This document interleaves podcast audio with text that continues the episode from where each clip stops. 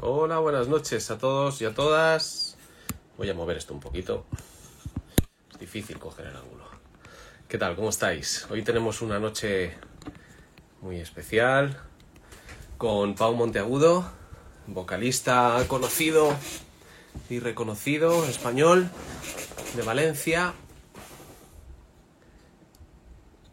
quien fuera cantante de, una banda muy, muy conocida como, como es Ushuaia, o no sé si decir cómo fue Ushuaia, porque creo que ellos ya eh, no están trabajando como banda, no lo sé, ahora que nos lo cuente él.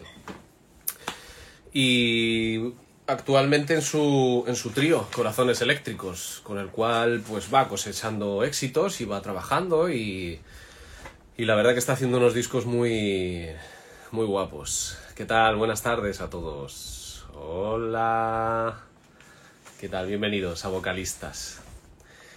Bueno, vamos a ver dónde se halla el señor Pau Monteagudo, a quien tengo el gusto de haber conocido. Ojalá lo hubiera conocido antes, porque la verdad que el otro día hablando con él me llevé una sorpresa. La verdad que... ¿Qué tal, Sergio? ¿Cómo estás?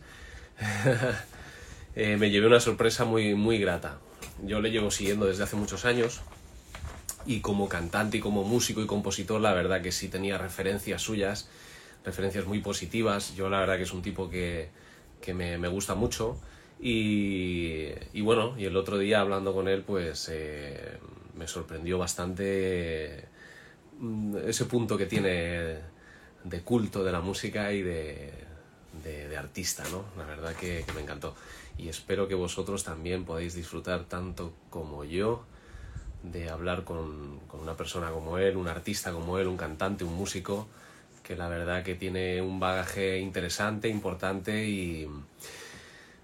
Y bueno, la verdad que yo le veo que es, eh, es un artista que, que, es, que no sé, que me da la sensación de que se le proyecta un camino muy, muy, de muy largo recorrido. Porque le veo, le veo un tío uh, con los pies en la tierra, muy soñador, pero un, soñador artístico, ¿no? Es la verdad que a mí me gusta, ¿no? Este perfil de artista que, que le gusta leer libros, que escucha de todos tipos de música, te hable de todo, de todo, de bandas de, de rincones insospechados del planeta. Eh, seguro que tiene anécdotas curiosas y muy interesantes. Y, y, bueno, vamos a disfrutar todos con él, con la entrevista a, a Pau Monteagudo. A ver si conseguimos que se conecte. Y podemos hablar con él. A ver, Pau, no sé si estarás viendo, no estarás viendo. Dicen, es un Aries, no podía ser de otra manera. Bueno, yo sé que actualmente tiene 40 años, él cumple los años en abril.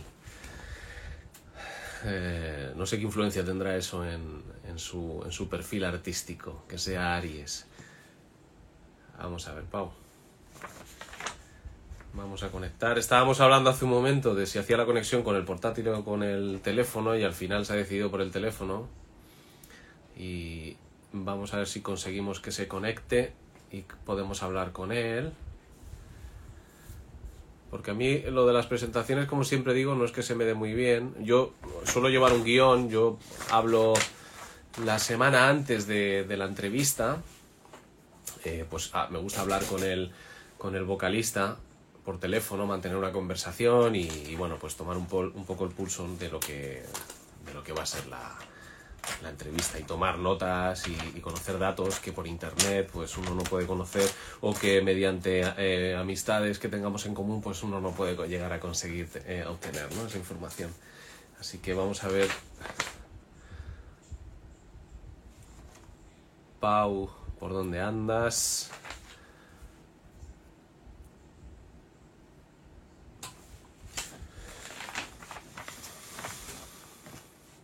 Veo que se está uniendo bastante gente, lo cual me alegra mucho.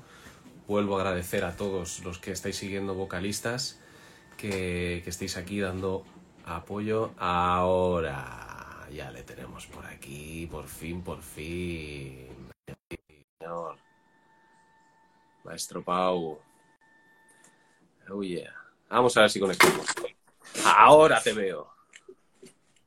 Hey. ¿Qué tal, tío? ¿Cómo estás? Pues aquí, ahora me cuentas, porque no estoy acostumbrado a hacer estas movidas, no sé si estoy bien, si, si estoy... Estás de puta madre. Vale. Espera, que ¿Qué tal? ¿Cómo estás? Yo también me tengo que colocar el, el, el, móvil así un poco mejor, porque ¿sabes qué pasa? Que de lo que ves al principio, que se ve un plano, a lo que luego ves al final, macho, hay un... Claro, claro, claro, por eso, claro. Hay un cambio ahí. ¿Qué tal? Bien, bien, y tú, te estaba esperando, digo, ya no puedo hablar más yo solo, tío, necesito Sí, es que con esto de, de la posición eh, vertical del móvil era, hostia, lo tengo que tener cargando, pero claro, si lo pongo el cargador no hay manera de, Ya. de que se quede quieto, pero ya creo que ya está. Bueno, bueno. Bienvenido, bienvenido a Vocalistas. Gracias. Es un placer. Yo la verdad que hice, cuando empecé a hacer la lista de vocalistas así, los cinco primeros que sabía que iban a estar, tú estabas seguro. O sea que eras el... Te ha tocado ser el cuarto, pero estás aquí, que, que me alegro mucho Nada, de que hayas nada. aceptado y que estés. Súper agradecido. Un, un gustazo además. eh, además el, el- el- el- rollo de, de- de la entrevista, de, de- de las cosas de las que vamos a hablar, que siempre mola hablar de cosas diferentes. Sí, sí, ya veo que tienes seguidores por ahí, mogollón, y la verdad cosa que me alegra Ah. mucho, que hay gente que quiere verte y que, que quiere saber de ti. Y bueno, ya, ya sabes que luego, luego yo publico la entrevista en YouTube, en podcast, etcétera. O sea que luego ya la gente podrá ver esto, aunque no, aunque sea diferido, ¿sabes? Y, y podrá estar al tanto de la entrevista. ¿Qué tal? ¿Cómo estás, tío? Pues muy bien, muy bien. Aquí de domingo con, con- con un poniente tremendo hoy, aire. O sea, calor horroroso.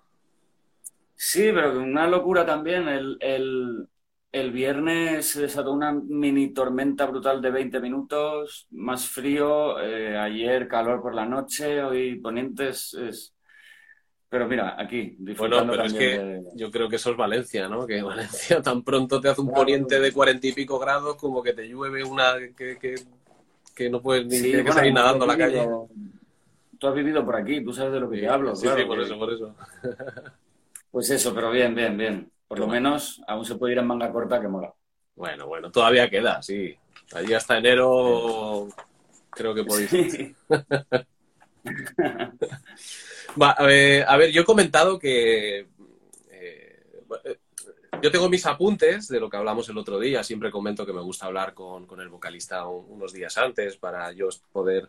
La verdad que de ti no he podido, no podía sacar mucha información de internet eh, a nivel eh, individual tuya. Si he visto alguna entrevista, eh, yo te he seguido desde Ushuaia hace muchos años y demás. Además, tengo algún amigo con el que, que es muy fan tuyo y siempre me hablaba de ti. Claro, yo te he seguido desde hace muchos años.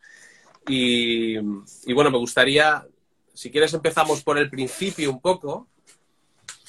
eh, que, Vale. que tú puedas contar un poco a la gente cómo, cómo empezaste en la música, cómo, qué es lo que fue lo que te enganchó. Yo sé que tú empezaste no solo con la voz, que agarraste una guitarra, eh, te enamoraste de, de, de repente apareció algo que se llamaba el grunge, ¿no? En la Sí. escena mundial y te agarraste una guitarra, pero además te enganchaste Sí. con la voz. Cuéntanos. Claro. Antes que nada, que no se me olvide, cuando, cuando me has comentado amigos en común, el otro día estuve con un colega en común que te manda un saludo. Eh, Alberto dice Alberto el enano cabrón o algo así. Alberto, Albertín, güey, tú lo conoces, que toca. Es guitarrista. Vale, pues eh, eso es. Que Alberto Alba. con él en la movilización. Eso es. Ah, qué bueno. Fuimos bueno. juntos ahí a, Un a abrazo, la historia de, de la cultura y, y- y me lo dijo. Entonces, vale, pues mira, a ver, la, la historia es. Yo, es ver- yo cuando era muy pequeño, yo tendría pues eso, dos, tres años, el, el primer concierto que, que vi, que me llevaron mis padres, fue Miguel Ríos, aquí en, en Valencia. Entonces ellos me contaban que, que eso, cuando, tenía eso, tres, cuatro añitos, eh, en el coche y demás, a mí me flipaba Miguel Ríos. Eh, Cantaba todas las canciones, yo no lo recordaba, pero cantaba todas las canciones, eh, me vestía igual cuando hay algún, mis padres tienen alguna foto que ando ve- vestido con los pantalones a rayas verdes y negras, ¿En serio? así, ¿no? Sí, sí, sí. Y, y- y claro, no, no son recuerdos que yo tenga conscientes. Entonces yo creo que esa fue la primera conexión que, que tuve.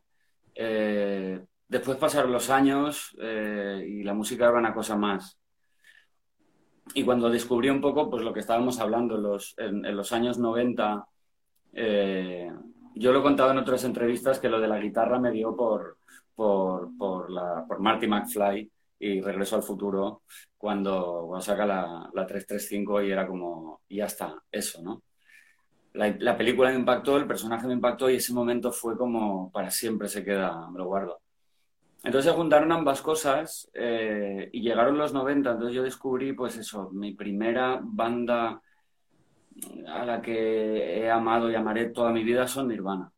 Y las primeras canciones que aprendí a tocar eran de, de Nirvana y también empezaba a cantar. Entonces yo creo que ahí empezó esa, esa especie de, conexión. Años más tarde, cuando escuché otra vez a Miguel Ríos, eh, sentí como, como una conexión. No lo había vuelto a escuchar, mis padres me habían contado la historia, pero sentí una conexión con, con, con aquel niño que se sabía todas las canciones y que en, en, en viajes de 10 horas de coche eh, era la, la, misma cinta una y otra vez. Entonces, así es como un poco, mm, se juntaron varios momentos de mi vida en, en, uno.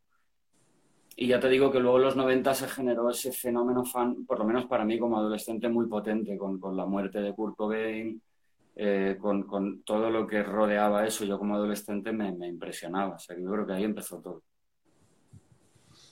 O sea que visualmente, eh, lo hablábamos el otro día, ¿no? El grunge eh, no era algo como el hair metal, ¿no? Los melenudos así con el pelo cardado, que tenía un impacto visual. Claro. El, el, el, grunge era más algo como, joder, pues vas vestido como te pilla en el momento, mm. da igual, no, no buscas un... Fue más el, el impacto sonoro, sí. ¿no? La música que hacían, el rollo, ¿no? Es muy distinto, además. Eh, era todo, sí. Yo creo que es, es siempre las generaciones siempre son contraculturales a lo anterior. Yo, yo nací en el año 80, entonces, eh, claro, en el año 87 las bandas que la estaban petando, año 88, yo con 7 u 8 años no, no, no escuchaba, no, aún no podía ser fan de, de... Entonces yo cuando empiezo a escuchar música, pues es eso, año 91, por ahí más o menos en el colegio, una amiga me, me, dio una cinta de cassette. En una cara estaba Nevermind de Nirvana y en, y en la otra cara estaba el Black Album y de Metallica. Y era...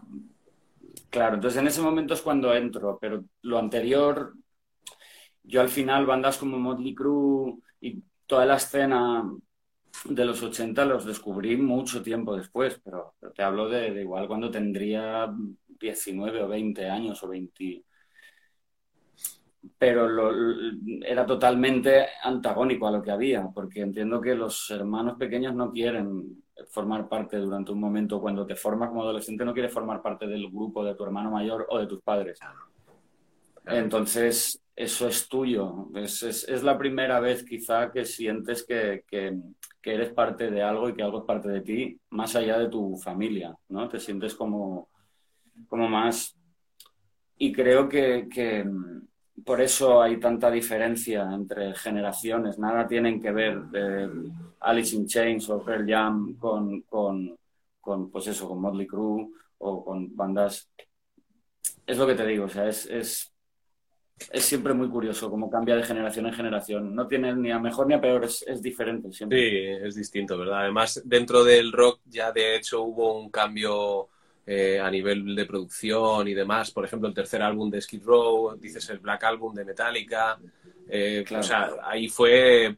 Yo creo que el grunge, de hecho, hizo mover ficha en, en dentro de lo que fuera el, el, rock americano, el AOR. Bueno, el AOR quizás se ha, se ha estacionado siempre, ¿no? En su estilo, pero el, el, los pelos cardados y todo eso que decimos nosotros, ¿no? Que quizás sí, se movió un sí, poco. Al final la imagen, ¿no? Claro. Sí, mm, yo creo que fue el, la última gran época, eh, los 90 en cuanto a, pureza, si lo queremos llamar así. Los 80 también, o sea, los 80 tuvieron y tienen a día de hoy un impacto tremendo. Los 70 ni te digo, ¿no? Entonces, yo creo que la última gran época fueron los 90. Los 2000 tuvieron lo suyo, pero creo que no resistieron. Eh, precisamente, pero es solo mi opinión, ¿eh? porque quizá había más producto que, ¿Sabes cómo se invirtió? Porque en los 90 las bandas no eran productos y las convirtieron en productos. Y en los 2000 parece que las bandas eran productos y pretendían convertirlas en bandas. Ya. Algunas, a, a ver, algunas... Eh, Faith No More no entran ahí, ¿eh? Faith No More es, están por encima de todo. Pero, bandas como Incubus creo que sí resistieron, porque al fin y al cabo, pero hay otras que, Deftones, por ejemplo, que quizá no, no resistieron. Pero bueno, es lo que hablábamos de lo generacional. A mí ahí ya me pilló que me había impactado los 90 y lo de los 2000, aunque me entró, tampoco me entró tan fuerte como, como los 90. Me imagino que será normal también. Sí, bueno, yo creo que es un poco, yo creo que tú lo has resumido muy bien, que le dieron la vuelta a la tortilla, que vieron que, que la banda primero se hacía el estilo y se generaba, o sea, se creaba una banda, ¿no? Una marca, y ahora es al revés, ¿no? Creaban una marca para darle la vuelta y, mm. que sea, no sé, un producto ya, ¿no? Mira cómo ha cambiado la MTV, ¿no? Que lo hablábamos el otro día, que pegó un cambio tremendo porque entendieron el negocio y dejaron de prestar atención a la parte artística que había detrás. Y pero los 90 creo que lo bonito fue que se pudieron aprovechar de eso.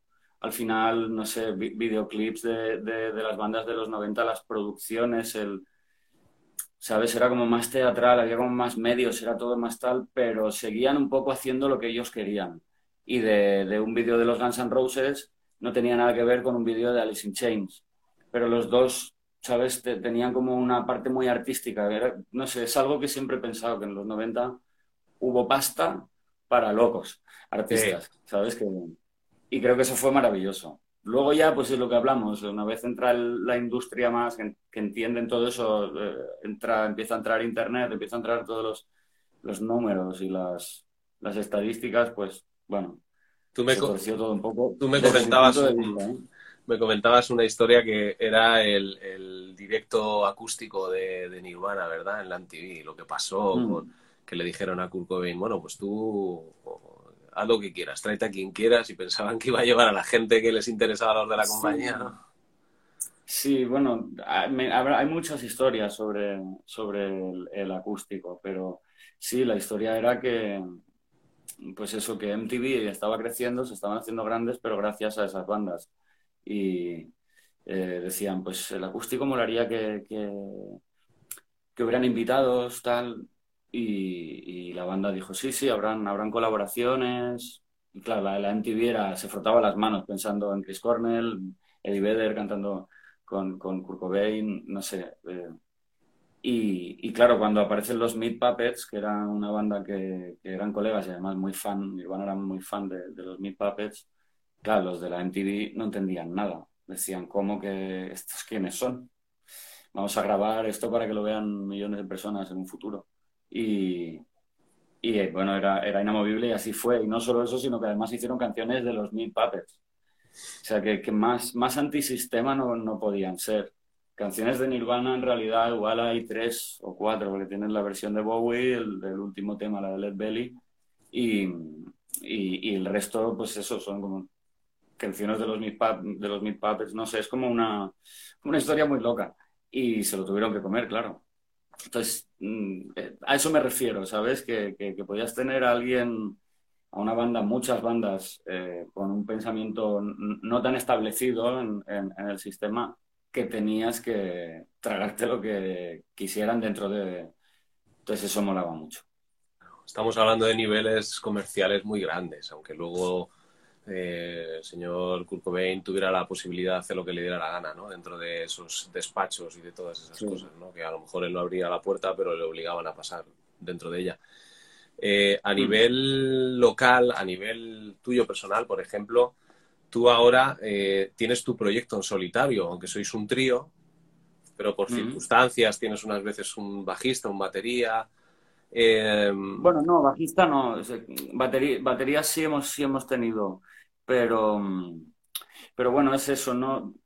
O sea, no es un proyecto en realidad, es, es, una banda, un grupo de...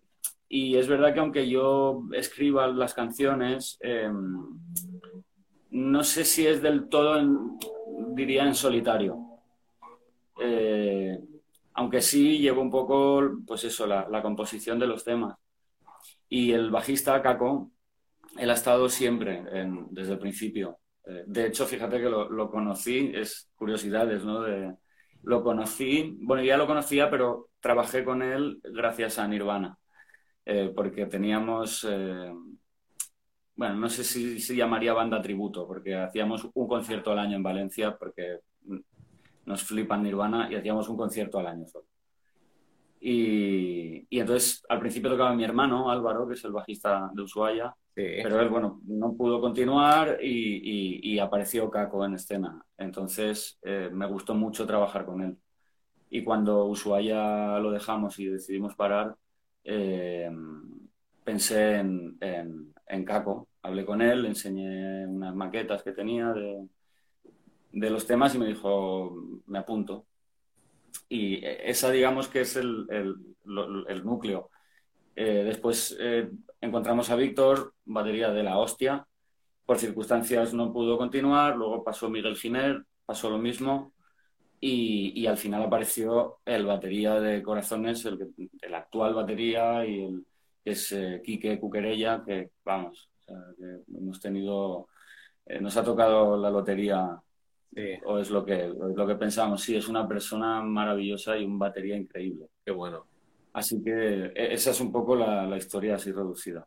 Bueno, pero tú puedes contar, yo además me gusta que cuentes, que cuentes la historia con más detalles. Si quieres, vamos al principio un poco, porque sí. yo no sabía, cuando, el otro día cuando me comenta, hablamos, me comentaste que tú antes de, de entrar en Ushuaia estuviste en Stone Circus, ¿no? Eh, formaste parte sí. de, de, la banda.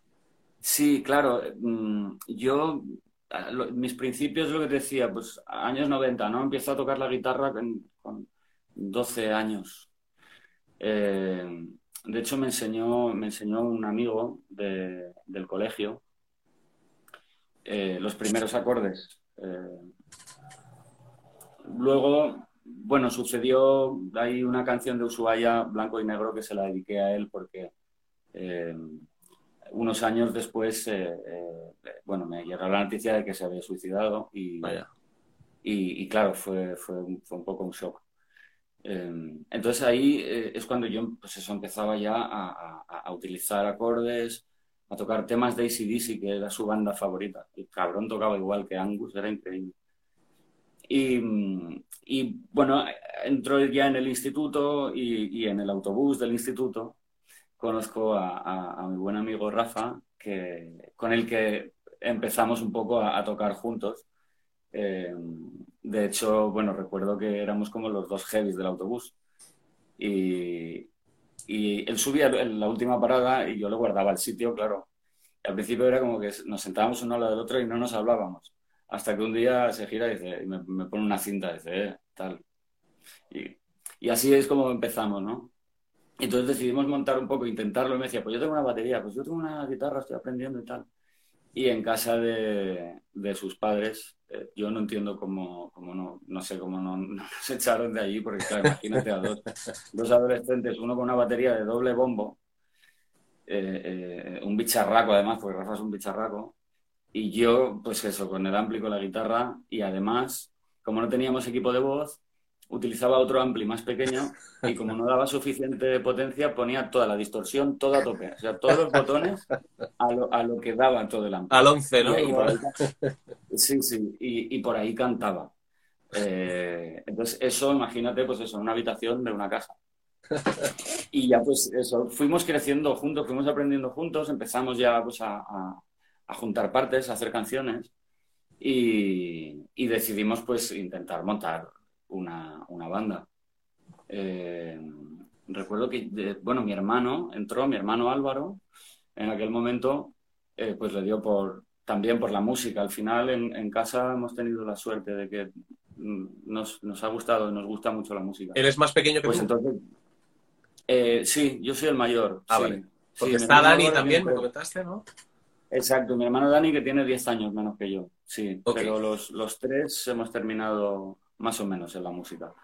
Más o menos no, hemos, lo decía por mí. Pero sí, hemos terminado relacionado con la música, ejerciendo un poco y tal. Entonces mi hermano, lo que te decía, él se, se, cuelga el bajo, también toca la guitarra. De hecho, él empezaba con la guitarra, al final tocábamos juntos. Y montamos la banda. Luego apareció un colega de mi hermano, también del instituto, entonces eh, ya empezamos a montar esa banda. Esa banda, pues empezamos a hacer algunos conciertos, alguna grabación, alguna demo tenemos por ahí que nunca publicamos. Y esa banda se, se transformó con los años en, en, lo que fue Stone Circus. Antes, la primera banda se llamaba Lifer, que es un, un tema de, de, Down, del primer disco de Down, que nos flipa. Entonces, eso se convirtió en Stone Circus y justo cuando Stone Circus empezábamos ya pues, a presentarnos a concursos, hacíamos bolos en, garitos en Valencia y demás, eh, nos presentamos al concurso este de Emergenza que, que se hacía, eh, que tocaban bandas y por votación y no sé qué. Y, entonces justo en ese momento a mí Ushuaia me, propone eh, ser el cantante. Yo tendría pues, 22, 23 años, claro, y dije, pues sí, yo qué sé, voy a probar. Y claro, hubo un momento en el que Ushuaia empezaba a crecer eh, y Stone Circus empezaba a crecer. Eh, cada vez sonábamos mejor. En, el concurso este que te digo, Emergencia, aquí en Valencia ganamos. Después en, la final, creo que era en Barcelona, y no recuerdo la posición en la que quedamos, pero creo que bastante bien. Eh, y justo después de ese momento es cuando, cuando yo dejé, dejé Stone Circus, decidí Ushuaia porque era imposible tener las dos bandas a la vez, porque en algún momento coincidiría algún concierto y no era justo para ninguna de las dos. Fue, fue muy duro, la verdad, porque yo pasaba de, tocar la guitarra y cantar a, a, solo cantar.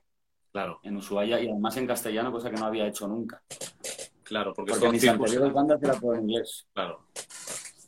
Entonces, pero bueno, me, me vino bien también.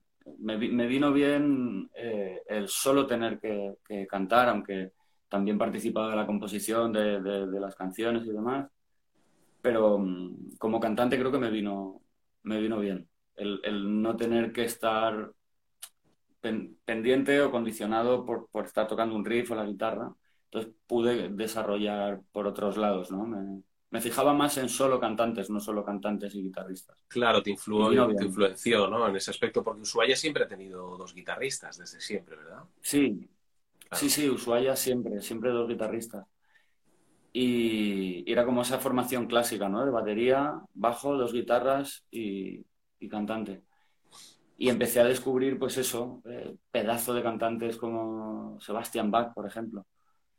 Recuerdo que eso, porque Skid Row eh, me, me, me, impactaron mucho también, porque tenían, tenían ese punto un poco ochentas o, o, o influencia de los ochentas, pero tenían algo muy punky. ¿sabes? Sí. Algo muy descontrolado, nada de... Eran musicazos, pero cuando veías los conciertos, no sé, el, el, creo que es el, el, el Budokan, creo que, que hicieron, que, que, salen, no sé si es Slave to the Grind o una de esas, a toda hostia, y era como...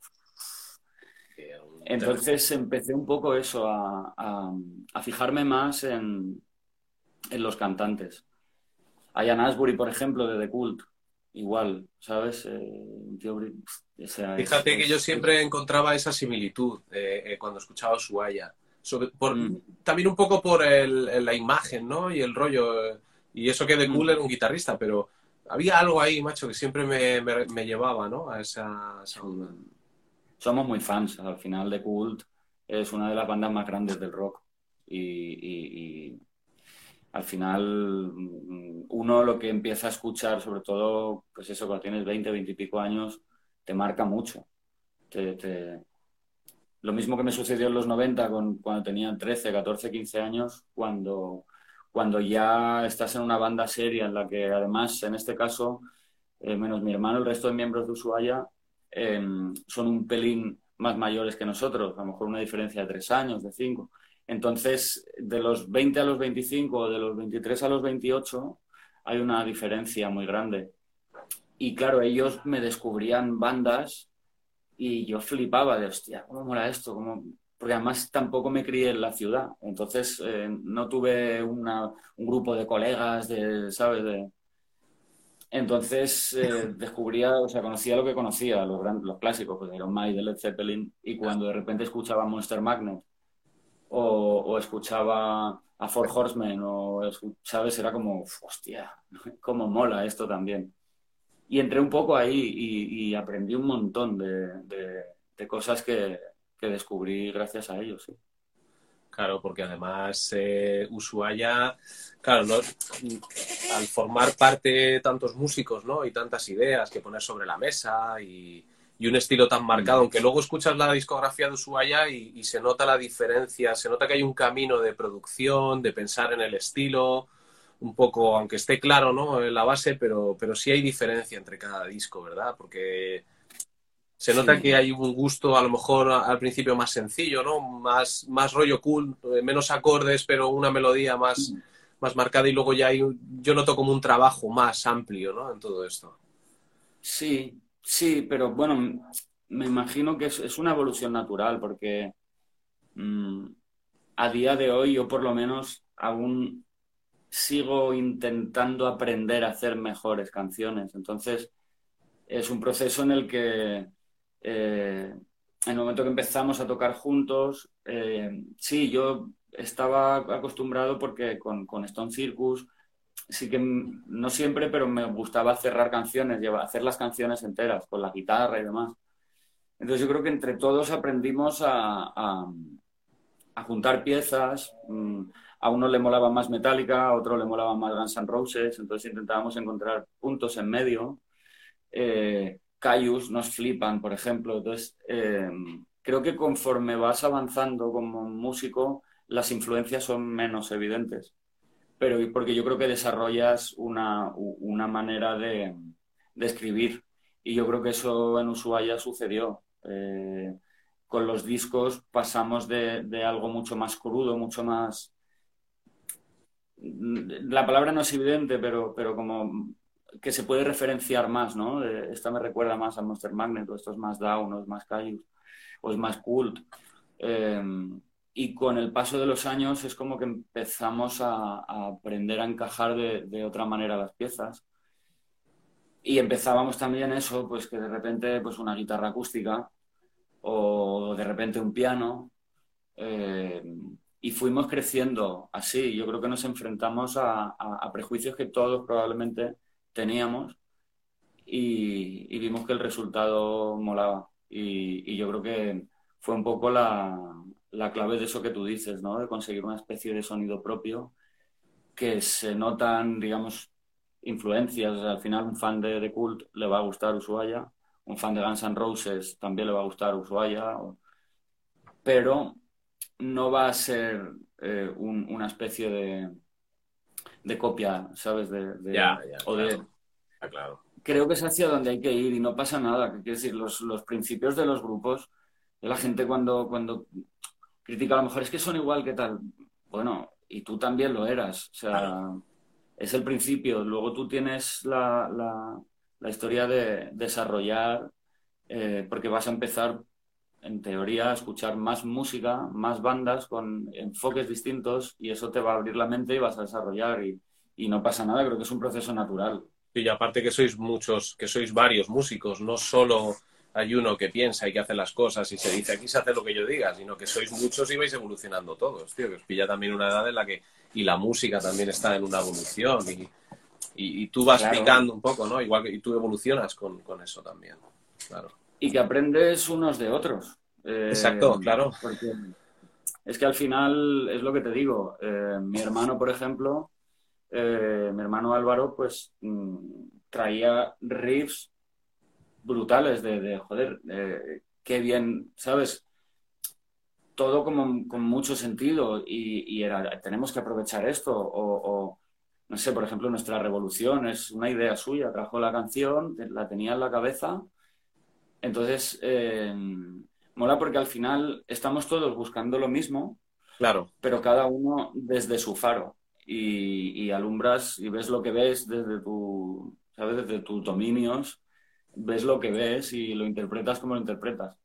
Entonces todo eso eh, creo que, hacía que, que fuéramos aprendiendo unos de otros, de pues mira, esto es más punky, por ejemplo, Alex, eh, trabajaba, pues eso, era, era como más, más punk, más, más tirando a helicópteros, más tirando a Backyard Baby, ¿sabes? Como... Y eso también mola, porque primero que descubres esas bandazas gracias a él y además em, ves el cómo funciona su cabeza, ¿sabes? Buscando algo que a él le mola y que evidentemente a todos nos mola.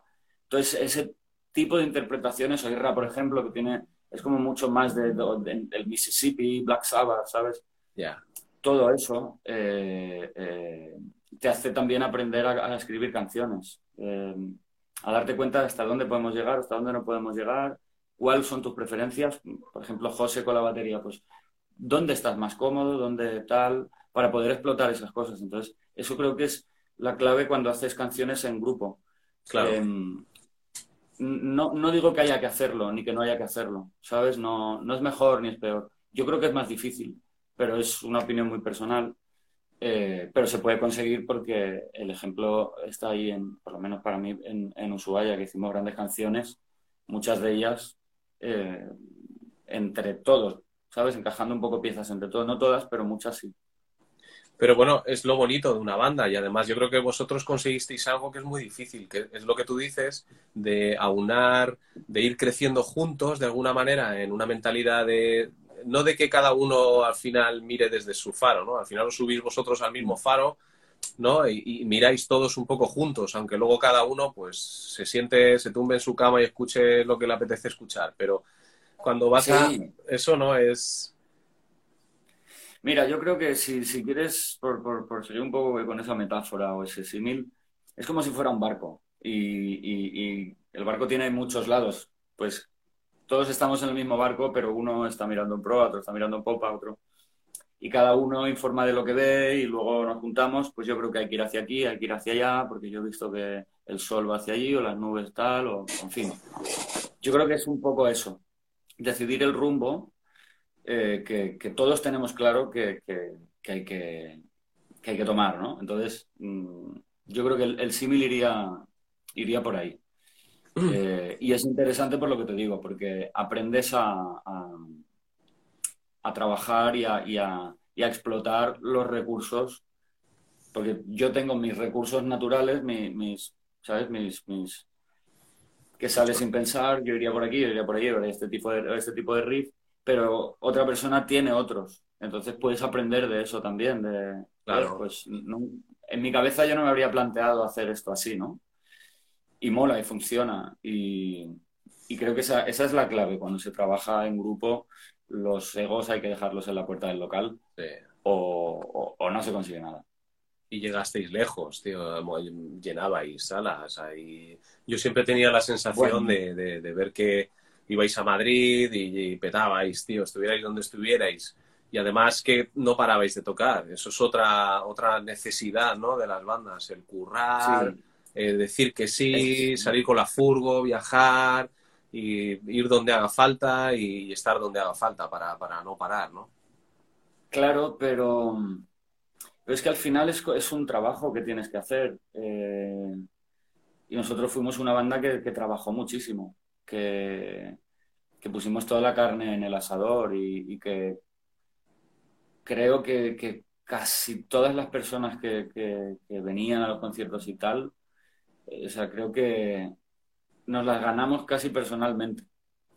Eh, porque nunca fuimos una banda eh, que pudiera, o sea, que tuviera un apoyo masivo a nivel medios, ¿no? De, Pero es verdad que peleábamos y trabajábamos mucho. Y, y eso, al final las giras, pues eh, habían discos que llegamos a hacer en un año casi 100 conciertos, en una gira entera casi 100 conciertos, cuando además teníamos nuestros trabajos y era como apostar muy fuerte, era eh, no tengo vacaciones este año o tengo cinco días de vacaciones porque el resto me, los he fundido haciendo conciertos. Entonces yo creo que todo esto eh, también nos, nos unió mucho y, es, y es la clave también porque eh, este país no tiene un circuito fácil.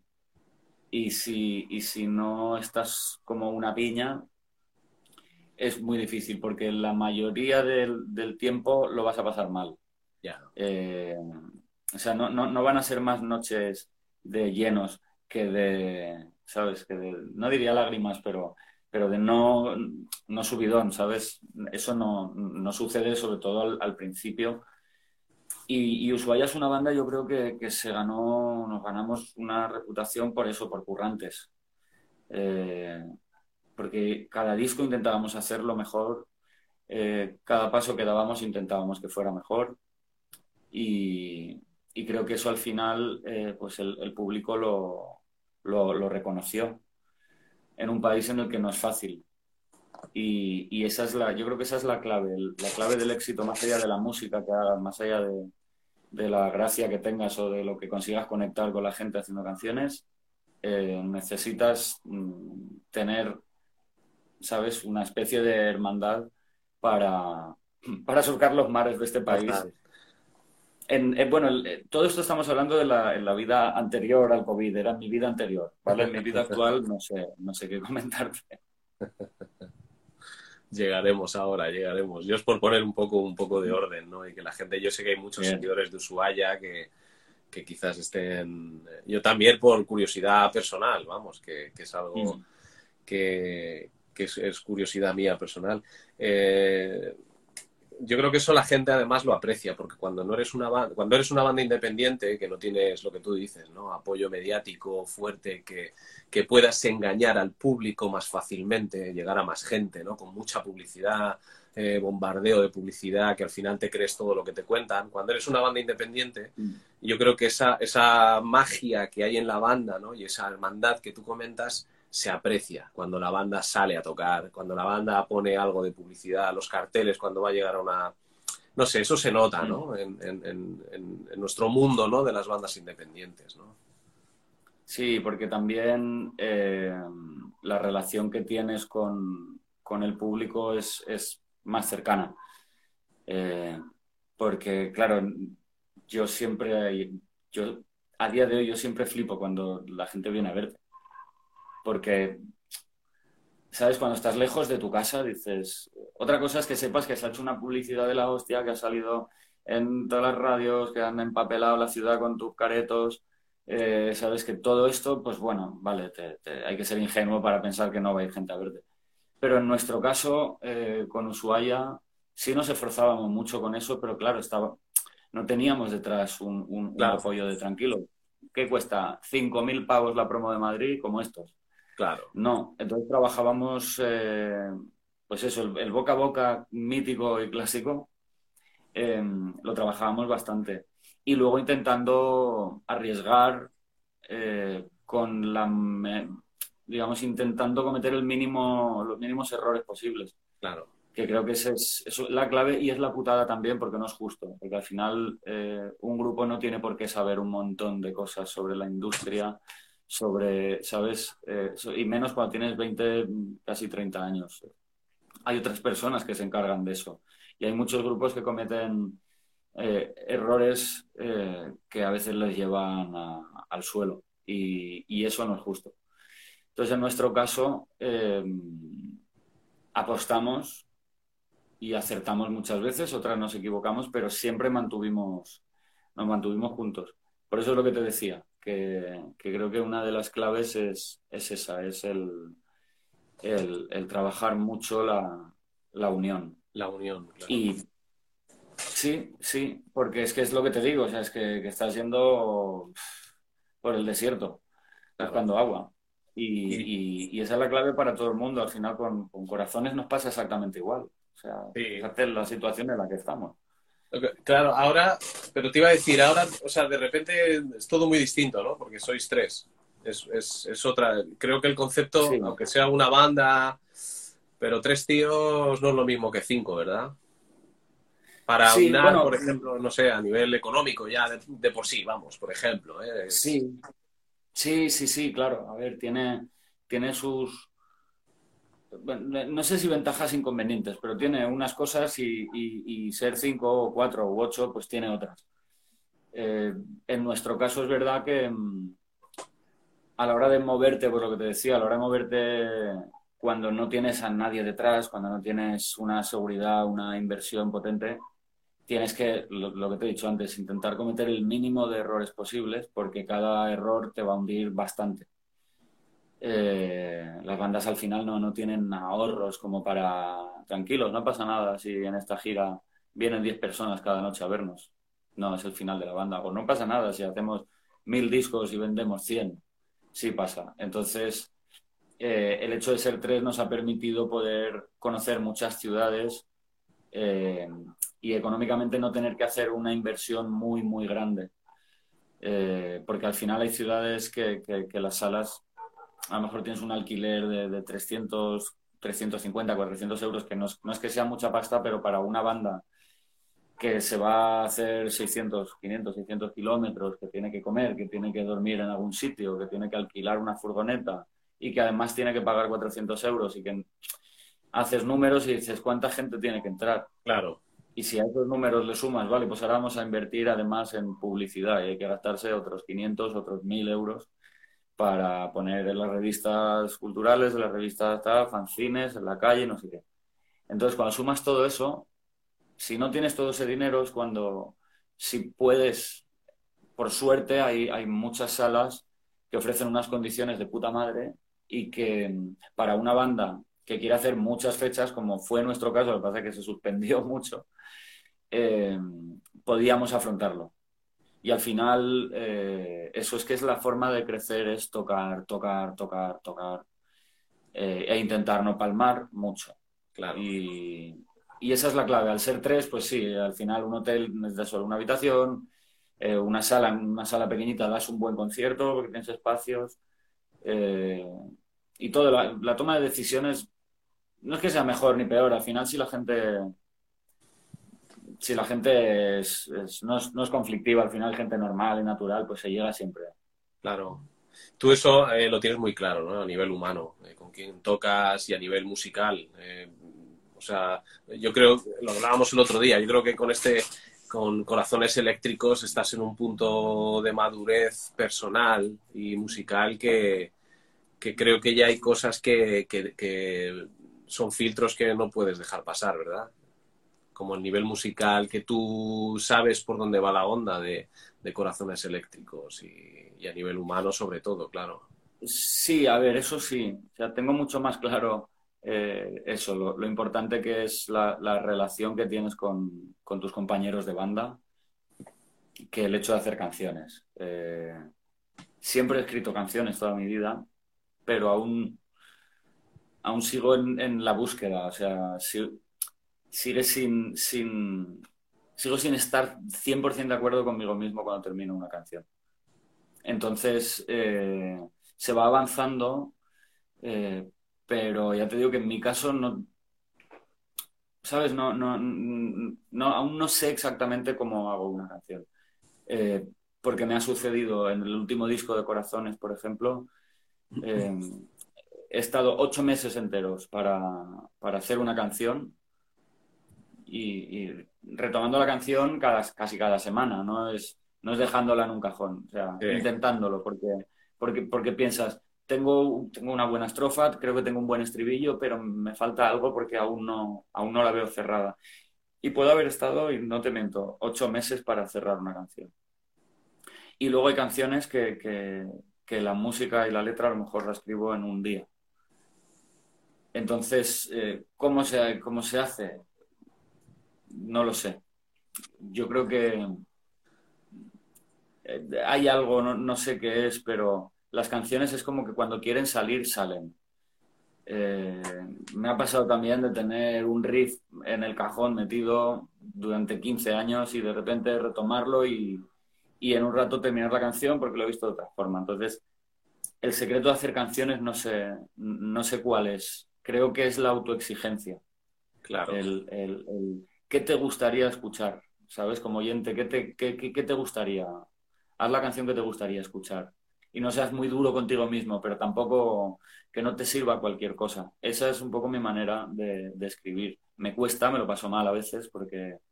Porque eres eh, exigente contigo mismo. Sí, tío, porque acabo escribiendo una letra y acabo con la misma canción cinco o seis letras diferentes porque no las veo y, a veces me da como que no, no quiero rectificarla, quiero, quiero que salga sola o casi, ¿no? O que sea algo fácil que no, que no haya requerido y me, vuelvo loco. Eh, pero al final sale. Pues eh, quizá eso sea una manera de terminar una canción, es que como mínimo no te disguste. que estés convencido contigo mismo y te quedes tranquilo, ¿no? Y digas, vale. Pero también tú vas encontrando, tú también vas encontrando tu propio Pau, ¿no? con los años, tío, no puedes escribir igual que hace 10, 15 años, evidentemente. Eh, eres un tío que te gusta leer, un tío que te gusta aprender, ¿no? De, de, otras artes. De hecho, tú eres ilustrador también. bueno, aprendí, o sea, ilustrador como tal, oficialmente no, pero sí me gusta la ilustración y hace, hace un tiempo que, empecé un poco a, eso, a, hacer mis pinitos porque, no sé, siempre me ha, interesado. Eh, diseños y cosas así sí que he hecho mucho más. Pero sí, claro, eh, es, yo creo que es el hecho de aprender cosas. Eh, es, es, es, lo que me mueve un poco. El tampoco fliparme, tampoco eh, pretender ser nadie haciéndolas, pero sí porque disfruto mucho con el proceso de aprendizaje, como el piano. Eh, yo no, no diría jamás que soy pianista, ya jamás, porque no soy pianista ni, ni, ni, vamos, ni un 0,00 muchos ceros y uno, no. Puedo tocar algo el piano porque me gusta. Eh, cuando, no sé, cuando lo escuché, cuando tal, era como, joder, me gustó y, supone un reto. Entonces, eh, el proceso de aprendizaje, cuando de repente ya empiezas a juntar, en el caso del piano, empiezas a juntar ya varios acordes y de repente pues eh, te aprendes, yo por ejemplo creo que la primera canción que me aprendí al piano es de Nick Cave, eh, se llama The, Ship Song, que es un tema muy sencillito al piano y, y de repente es lo mismo que sucedió con la guitarra, el día que puedes tocar más o menos una canción que te gusta y puedes además cantarla, de repente es como, uff, no se puede explicar la sensación, ¿no? Te sientes como, puedo hacerlo, eh, más o menos. Pues con el piano me sucedió lo mismo, pero mucho más mayor. Entonces yo creo que es eso, es, es, es el, el, siempre tener cosas que buscar o cosas que aprender. O, sí, te gusta alimentar tu cultura y tu, no sé, que, no sé, sí, pero que al final yo creo que es los seres humanos, al final es la curiosidad de... Sí, bueno, Pau, pero ahí cuidado porque no todo el mundo tiene curiosidad y todo. Además, con el tema, cómo vivimos ahora con tanta información y tal, yo creo que hay mucha gente que se conforma con lo que le meten en la cabeza. O sea que, ya. ¿sabes? Que, que a mí me gusta tu carácter, tu forma de ver la vida en ese aspecto, por eso, porque eres un tío que te gusta leer, que te gusta empaparte, aprender cosas y, no decirte a ti mismo no lo puedo hacer, sino que te ilusiona poder hacer cosas nuevas y crear cosas nuevas, ¿verdad? Sí, pero por eso, por la, satisfacción personal de, terminarlo. Eh, o sea, del proceso de hacerlo y conseguir un resultado. Y a mí, en mi caso, pues me, provoca mucha, mucha felicidad personal. Eh, y bueno, entiendo que hay personas que no lo necesitan pero creo que todo el mundo al final, porque conectas con, el niño, ¿sabes? Aunque sea como muy tópico, pero, pero es verdad, conectas con, eso cuando, cuando un niño aprende algo, cuando, cuando aprendes a llevar el, por primera vez tu primer coche teledirigido, ¿sabes? cualquier pequeña cosa que tal te, sientes algo, ¿no? Yo creo que al final uno lo que busca es eso, ser capaz de, de, de no solo seguir una línea y de, tal, ¿sabes? Sino de, ser capaz de desarrollar algo y, disfrutarlo. Pues eso, no sé, eh, para, al final para escribir canciones, para escribir guiones, de, ¿sabes? Los guionistas, eh, actores, pintores, al final necesitas viajar, necesitas leer, necesitas escribir o, ver cosas, conocer, tener tu punto de vista, mm, todo eso al final te despierta eh, si, si, quieres hacerlo, te despierta como una creatividad o unas, unas herramientas o una, ¿sabes? Para, bueno, expresar lo que quieras. Claro, y tú lo pones en práctica luego, porque luego metes pianos en canciones tuyas, en corazones, ¿no? Y, mm.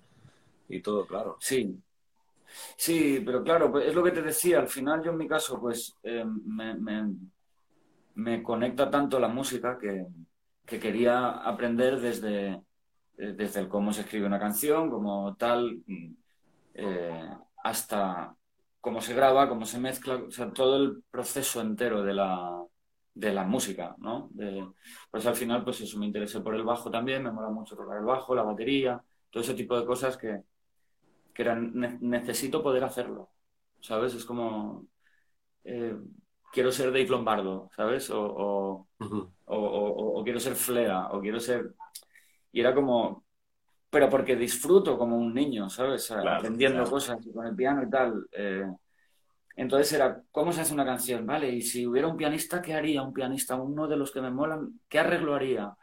o si fuera un tal, o si...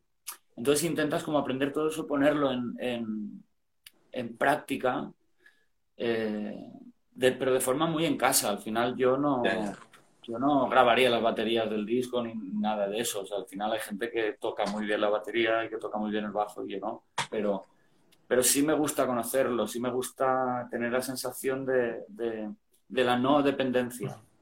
¿Sabes? pero, tú, pero me dijiste que ibas a grabar baterías, ¿no? En algo ¿O no se puede decir? ¿o qué? no, no. Cuando, cuando eh, antes de encontrar a Quique, eh, claro, me, estaba jodido cuando, cuando perdimos también a, Miguel Giner, al batería, que, bueno, se fue, le ofrecieron un buen trabajo como batería y, y, lo entiendo al final, porque es, es, es lógico y es, es, el resultado del estado de, de la cultura de, y al final es, tío, tocas de puta madre, tienes una oferta de trabajo muy interesante, tienes que hacerla. Pero no, nosotros no queremos estar condicionados por esto, ¿no? Entonces era como, estaba como un poco bajonero de, de, joder. Las dos veces, de hecho, nos pasó lo mismo con Víctor y con, y con Miguel. Y era como, tío, no puede ser.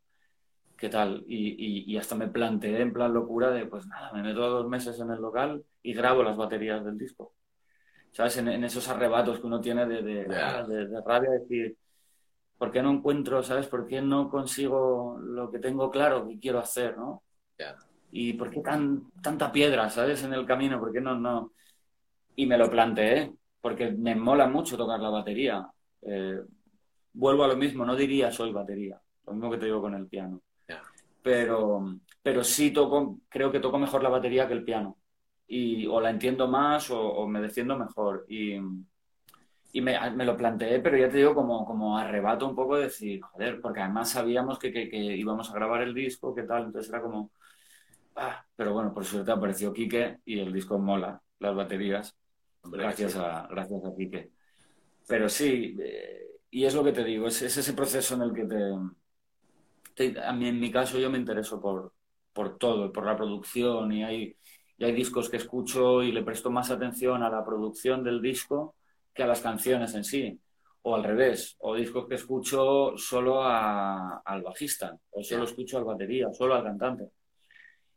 Por eso, ¿sabes? Porque me interesa un poco el, el 100% de la, de la historia.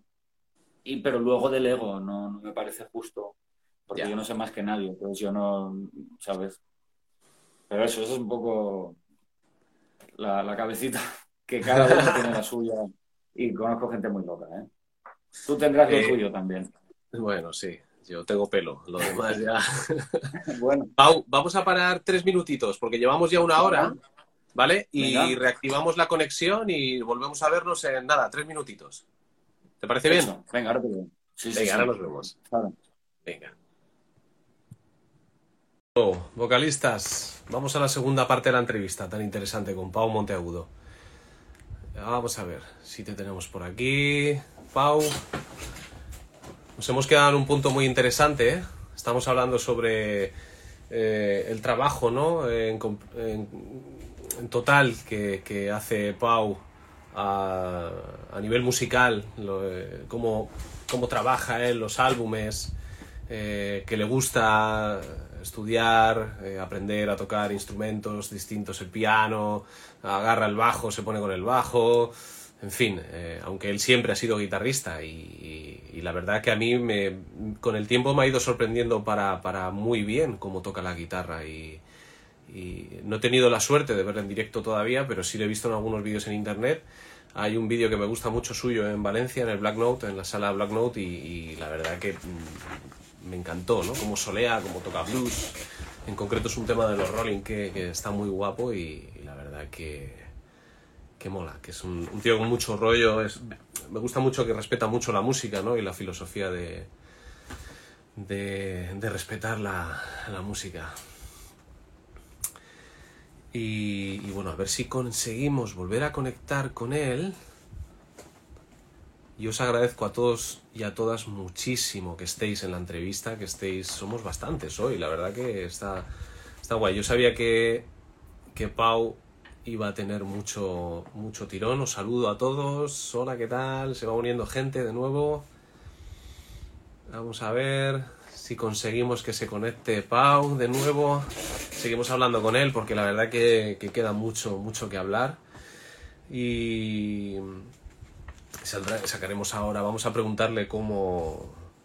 Porque él me contó una anécdota muy curiosa, ¿no? De cómo, cómo calienta antes de salir a cantar. Tiene un tema muy particular que a él le gusta, le gusta usar para calentar en los conciertos y vamos a hablar ahora con él de todo este asunto.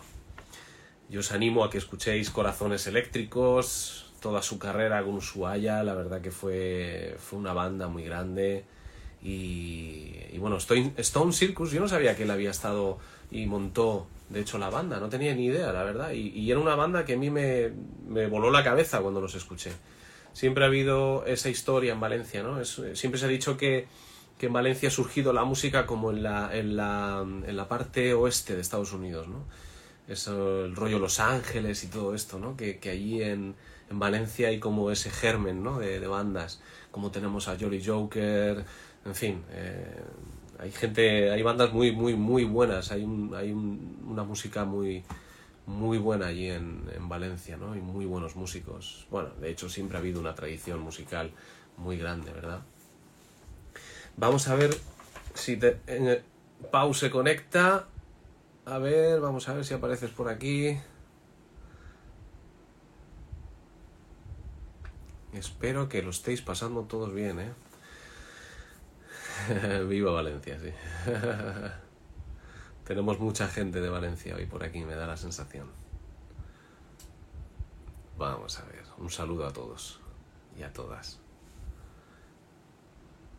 Vamos a ver, Pau.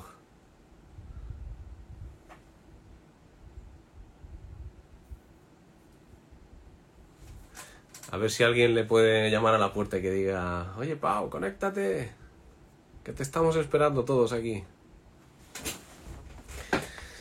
Está claro que para él, eh, él siempre ha tenido mucha influencia de Nirvana. Yo sé que a él Nirvana le ha influenciado muchísimo y que, que la época del grunge para él fue, fue clave, fue un punto de inflexión en su, en su vida como músico o como fan y como persona que ama la música, melómano, ¿verdad?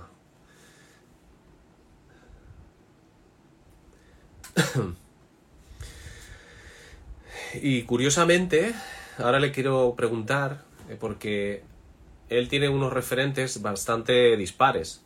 Y él me comentó que era muy, muy fan de Phil Anselmo, del que fuera cantante de, Pantera.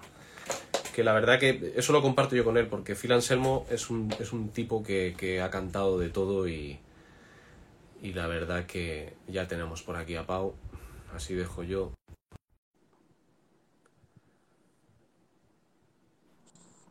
Hola. Es que estaba haciendo tiempo porque le, daba al botón, pero no. No te conectaba. No. y digo, joder, entonces me he salido y he vuelto a entrar. Eso. Estaba, tocando la guitarra un rato. ¿Estás tocando la guitarra ahora? Sí, sí, estaba ahí con, pues eso, lo, que te decía, con una historia, con una idea. Bueno, bueno, pues ya estamos aquí otra vez. Ya estamos otra vez aquí. ¿Qué tal, qué tal? ¿Cómo te, te va la entrevista? ¿Bien o qué? Muy bien, muy a gusto. ¿Estás cómodo? Sí, claro, pues es que al final es conversar. Eso es. Estaba comentando que, para ti Phil Anselmo es, un cantante referente, ¿verdad? Como hablábamos el otro día. Sí, sí, por lo menos sí, es uno de los que me, impresionó. Eh, ya no solo por la fuerza ¿no? y la presencia física, todo esto, sino porque, porque dentro de un estilo gutural, ¿vale? De, hardcore, de... El tipo hacía melodías, ¿sabes? Eh, las canciones de Pantera son reconocibles, las melodías de Phil Anselmo. Es verdad que el primer disco está más cantado, se nota un poco más influencia de Judas Priest, ¿no? pero, pero después creo que, que el tipo eso, tiene eso, ¿sabes? Tiene pues ese blues, creo que es de, de Nueva Orleans, entonces yo creo que tienen un poco eso con Down y ya me, me, me, terminó de, enamorar. sí, tío.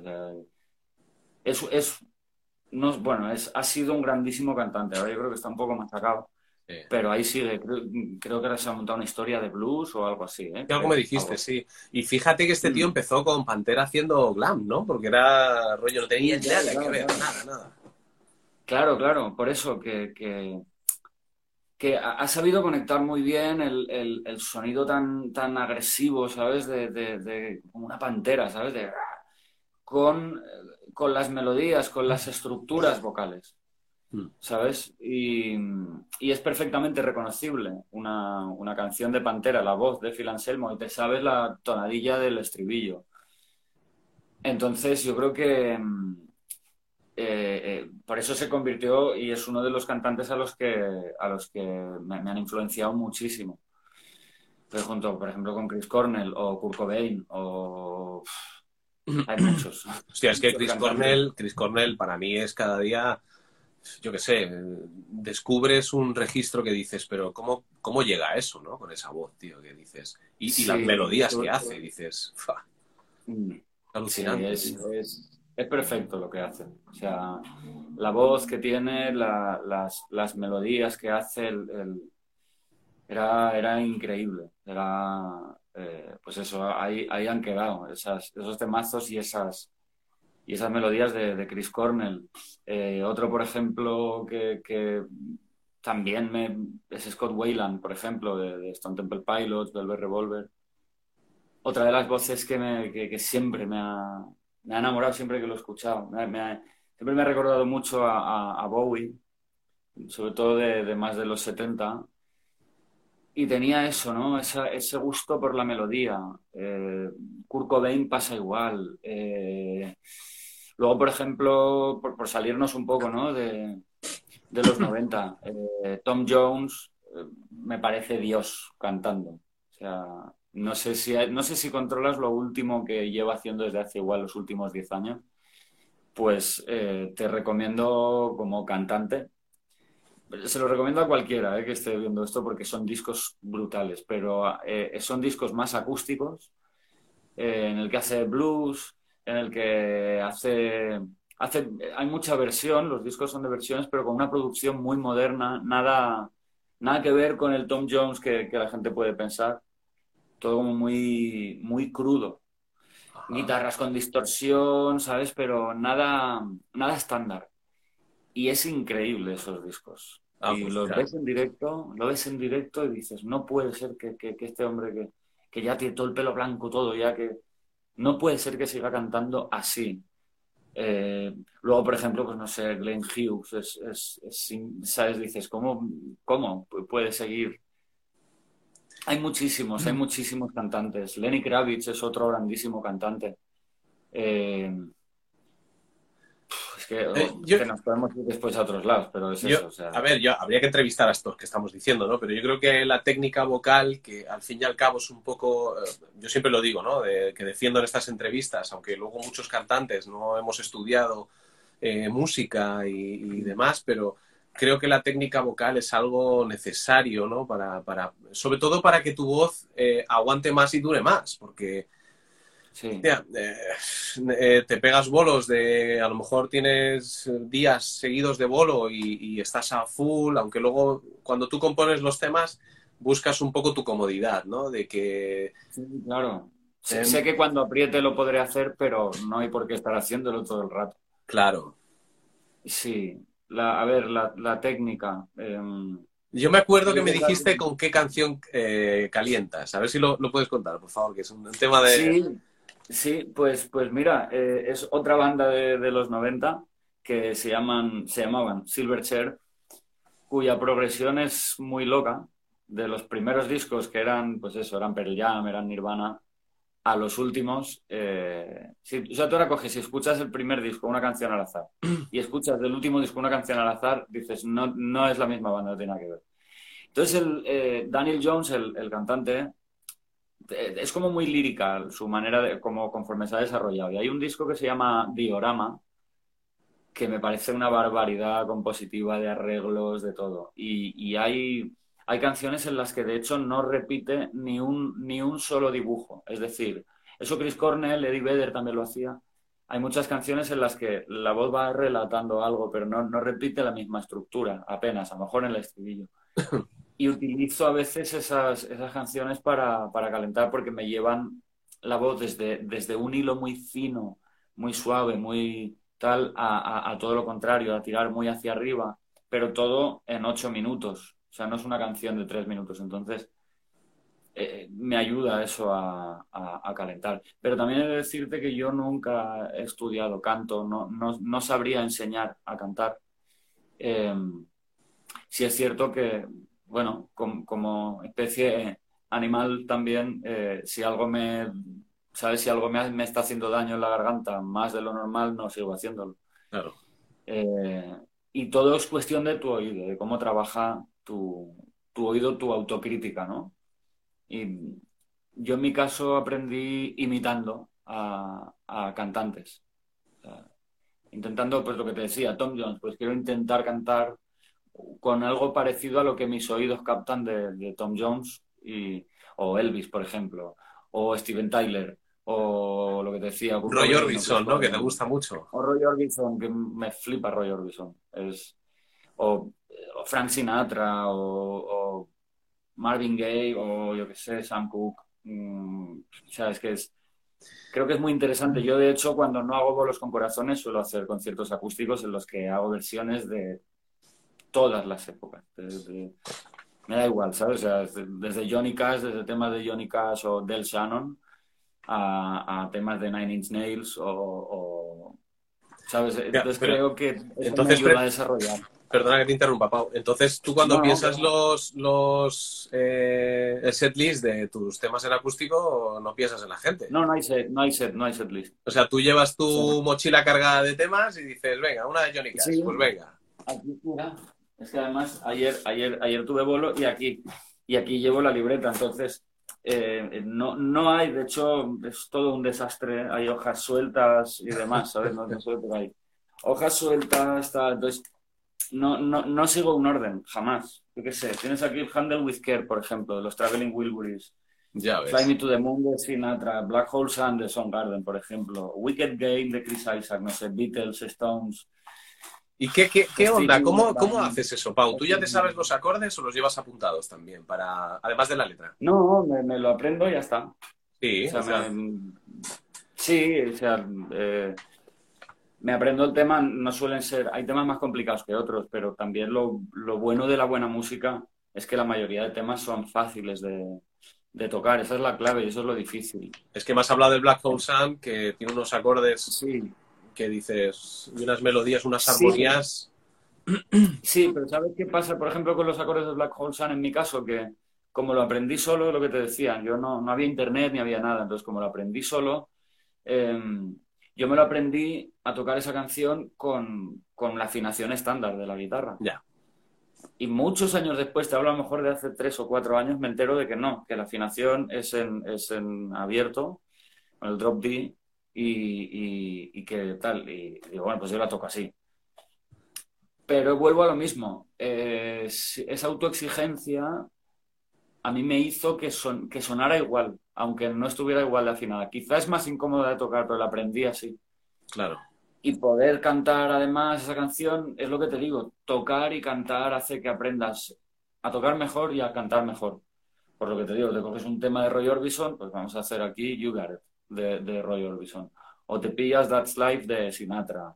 Eh, y te conviertes, igual que un actor, lo bonito de la profesión es, que se convierten en personas diferentes por un momento. Sin llegar a ser histriónico, ¿no? Sin llegar a ser histriónico, ¿no? Muy sobreactuado, claro. Claro, claro. Entonces yo creo que al principio tienes que, al principio, principio, tienes que imitar, porque al final aprendemos imitando desde que somos bebés, aprendemos por imitación.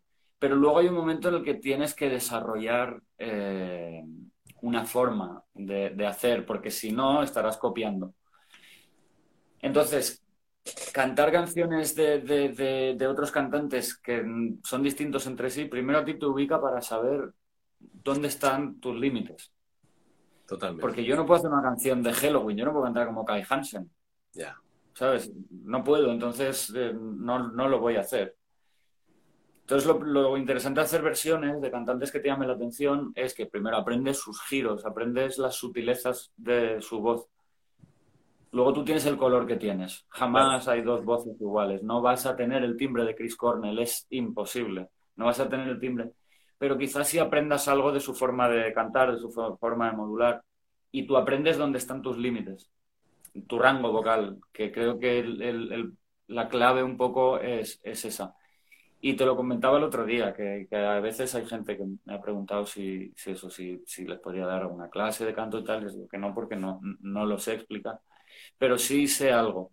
Y es que en el caso de cantar, eh, una vez consigues eliminar a, tu máximo, la barrera más grande, es un castillo con dragones, es la, vergüenza, el sentido, el, pensar que estás haciendo el ridículo. Eso es lo más imposible para mucha gente, es imposible superar eso porque yo tal, porque yo no puedo cantar y lo hablábamos el otro día de, bueno, ya, pues no tengo voz, digo, y luego Narcoen sí tiene voz. Total. No tiene voz y ha hecho cosas maravillosas. Entonces se trata de eso, de superar la barrera de, la vergüenza. Tampoco hagas el loco, o sea, tampoco te expongas a lo loco, eh, pero no tengas vergüenza de, cantar, de grabarte, de odiarte cuando te escuches. Es como la gente cuando se escucha en un vídeo y dices, ¿eso yo hablando? ¿Qué voz tengo? No me gusta nada, ¿no? Es, pues claro, lo que oímos es nuestra cabeza resonando. No oímos lo que oye el que, está delante, ¿no? A veces, de hecho, dicen que escuchamos como una voz más grave de la que tenemos. Sí. Entonces no me imagino esas voces graves que hablan así en la radio, no me imagino lo que escucharán, ¿sabes? Le, tiene que estar... Un zumbido ahí. Pero, pero es eso, la vergüenza, la vergüenza hay que quitársela encima y la autocrítica, y conocer tus límites y canta canciones de canta canciones de otros y poco a poco desarrollarás porque yo sé que en mis límites entra Frank Sinatra y entra algunas canciones de Chris Cornell las que no, no los voy a intentar tocar pero conozco mis límites y ya lo puedo hacer con mi garganta ya lo puedo hacer con mi intención pero con lo que he aprendido y respetando eh, lo que se hizo originalmente que tenía todo el sentido del mundo porque es quien creó esa canción, quien hizo esa melodía de voz o quien hizo ese solo de guitarra. Es así por una razón, no es al azar. es que tú decidas. Eso pasarlo por alto es, tienes ahí un buen profesor y es, ¿por qué Chris Cornell hace aquí esto? ¿Por qué gira así? ¿Por qué tal? Vas aprendiendo. Yo, un colega que nos producía Ushuaia al principio me decía, es que alargas mucho las frases. Cuando estás cantando, como tiras bastante a melodía, eh, los finales de las frases los alargas, ¿sabes? Los, los alargas y luego, luego los sueltas. y no tiene que ser siempre así. Claro. Cuando empiezas a escuchar otros cantantes, te das cuenta de que hay muchos que a ti te molan, que te, te, has fijado en ellos, pero nunca caíste en eso y como de forma natural te salió cantar así, dices, está bien. Y de repente aprendes a cortar antes, dejar espacio. Por eso te digo que, es la autocrítica y la capacidad de análisis que tenga cada uno. Yo por eso en, mis cursos de, técnica vocal, eso lo hago muchísimo con los alumnos. Sí. El, análisis vocal.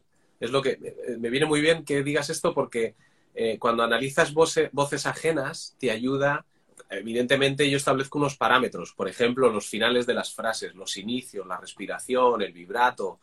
Eh, eh, ahí es donde está la personalidad de cada cantante. Cada, hay unas pautas, pero, pero luego, ¿qué pasa? Estamos hablando de un tal Chris Cornell que ha establecido unas bases en un estilo de canto. Eh, Frank Sinatra, igualmente. O sea, esta gente no es que haya. Eh, bueno, siempre ha habido un principio en algo, ¿no? Un, alguien antes. Pero luego ellos desarrollan esa técnica con su con su propia autocrítica, ¿no? Que es muy difícil tener eso, tío. Escucharte. Está bien que a veces te diga alguien, sí, tío, pero es que haces mucho vibrato al final, o alargas las frases, ¿no? Al final, o, los comienzos los empiezas en vez de más explosivos, los haces muy... Todo eso forma parte, ¿no? Del estudio de, una voz, ¿no? Que, de esa evolución. Claro. O que siempre tiras con la misma... a partir de la misma nota, ¿no? A lo mejor mm, siempre inicias o siempre tiras a séptimas o siempre... Sí, eh, también para eso está un productor, también para eso está, como es tu caso, pues un un profe, ¿sabes?, que, te, enseña cosas a que tener en cuenta. Luego tú haz lo que quieras, porque es verdad que cada uno tiene sus vicios. Y también eso creo que mola. O sea, los dejes de Ian Asbury, mola que los tenga. Y los dejes de Axel Rose, mola que los tenga. Eh, y seguirán siendo así y, y, seguirá muchas veces haciendo melodías parecidas a las que ha hecho, pero porque es su naturaleza. Totalmente. Y eso mola. Pero, pero por eso te digo, pero como músico pasa exactamente igual. Eh, aprende todo aquello que te llame la atención. A mí, por ejemplo, como guitarrista, el rockabilly es un género que me mola mucho. Nunca voy a conseguir tocar rockabilly como tal, ¿sabes? Pero, pero sí aprender un poco el lenguaje de, de eso, ¿no? De la guitarra rockabilly, de algunos recursos porque al final todo está conectado, el rockabilly y el rock and roll están conectados, el rock and roll, o sea, el blues también está conectado, eh, el rock and roll con los años 70 está muy conectado, los 70 con los 80 y con los 90 está conectado, o sea que al final todo viene del mismo sitio. Y aprender todo eso, eh, si luego todas esas herramientas, esa caja de herramientas, aprendes a utilizarla bien, eh, esa yo creo que es un poco la, clave. y uno también te digo, uno no es consciente de su estilo. Yo no, ni, la banda, ni eso que dicen, tenéis un sonido propio. No, yo no lo sé, porque estoy ahí, yo no, no puedo saberlo. Es como las canciones, dices, bueno, esta canción está bien, pero no sabes si de repente va a ser la, canción para la gente. Porque tú no tienes esa capacidad de, de, analizarlo de, o de verlo desde fuera, es imposible con la voz pasa igual. Em, yo siempre creo que, que, aún no, me gustó, ¿sabes? Y que necesito aprender algo más, aprender a matizar de otra forma, aprender tal. Siempre ando en, un poco en, eso. Y, y quizá esa sea un poco la clave, ¿sabes? El, el, no, no, ser complaciente, no decir, está guay, canto muy guay, lo hago todo muy guay, eso es una cagada. Tú me dijiste algo que me gustó mucho cuando hablamos el otro día y es que que tú consideras que eh, todo músico o, todo cantante debería aprender otro instrumento para poder ampliar su, su eh, cómo escucha otras voces, ¿no? Para generar otras voces, unas terceras, unas quintas, séptimas, para meter más, ¿verdad? Sí, porque es lo que hemos hablado. Em, aprendemos por imitación. Imitación es lo que ves, lo que, lo que escuchas, lo que sabes todo eso. Entonces, eh, si, un, si un cantante eh, aprende al final en un piano en una guitarra a formar un acorde, eh, ese acorde te está dando una armonía completa, porque tú tienes la tonalidad que sea, un re, pero claro, de ese re se puede convertir en un montón de cosas. Entonces, dentro de ese acorde, a ti te está metiendo en tu cabeza, si aprendes a escucharlo y lo analizas, todas las armonías que tiene una voz. Entonces creo que sí, que un cantante debe de tocar un instrumento. Lo mismo también, eh, al final, un batería, por ejemplo, tiene, debería de, tener nociones del bajo, del piano, la guitarra, y al revés, y un guitarrista, un bajista, entender totalmente una batería. Si además te animas y la tocas, mejor, pero entenderla. Porque todo está conectado. Al final, y porque una voz siempre es una nota, o sea, tú la melodía que estés haciendo, tú puedes estar modulando, subiendo, bajando, no sé qué, pero no deja de ser una nota que con, con, con, un, con una nota de guitarra, un violín, lo que sea, se puede reproducir exactamente igual, con un slide, ¿no? Que, entonces, no deja de ser una nota. Cuando tú aprendes a que toda esa nota se puede formar un acorde que entra con la melodía que hay, cuando, es cuando de repente que creo que es uno de los grandes problemas de los cantantes, la armonía. ¿Sabes? El, improvisar una armonía. No, no, me tengo que estudiar. No tienes que estudiar nada. Esto es una canción de Liner Skinny. Esto es una canción de tal.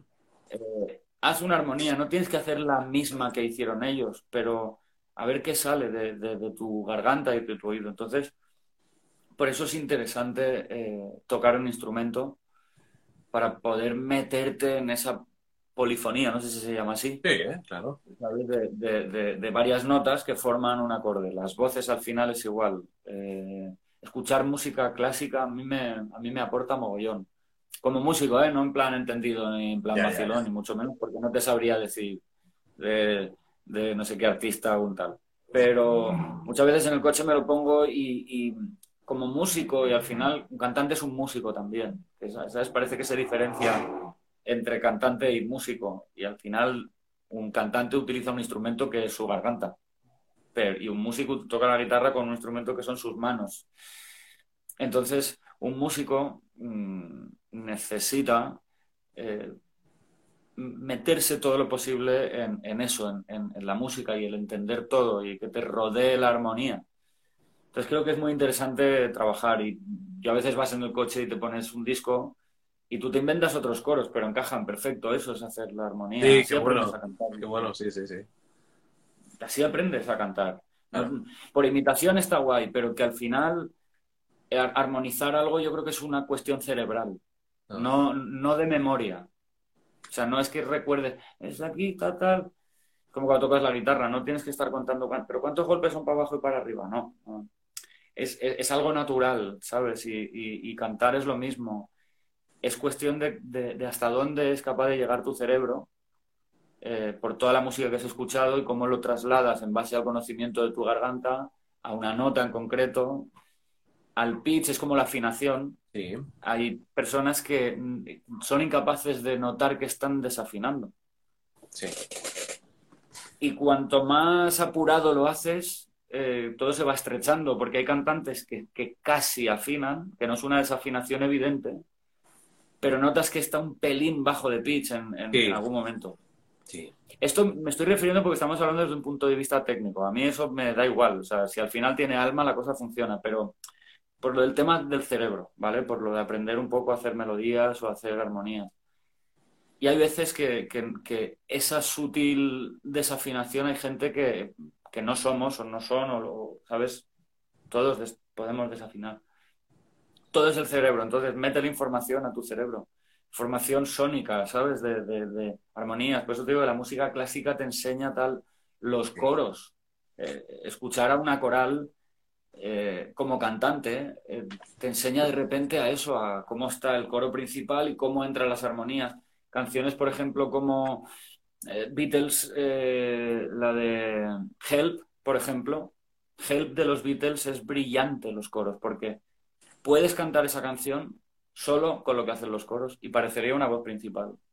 Totalmente. Y eso es lo interesante. Y eso viene del, del mundo coral. Help, ¿Sabes? Cuando entra la, When, when I was young, I never ¿Sabes? Cuando entra eso y tienes la voz principal encima, dices, joder, qué cabrones. Pues viene de ahí. ¿Sabes? No hay que ser tan, tan cerrados, que la, música buena no tiene estilo. Sí, no, que no es. Eh, soy cantante y ya está. Y solo haces la voz principal y lo demás que le den por culo. No, hay que, claro, hay que currar para ampliar todo eso. Sobre todo porque te vas a juntar con a hacer música con otros elementos que son instrumentos eh, y, y, vas a tener una especie de conversación. Claro. El bajista conversa con la guitarra y con la batería juntos, por eso eso se llama hacer una canción. Al final es una especie de conversación, de colegueo entre colegas, ¿sabes? o sea, de, historia. Y tú vas a ser otro más. Entonces tienes que entender la intención, ¿sabes? de, no puede ser, si la batería y la guitarra está haciendo así algo como muy tranqui, muy sosegado, tú no puedes berrear como si no hubiera un mañana, a menos que entiendas el porqué y decidas romper la norma. Pero no de forma aleatoria, ¿sabes? Y lo mismo, si de repente tienes un batería, una guitarra que están ahí pegando hostias, ¿sabes? Con una intensidad, tú no puedes a lo mejor estar cantando. Pero ya te digo, a, menos que, que, entiendas totalmente la movida, digas, sí, sí, sí, lo sé, chicos o chicas, pero que quiero romper la norma. Claro. Vale, eso está bien. Entonces sí, es, es, es, yo creo que es necesario como aprender idiomas. Si que hablar con una persona de, Reino Unido, pues tendrás que saber inglés o ella español y si los dos sabéis los dos idiomas, mejor. Mejor, sí. Más entendimiento habrá, claro. Eh, ¿Cómo hacéis los coros en, corazones? Cuando trabajas, eh, ¿piensas en tus compañeros te hacen coros en vivo? Sí, ¿Cómo, em, trabajas, ¿Cómo trabajas? ¿Cómo te ayuda a plantear eh, a la hora de componer los temas? ¿Meter coros o no? ¿Más, menos? ¿Cómo? Sí, a ver, los, los coros a veces, a veces los tengo ya en la cabeza por lo que te decía, ¿eh? porque cuando escribes o tienes, yo las canciones intento imaginarlas primero y luego las pongo sobre la guitarra o el papel, pero primero me lo intento imaginar todo. Entonces hay veces que los coros ya los, ya los tengo en la cabeza pero luego otras veces también em, en el local trabajamos por lo que hablamos, porque al final Caco, que es el que más coros hace, pues tiene un rango vocal. Él es verdad que no había cantado mucho antes en los otros grupos en los que estaba, y, pero creo que mola también porque ya, ya digamos que está seguro cuando, hace los coros y, creo que eso es de puta madre. Entonces ahí sí que vemos un poco eh, qué armonía podría hacer. A veces, si yo a lo mejor marco tres coros en, una canción, a lo mejor uno es muy agudo y él le pilla muy arriba, bueno, pues arreglamos para que, para que esté. Eh, en, el disco, en el disco solo grabas tú voces, ¿no? Sí, aunque me haría mucha ilusión en algún disco que, grabara Caco y, Quique también. Em, es verdad que según qué canción, es decir, si, lo que estás trabajando es pues, pues, como algo más hooligan, no pasa nada. Pero si estás buscando algo, una armonía o algo así, mm, en el disco se nota mucho si lo que hablábamos, ¿no? Si no está de expresión bien, si no está en el sitio y demás. Pero a mí, sinceramente, me, encantaría que, pudieran grabar coros por lo que te digo, porque, porque creo que lo interesante es eso, ¿sabes? Es la mezcla y es hazlo tú, ¿sabes? Si hay un coro, pues a lo mejor que hay cuatro coros en, en, la voz principal y tres coros, pues a lo mejor yo hago la voz principal y un coro, pero los otros dos vosotros, porque después en directo va a sonar lo que hay en el disco que sois vosotros. Claro. Entonces, es, es un poco la. Es un poco la. La historia, ¿sabes? De. Pero en tu caso. Desde mi punto de vista, en tu caso, como tienes una voz tan personal, cálida, así de garganta, roqueras, ¿no? Es, eh, queda bien, queda muy bien que tu voz sea la que predomina también en las armonías de los coros, ¿no? Porque hay como otro empaque, ¿no? No conozco la voz de Caco, ni de...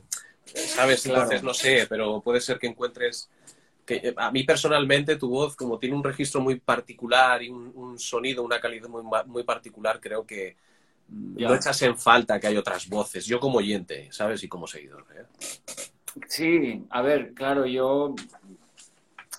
Es, verdad que siempre va a tener, o sea, siempre va a encajar a nivel sonoro cuando la misma garganta hace los mismos coros.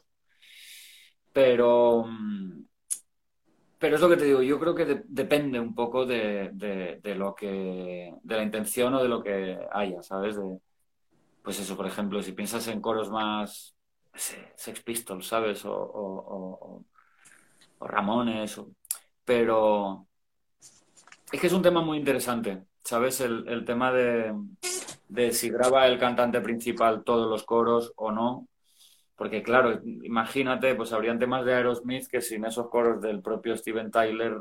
Eh, o eh, Queen, Bohemian Rhapsody y todo esto, claro. O Queen, por ejemplo, ¿no? Y creo que, que ahí entra un poco... A veces, a veces es como que el, directo, la música en directo, condiciona la, creación o la composición. Y también lo que te digo, hay, mucha, hay mucho que rascar ahí, ¿no? Es como las producciones. Nosotros, de momento, en Corazones es todo muy crudo porque queremos que lo que suena en el disco, llevarlo tal cual al directo. Pero no, no descarto algún día hacer algún disco con, sin cortarme con la producción. Es decir, si en esta canción tiene que haber una guitarra eléctrica y en el solo va a haber una guitarra abajo y además va a haber una guitarra acústica tal, además un piano, además un saxo, o no sé qué, un acordeón y además de la batería, unas maracas o lo que... Eh, a nivel de creación también me interesa, ¿no? Porque es como, no tiene por qué ir junto. Muchas veces pensamos en eso, ¿no? Pero no tiene por qué ir junto siempre. Luego ya nos buscaremos la vida. Sí. Em, es como lo del minutaje, ¿no? Que, antes era, no, si la canción dura más de tres y medio, no será single. dices, pero ¿qué, qué, qué tema has hecho tú? ¿Qué has escrito? With or Without You ahora mismo single, ¿dónde vas a poner el single? ¿Sabes? Sí, sí. Pero nos pasaba, y a veces nos pasa, que no dure tales. Que dure lo que tenga que durar. Tienes que analizar la canción si sobran partes, sí. Entonces es larga. No sobran partes porque está planteada de una forma que crezca y que tenga sus momentos. Que dura seis minutos y medio, pues dura seis minutos y medio. No, no pasa nada. O sea, a veces ponemos un poco la lupa o miramos hacia el sitio equivocado y, es lo que te digo, y muchas veces con lo de los coros, pues, pues, pues sucede. Si en el disco tiene que estar ahora mismo mi, mi, propia voz haciendo los coros, porque ahora mismo eh, eh, aún no, no pueden grabarlo Caco y Quique, no pasa nada, porque debe ser así. Pero a mí me encantaría que, que, algún día eh, puedan hacerlo ellos. O, probablemente, pues igual, o me planteé invitar a colegas de, oye, ¿te apetece, te apetece grabar de los coros de, aquí y tal? Pero es, es eso, es, es un tema... Bueno, de momento, personalmente el curro que estás haciendo a mí me gusta, o sea, me gusta escuchar porque eh, las melodías y las armonías que haces que mm, tienen esa crudeza, como tú dices, ¿no? Y, y, y no personalmente, claro, a lo mejor luego a nivel personal tú, si te surge alguna armonía, una melodía que te puede llevar a armonizar más, abrir, porque claro, al meter otras voces como que se abre más, ¿no? La armonía, no estás tú solo ahí en... Sí. Sí, sí, pero bueno, al final, quiero decir, hay canciones en las que no hay coros. Claro. Y no hay no porque no quepan, sino porque no debe de haber coros, porque, porque quizá desvirtúa un poco, le quita un poco de rollo a, a la canción o al mensaje o lo que pretendes, ¿no? Es como, este tema es muy punkino, vamos a meter de repente aquí una armonía como si fuéramos Queen. Claro. Eh, lo mismo que los solos de guitarra, pues hay canciones que tienen un solo y otras que no tienen que tener un solo y no pasa nada. Entonces esto pasa igual. Eh, yo, yo, te he visto cantar, te he visto cantar con Flu Fighters el tema de, sí. de Pretender, ¿no? Hostia, sí, sí, es Y está, está, de cojones, tío, está guapísimo, tío, te va de puta madre, tío. Pues, pues ahí, o sea, ahí las venas de la garganta casi me explotan. Porque es muy, es, es, es, muy intensa y no hay, no hay mucho sitio para respirar. El problema es eso. De hecho, Dave Grohl en directo jamás la ha cantado como en el disco. Hombre. Porque no puede respirar. Claro, claro. Porque no hay, no hay sitio, no hay sitio. Pero volvemos a lo mismo. Probablemente cuando, cuando Dave Grohl hizo esa canción, estaría en el estudio y es. Hostia, igual tengo que cambiar la melodía principal porque es que es casi real, no me da tiempo a respirar para afrontar cada vez el. Y dirían, no, pues. Grábalo, no pasa nada, ¿sabes? Pero claro, eh, es, es, complicado luego pensar lo que tienes que llevar al directo. Es como lo de exigirse mucho en el estudio, que hay muchos cantantes que, que llegan a sus límites y es no tienes por qué llegar a, tus, a tu límite porque, porque después en directo lo vas a tener que defender y las condiciones no van a ser las que tienes ahora mismo en el estudio, en el que eh, bebes agua, has venido descansadito de casa, vas a cantar aquí a darlo todo, no, vas a ver una furgo, aire acondicionado, te llegado a Madrid, se me ha resecado toda la garganta porque Madrid es el clima más seco, uff, y ahora tenemos, y esta canción la tengo que hacer después de hora y media cantando, a mí me pasaba con Ushuaia al, principio, lo que pasa que como era joven apretaba y, salía, pero, pero claro, aprendía que no tienes por qué ir buscando tu límite todo el rato, porque así como un coche tiene un límite el motor de, apretar, te permite hacerlo alguna vez, pero en este caso lo vas a tener que hacer siempre en tus, en tus directos. Yo fíjate, me pasó... Dime, dime, dime. dime. No, que digo que somos kamikazes, ¿no? Con la voz, cuando tenemos cierta edad. Hasta cierta edad ya somos kamikazes y vamos sí. Sí, y, que por eso te decía, ¿no? Y que, y que es lícito porque necesitas aprender y a veces cuando eres un chaval es como que quieres demostrar y quieres, em, pues eso, decir, mira, mira que arriba canto. También porque luego estás más conectado con tus ídolos, ¿no? Con Sebastian Bach de repente. Y es como, si Sebastian Bach lo hace, pues yo también. Claro que sí. Tírale. Total. Entonces, eh, pero eso es normal y, no pasa nada. Pero luego aprendes eso, que, vas a tener que llevar ese repertorio, vas a tener que defender esas canciones, tienes que saber que conforme nos hacemos mayores la garganta cambia. Y incluso aunque te cuides muchísimo, me imagino que sí hay excepciones, lo que hablábamos de Glenn Hughes, por ejemplo, pero normalmente si no has, si no has llegado a tus límites podrás seguir cantando las mismas canciones toda tu vida. Pero cuando llegas o incluso rebasas tus límites, eh, se complica y se complica todo, porque cuando en un concierto llegas y es que, joder, encima, claro, a la gente que le gusta, le gusta que lo he dado, que la voz aquí casi se, se me sale la garganta Claro, es potencial canción a estar al final del concierto. Hostia, al final del concierto, pues sí, te toca al final del concierto. Es que estoy reventado, pues lo tienes que hacer. Y después a mi garganta lo único que necesita ahora mismo es este extra. Y ya, pero estamos aquí en Bilbao y tienes que hacerlo. Y al día siguiente hay otra vez concierto. Entonces, sí, yo no, no recomiendo ir hasta, hasta el techo de uno porque, porque, porque te vas a dar una hostia. Hay que saber, hay que saber frenar y, y saber poner esos límites, ¿no? Y ele- elegir, es, por eso es muy importante también saber elegir el, el set list.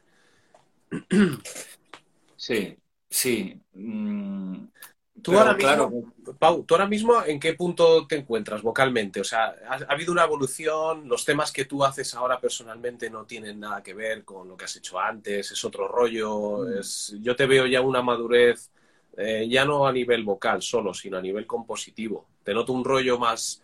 de- hay veces que te noto así como un deje blusero que me mola, ¿no? Al final de las sí, frases. ¿Cómo, qué, qué ha sido? Porque tú dices que vas dejando en la caja de herramientas cosas, ¿no? Que vas aprendiendo cositas. Principalmente de dónde tiras. Así que es lo que más se ve al abrir tu caja de herramientas. A ver, yo sobre todo tiro mucho de, de- de- de intuición, es decir, no pienso en lo que voy a hacer, solo lo hago y, y una vez hecho lo, lo pulo. Pero no, no pienso en, en esta canción la voy a cantar así o la voy a cantar así, sino eso me lleva a algo, a, un- a una melodía, a un tipo de tal y, y, dejo que salga, ¿sabes? Creo bastante un poco en eso, en la inspiración momentánea, ¿no? De- sale así y luego lo voy, lo voy puliendo. Eh, al final dar con una melodía, es lo que te decía, es que, es que hacer una melodía es, es, aunque sea en pequeño, es igual que hacer una canción. O sea, puede de repente salirte la melodía perfecta, decir, está perfecta, está todo en el sitio, no le falta ni le sobra nada y ya está, te ha salido la primera, ya está, perfecto. O puede haber melodías que dices, "Ah, está casi, pero no me gusta este final, o no me, no me gusta, ah, no, no acabo de pillarla. Entonces vuelvo a lo mismo, no sé, yo no sé cómo se hace. Eh, yo intento que me guste y cada vez me exijo más, eso es cierto, pero, pero intento que me guste, intento lo que te digo, o sea, no, intento saber dónde están mis límites y, sé que no tengo que demostrar nada. Pero ¿Sabes? tampoco le No, tienes no, no. miedo. Porque tú te has cantado temas de, de- de Queen. Estuviste con Dani Gómez, ¿no? En, en Zaragoza. Sí, sí, sí, en, en Rock FM, exacto. Claro. Eh, sí, y, y- y lo disfruto, pero, pero quiero decir, no tengo miedo porque conozco mis límites. Si a mí cuando me, me proponen hacer I Want It All, eh, la escucho y creo que rebasa mis límites, le habría dicho a Dani, o arreglamos el tono o no lo puedo hacer, porque yo no voy a pasarlo mal. ¿sabes? Y, y- y creo que, que esa es la clave. Y, más allá un poco de los nervios escénicos, digamos, pues por, por, pues son conciertos en, en los que en este caso tienes además que cantar para fans de, de Queen canciones de Queen, ¿sabes? Que es como, no puedes igualarte a Freddie Mercury. Básicamente porque ya no como cantante. No digo en mi caso, pero que sería discutible a nivel mundial. O sea, yo creo que hay cantantes que cantan igual o mejor que Freddie Mercury. Lo que pasa es que Freddie Mercury es un mito. Entonces no, no puedes alcanzar eso. No es, no es que sea inalcanzable desde un punto de vista objetivo. Ya. Es inalcanzable en muchos otros aspectos, a nivel de creatividad, a nivel de, de, de valentía, eh, de, de muchas cosas como cantante, pero, pero no en una técnica o un tono o un... Aunque puede ser muy polémico, pero lo digo desde un punto de vista objetivo. Eh, y al final es un mito y ese mito es, es, es imposible que, que, que iguales o, a un mito, pero eso no hace que no puedas cantar sus canciones desde de, de, de tu humildad al final y ya está. Pero lo que te digo, conociendo tus límites, yo no haría algo que sé de primeras que no voy a poder hacer. O que sé de primeras que si lo puedo hacer voy a ir justísimo. A mí, yo no soy de arriesgar de forma consciente. Ya. Yo soy de arriesgar sin pensarlo. ¿Sabes? De estar en un concierto y estar y decir, me da igual y, y, y, y tirar y, dejarme la garganta, pero porque la energía en ese momento me dice, ah, ¿sabes? Y tira y ya está. Pero no soy de, de, bueno, pues apretaré, que me va muy apretada esta canción, pero iré y no sé qué es. No, quiero disfrutarlo. ¿Te pones muy nervioso antes de los shows? No, no. Nervioso no, es, es concentrado, yo creo. Y a veces la manera de concentrarte es precisamente no, dar, no darle mucha importancia. ¿eh? Ya. O sea, no, no, no tiene por qué ser solemne. A veces un tío que va a subirse a un escenario y tal está concentrado hablando con su, ¿sabes? Con el compañero o lo que sea, tomando una cerveza. ¿Qué tal, tío? Y tú estás ahí como, ¿sabes? Así es, me olvido un poco, ¿sabes? De repente sal, sal, ¿sabes? Y es, venga, pues aquí. Y, pero no, al principio sí, claro, me ponía más nervioso, pero a día de hoy eh, eh, apenas, porque también soy muy fan de, de, la posibilidad de que algo salga mal. Sí, eh, ¿verdad? Yo soy muy fan de eso. me parece contradictorio, ¿eh? Pero yo no es, que, no es que quiera que se me rompa, por ejemplo, la sexta cuerda de la guitarra en un concierto pero no me importa si de repente pasa, porque ese caos, esa, ¿sabes? esa locura de repente me va a, retar en ese momento, ¿sabes? De búscate la vida. Entonces, eh, es lo que te digo, ¿no? conscientemente no me gusta saber que me la voy a tener que jugar, pero si estoy de repente en un momento y la energía, la emoción, tal, me la juego porque lo pienso en medio segundo y en el otro medio lo estoy haciendo y en el siguiente a lo mejor me estoy arrepintiendo. Pero, pero lo hago, ya está. Surge y surge, ya está. La naturalidad ante todo, claro. Eso no se puede controlar. Energía, claro, es, energía. Por eso es importante que la gente también entienda que tienen que ir a ver conciertos, porque no hay dos conciertos iguales. No los hay. Un cantante, un guitarrista, un batería. No van a hacer dos veces el mismo concierto, ni aunque fuera la misma sala, dos días seguidos no van a hacer el, mismo concierto. Y son momentos únicos que la gente pueda, puede quedarse para, para sí mismos. Al final es, este momento fue así. Si además tienes la suerte de que, pues como los míticos conciertos de Hendrix o lo que sea, si además has tenido la suerte de que se ha grabado en DVD, o sea, se ha grabado en, en vídeo, luego se ha editado en el DVD y, y hostias. Y la gente pone como ese solo de ese concierto en Inglaterra, que, que el mejor que la mejor vez que le salió en su carrera porque tenía un alma y tú estabas ahí perfecto. Pero, pero eso es lo que, ¿sabes? Quizá el día siguiente lo hizo mejor o lo hizo de otra manera, ¿sabes? Entonces la gente tiene que salir a ver conciertos porque, ¿sabes? Es, especial cada noche. Cada noche no estamos igual, no sentimos igual. Además, el eh, público ayuda mucho a esa energía, claro, a esa magia de esa noche. Claro, Claro, y, a veces estás, pues eso, estás tocando un tema y ves de repente a una persona, a un grupo de chavales que se, están poniendo a cantar esa canción y tú te vienes más arriba y no sé qué. Y es energía. Eh, porque si no, al final acabaremos conciertos con hologramas, que es lo que ya está empezando a pensar. En, el, en el cual es como, ir a es como ir al cine. Da igual que el público sea el mejor público del mundo o no y eso va en detrimento del resultado final. Entonces, por eso hace falta que la gente, ahora es verdad que la situación en la que estamos no, pero tampoco sirve porque ahora parece que los parece que todos los grupos llenaban todas las salas antes y ahora no pueden tocar y no es así. ¿Sabes? No se llenaban las salas. Y es porque la gente, por las razones que sea, pues deciden elegir otra cosa y no pasa nada, pero yo también quiero lanzar un poco el mensaje de lo, de lo importante que es, que es eso, que la gente tiene que salir a ver conciertos porque es una especie de regalo que, que, cada grupo hace cada noche. O sea que... Sí, hay veces que es difícil ver la, la, postura del músico, ¿no? El coleguita que se va a tocar a otra ciudad y no sé, es como que mm. se ve todo muy no sé, parece que solo. va bien siempre, ¿no? ¿Cómo, perdona? Que parece que te va bien siempre porque estás girando y ah, estás fetando y tal. Y pues no, pues, pues ha habido noches que no, pero, pero de repente ha habido una energía porque has visto que aunque había a lo mejor 25 personas, eh, se ha puesto alguien, un grupo de esas 25 personas que, les has visto emocionados y tal, y lo has dado todo, y, y de esas 25 personas has acabado vendiendo 15 discos. Claro. Y otro día hay 150 y vendes 18 discos. Claro. ¿Sabes? Entonces, eh, pero es eso. La banda cuando, cuando hay una energía de ida y vuelta, eh, eso es lo que eleva al grupo. No sé, mira, en, YouTube no sé si estará, pero hay, por ejemplo, un concierto mítico de Pantera en, Santiago de Chile. Yo lo he visto en vídeo, pero no recuerdo si en YouTube y, literalmente parece que se va a caer todo, o sea, que se, que se va a destruir el mundo. Porque ves al público y ves al grupo con esa energía recibida por el público, después os la devolvemos y el público después os la devolvemos nosotros también, ¿sabes? Y hay una especie de choque de energía que esos son los conciertos, ¿sabes?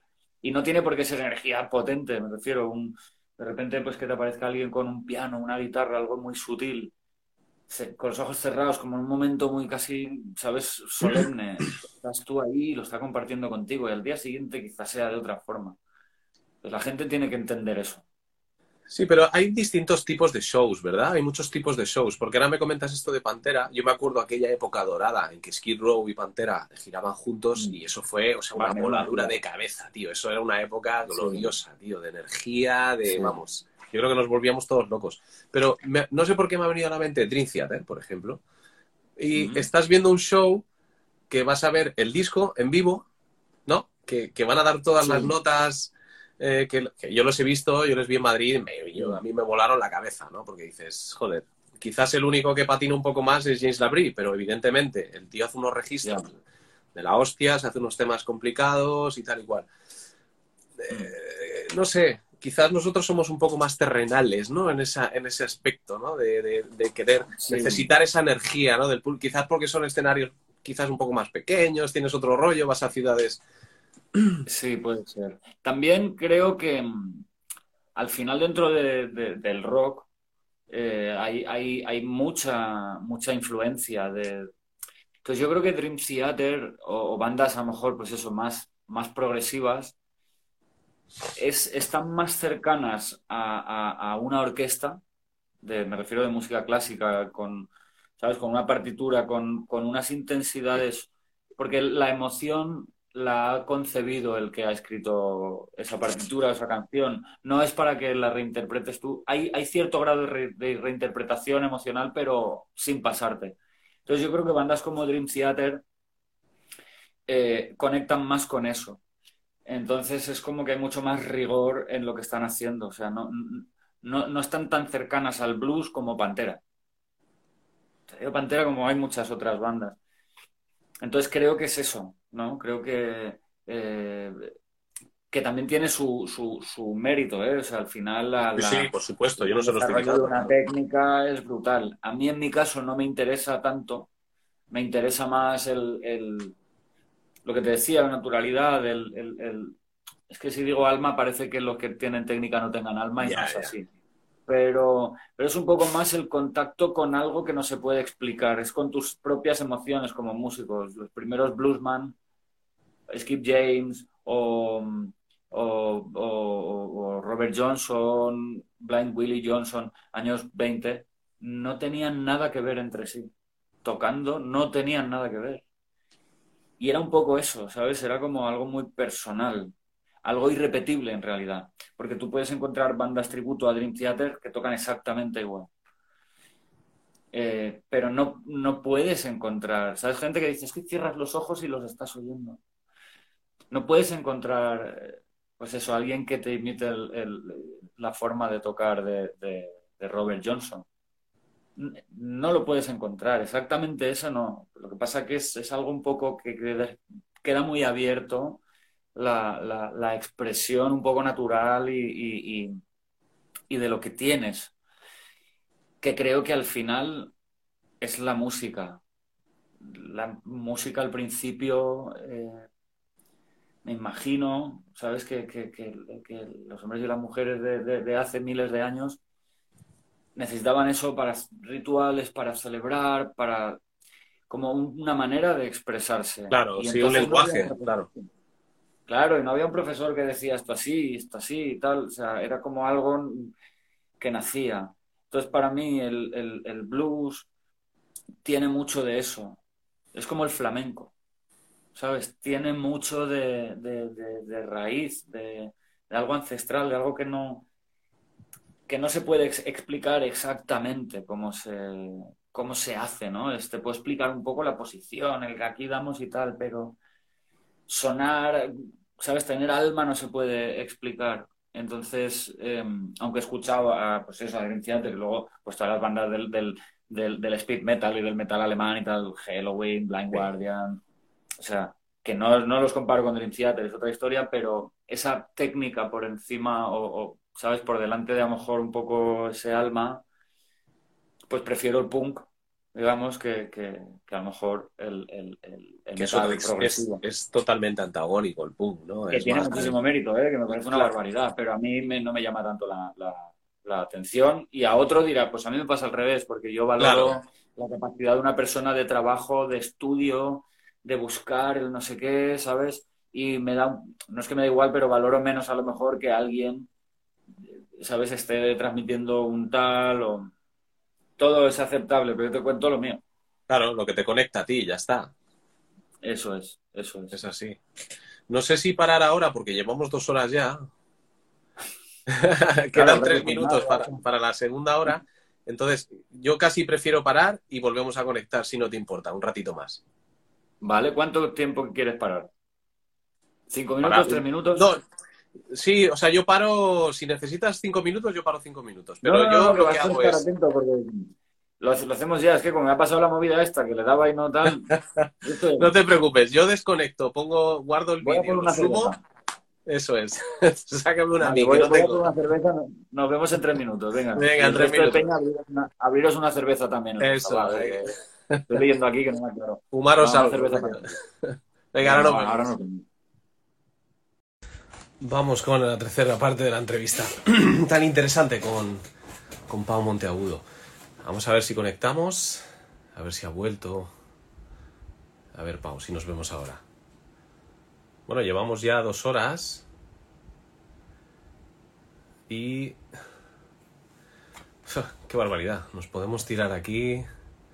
Hola, cariño. Hay tantas cosas de las que hablar con... Me gusta, ¿no? Esta, me encantan estas entrevistas. Y, y con Pau la verdad que es un placer poder hablar.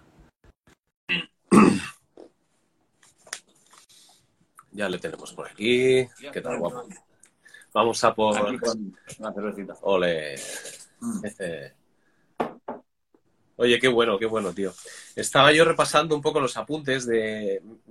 Apunté ciertos, ciertos nombres, ¿no? Que me, que me diste tú, como Bobby Blunt, Led Belly, en fin. eh, no sé. También surgieron algunos nombres porque eh, a la hora de... Yo te pregunté sobre cómo escribir las canciones, qué sistemas. Me comentaste un nombre que era William Burroughs, ¿no? Sí, que es, eh, es un escritor que tiene un sistema de escritura de, de letras, ¿verdad? Que me pareció muy Sí, interesante. Sí, sí, William Burroughs eh, estuvo muy, muy unido a la, a la cultura de, de los, los 70, 80, 90. Eh, los Stones, por ejemplo, yo creo que en el disco, en el Exile on Main Street, utilizaron una de las, de las técnicas que él, que él desarrollaba, que consistía, bueno, que tú eh, escribieras frases completas, cuando estás haciendo una letra, escribes frases completas y, y cuando tienes unas cuantas, las cortas por la mitad, las divides en dos mitades y formas, eh, formas frases que a veces te dan significados muy, muy interesantes, ¿no? Los Stones lo utilizaron, eh, Kurt Cobain lo utilizaba mucho también. Eh, en fin, hay un montón de, de- hay un montón de, de- de- bandas, de poetas que utilizan esa técnica y es, es- es bastante interesante hacerlo. Como el otro día que hablábamos también de la escritura automática y cosas así. Sí, es verdad. Hay que, mm, es lo que hablábamos, eh, eh, prueba, no, es de los pocos sitios, hacer canciones es de las pocas situaciones en las que no existen las reglas. No existe ninguna, ninguna norma, no hay, no hay nada que, que no puedas hacer. No hay nada que no puedas cantar, ni contar, ni haz lo que quieras. Es como si decides cantar. Hay grupos, por ejemplo, en los que los cantantes no cantan absolutamente nada, o sea, lanzan alaridos, eh, todo como muy... Pero no hay, un, un- no hay unas palabras unidas que dan un mensaje. Ya. Bueno, eh, no pasa nada, o sea, por eso digo que, que lo guay de hacer canciones es que no existen las, las normas. Y es lo que, lo que sucede cuando, en este caso, William Burroughs, pues plantea esto. Es como Andy Warhol, por ejemplo, también rompió esquemas, David Bowie rompió esquemas en la música. Eh, sí, tanto, de tanto lo musical como lo visual, totalmente. David Bowie. Claro, claro. Entonces, por eso te digo que, que se trata de, de eso, de, de nutrirte de aquello que te llame la atención. No tienes que hacer lo que otros dicen que hay que hacer. Ni si ahora yo estoy ahora diciéndote William Burroughs, pues la gente puede investigarlo y puede decir, pues bueno, está guay, pero no me interesa, no va conmigo y no pasa nada, no es mejor ni es peor. Lo que, lo que sí es mejor o peor es si buscas tu camino o no. Eh, si tú buscas lo que quieres hacer, buscas cómo quieres tocar o la música o, o- perfecto, ¿sabes? Para ti, Pau, es- Dime, dime. Perdóname, para ti, eh, pasar de escribir en inglés a, a hacerlo en castellano ha supuesto un... Porque lo haces muy fluido y, y muy fácil, entra muy fácil. Haces un rock eh, con, el, eh, con nuestra lengua, ¿no? Que es, es muy... No notas, o sea, cuentas cosas, se entiende perfectamente. Eh, y no sé, eh, te- pero te resultó cuando trabajabas, eh, has trabajado en inglés, las letras, sí, bueno, con Ushuaia trabajabas en castellano, pero Sí, ¿Te supone, nunca te vienen las letras en inglés? no, me sigue viniendo en inglés. ¿Y, y cómo es Sí, eso, sí, no? ¿Cómo es ese proceso?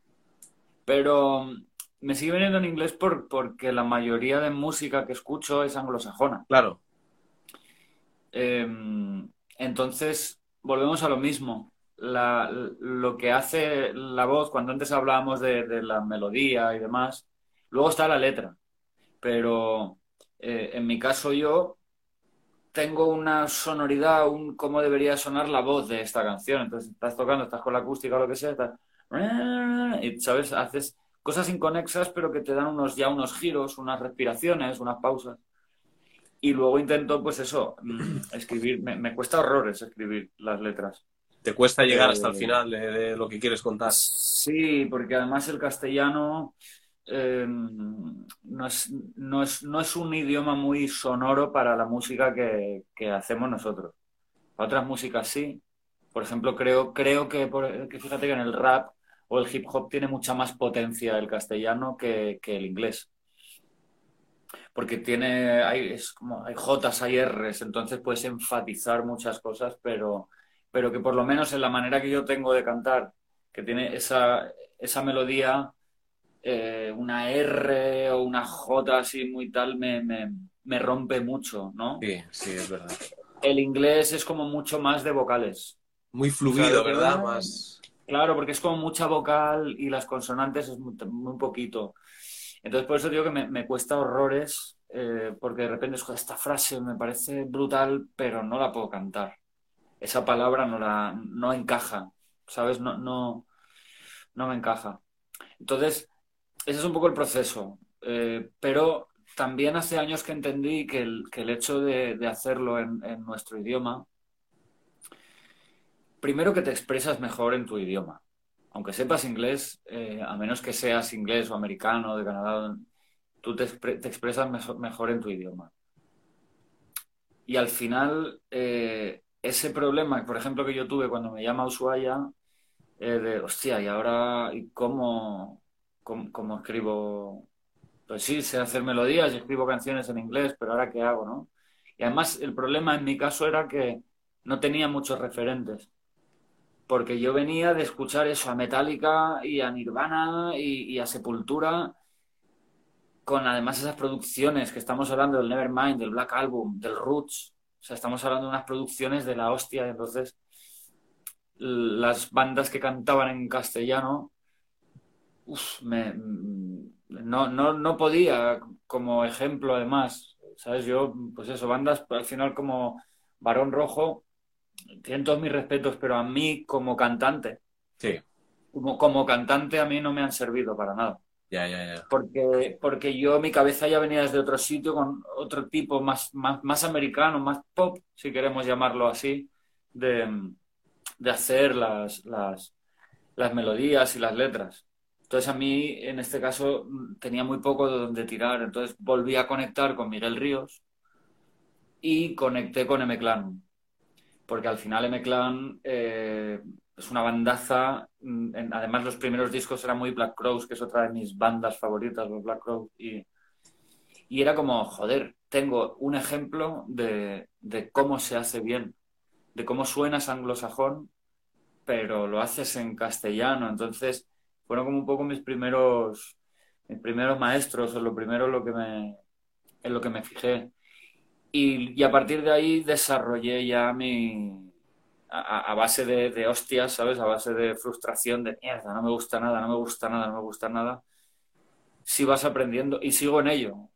Pero creo, por eso te decía, creo que es muy importante que, que, que defendamos un poco, en este caso, hacerlo en castellano, para que, para que si dentro de 15 o 20 años un chaval o una chavala de 16, 17 años quiere, quiere tocar música como los Guns N' Roses, que tenga ejemplos mm, en castellano para poderse desarrollar eso, ¿no?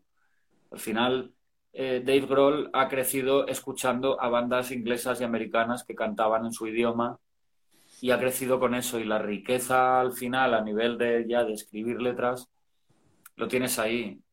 Eh, pero aquí el problema es que tienes grandes letristas. Al final, Sabina o sea, bueno, es inalcanzable ya está, o sea, dice cualquier como, cosa. Como si decimos Camilo Sexto, tío, o sea. Claro, dice, pero no se va a querer casar cualquier persona contigo, ¿sabes? Si, si dices dos frases, dices, joder, qué cabrón. Pero, pero, pero claro, cuando tú tienes 16 años y, estás escuchando a Motley Crue, pues no vas a escuchar a Joaquín Sabina. Pues si tienes a unos Motley Crue eh, que cantan en castellano, ¿sabes? Pues como mínimo tienes ciertas ciertos ejemplos, ciertas, ciertas guías. Y yo en mi caso tenía muy poco, tenía a Carlos Tarque y tenía a Miguel Ríos. Y, así a bote pronto creo que nada más, creo que nada más. Entonces hacen falta más, más referencias. Por suerte ya se hacen muchas cosas en castellano. Sí, mira los cigarros, ¿no? Que hablábamos de ellos, que son Por ejemplo. Claro, ¿sabes? Entonces, y al final eso es lo que hicimos Ushuaia y lo que, lo que están empezando a hacer muchas bandas, que es un, un rock incluso el indie, ¿sabes? Porque eh, muchos, grupos, muchos grupos indies pasaron, se pasaron del inglés al castellano también, porque muchas bandas hicieron discos en, en, inglés. Pues creo que Second, creo que, que tienen eh, discos, creo que son en inglés. Eh, y había muchos grupos dentro del indie porque me imagino que les pasaba lo mismo, que las influencias que tenían eran en inglés y, les, y les cortocircuitaba hacerlo en castellano porque no te sonaba a, a, lo que te tenía que sonar, ¿no? A la referencia que tú tenías. Por eso es de puta madre y creo que hay que insistir más en eso. Porque la música no deja de, en este caso, de transportar un mensaje con la letra. Y, y, el, artista se expresa, lo que tú dices, es tu idioma y te expresas de otra manera. Claro, al final es sí, sí. Si Painkiller mola mucho, pero si la traduces no vas a, ¿sabes? No, no vas a sacar tampoco mucha... Entonces creo que, que detrás de alguien que pierde un montón de tiempo expresando desde algo que quiera criticar o algo que haya observado o algo que quiera contar o algo que no se atreva a decir y que a través de una canción sí. Creo que es importante que quien está delante lo escuche y no tiene ni que valorarlo, pero solo saber que la gente está entendiendo esa, esa desnudez a veces. Yo hay algunas canciones mías de las que noto eso, ¿no? Eh, noto esa desnudez por lo que, de lo que estoy hablando. Que, en realidad la gente no lo sabrá exactamente que estoy hablando, pero para mí sí sé que lo están entendiendo y digo, pues, igual suman dos más dos y ya tienen aquí. Claro. Pero eso es interesante, ¿sabes? Si lo hago en inglés, yo puedo haber escrito con unos versos como si fuera Walt Whitman y, y que nadie se entere. Entonces, es lo que te digo, Bob Dylan, la, gente que flipa con Bob Dylan, oh, Bob Dylan aquí en España, digo, pero, ¿qué entiendes tú de Bob Dylan? Es, es, la, es, es la persona, es como el mito, pero no, no, no, no puedes, no tienes la posibilidad, a menos que, que, hables inglés, no tienes la posibilidad de disfrutar como Bob, de Bob Dylan como una persona que además entiende perfectamente lo que está diciendo y con qué intención y qué está criticando o qué tal, ¿no? Entonces es una forma de disfrutar más plena. Claro. Porque las, las palabras también erizan la piel. Totalmente. Entonces, eh, es importante que sigamos apostando un poco por eso, ¿sabes? Por el castellano, porque creo que va a ser más fácil que los grupos lo hagan en castellano que que la gente en España aprenda a hablar bien el inglés. Totalmente también, ¿eh? esa es buena. Igual que te tira mitos, porque yo ha habido veces que tenía bandas aquí que me encantaban y traducía las letras y decía, joder, macho, o sea, casi mejor no lo hubiera hecho, ¿sabes? Me quedo con la interpretación y lo que me transmiten porque la letra me parece una mierda. O sea, traduce Let's Dance de, de Queen con Bowie, pues, pues, pues, ahí lo tienes. Claro, es que muchas veces yo lo hago de coña con colegas y tal, digo, vamos a, vamos a cantar esta canción, pero en castellano, ¿no? Y es cuando dices, tío, para que me está dando vergüenza de lo que estás cantando. que la voy a odiar al final. a decenas de miles de personas en un concierto no les da vergüenza, ¿sabes? Y es eso. Entonces, hay que, hay que, hay que trabajar eso por, por, el mensaje. Es como alguien que se compre un libro por la portada, lo que pasa es que está escrito en inglés y no lo entiendo, pero la portada me flipa. Es la hostia, sí, claro. Pues no sé si has hecho bien comprándote el libro. Pues con la música creo que es lo mismo. Y ojo, em, el hecho de, escuchar bandas anglosajonas a mí por lo menos me ha enseñado a, a aprender inglés. Claro, ¿sabes? Claro en mi caso como cantante, el querer cantar como no sé quién y querer cantar esa letra exacta y con ese giro, con esa historia, era que está, de qué está hablando, qué es esta palabra, qué significa esta palabra. Y por eso mis primer, las primeras canciones que componía eran en inglés, porque las bandas que escuchaba eran en inglés y yo me, había quedado con ciertas expresiones, ciertas frases típicas, ciertas tal, que te encajaban, te sonaba bien y, y tirabas para adelante. Claro. Pero si mi referente, si hubiera tenido la misma cantidad de referentes cantado en castellano, pues probablemente igual no lo habría empezado a hacer en inglés, lo habría empezado a hacer en castellano por, porque me expreso mejor. Bueno, ahí está. Por ejemplo, en tu setlist acústico, ¿qué, canciones llevas así en, castellano? Seguro que Meclán, algo de Meclán en llevas. castellano ninguna. ¿Ninguna? Ninguna. A veces toco alguna de corazones. Ole. Pero mira, lo, tengo aquí la libreta. Pues tengo temas de Otis Reading, tengo de, de Tom Petty, de Joe Cocker, de los Allman Brothers, de Creedence, de Stereophonics. Steve Miller Band, Johnny Cash, tengo nada. Beatles, Del Shannon, eh, Chuck Berry, Traveling Wilbury, Sinatra, no sé, Nirvana, mm, Chris Isaac, U2, Rolling Stones, Pearl Jam, Red Chili Peppers, o sea, y esto va un poco por el aire en cada Bobby Trap, eh, Lenny Kravitz, Bowie, a ver, a mí, a, mí me, flipa, y me mola que me digas esto, ¿no? Porque no llevas nada. va por el aire. ni los Rodríguez, ni nada de esto que se suele tocar. En... No, el, otro día me pasó, me pasó una, me pasó una anécdota muy curiosa en un. Porque por, su, por suerte he podido trabajar este verano tocando en, un sitio que, es un restaurante de, unos amigos que apoyan la música en directo y por desgracia, pocos hemos podido trabajar en esta situación. Eso es una putada. Pero bueno, más allá de eso, el otro día, en un concierto, no recuerdo, porque yo esos conciertos suelo hacer repertorios largos de dos horas, pero todo muy, muy tranqui, con una afinación, una guitarra que tenga una afinación más baja, porque no deja de ser un sitio en el que la gente está cenando con un ambiente y no, yo no tengo que ser el... que eso también me ayuda a cantar pero hago como un descanso en medio. Entonces hago el descanso, no me acuerdo del tema que había hecho último, pues igual, igual era Bobby Bland, eh, que es uno de los primeros, de los padres del blues rock o del soul rock. Y, y, en el descanso se me acerca uno de, pues eso, del restaurante que había estado cenando ahí y me salgo a fumar un cigarro y me dice, me dice, está, está muy guay y tal, tocas muy guay, lo típico. Y, Dice, ahora podrías hacer algo en castellano, tocarte alguna rumbita o algo, ¿no? Y yo me quedo así, digo, es que no, es que no sé, no sé de todas las canciones que estaba haciendo en esta hora, no sé qué te ha indicado que iba a hacer algo en castellano o que iba a hacer una rumbita. Una rumbita. Digo, no sé qué, qué es lo que, ¿sabes? Es curioso, pero con todos mis respetos a las rumbas, ¿eh? Al final, sí, te entiendo, yo te entiendo muchachito bombo infierno me parece el Brian Setzer español. Te lo digo de verdad, ¿eh? Te lo digo de verdad. Y, yo hago autocrítica y yo, aunque me esfuerzo y cada vez escucho más música en castellano, pero me ha costado. Y, hay que hacer esa autocrítica y hay que aceptarlo. Y es porque yo pensaba que al final, que sí, que en castellano, que, la cosa no, no iba a, a estar tan guay o ser tan cool o lo que sea, ¿no? Hasta que te das cuenta que no, que se puede hacer y que hay gente que lo hace de forma brillante, de la que tienes mucho que aprender. Entonces hay que hacer autocrítica con eso. Y lo mismo sucede con las bandas, ¿eh? Yo empiezo a escuchar más bandas estatales, pero, pero una época que no. Y luego pensaba, pero entonces, ¿cómo la gente va a escuchar a mi banda? Claro. Si son todos como yo, ¿por qué tienen que escuchar a Ushuaia? ¿Por qué tienen que escuchar a Corazones Eléctricos? Si yo no lo hago con, con otras bandas. Y hace un tiempo que decidí que eso no, no podía ser así, porque era injusto y porque tenía que ser consecuente conmigo mismo. No puedes esperar que la gente te escuche y tú no escuchar a nadie. Es como, no esperes que la gente vaya a verte en concierto otros músicos de tu ciudad cuando tú no vas a verlos a ellos.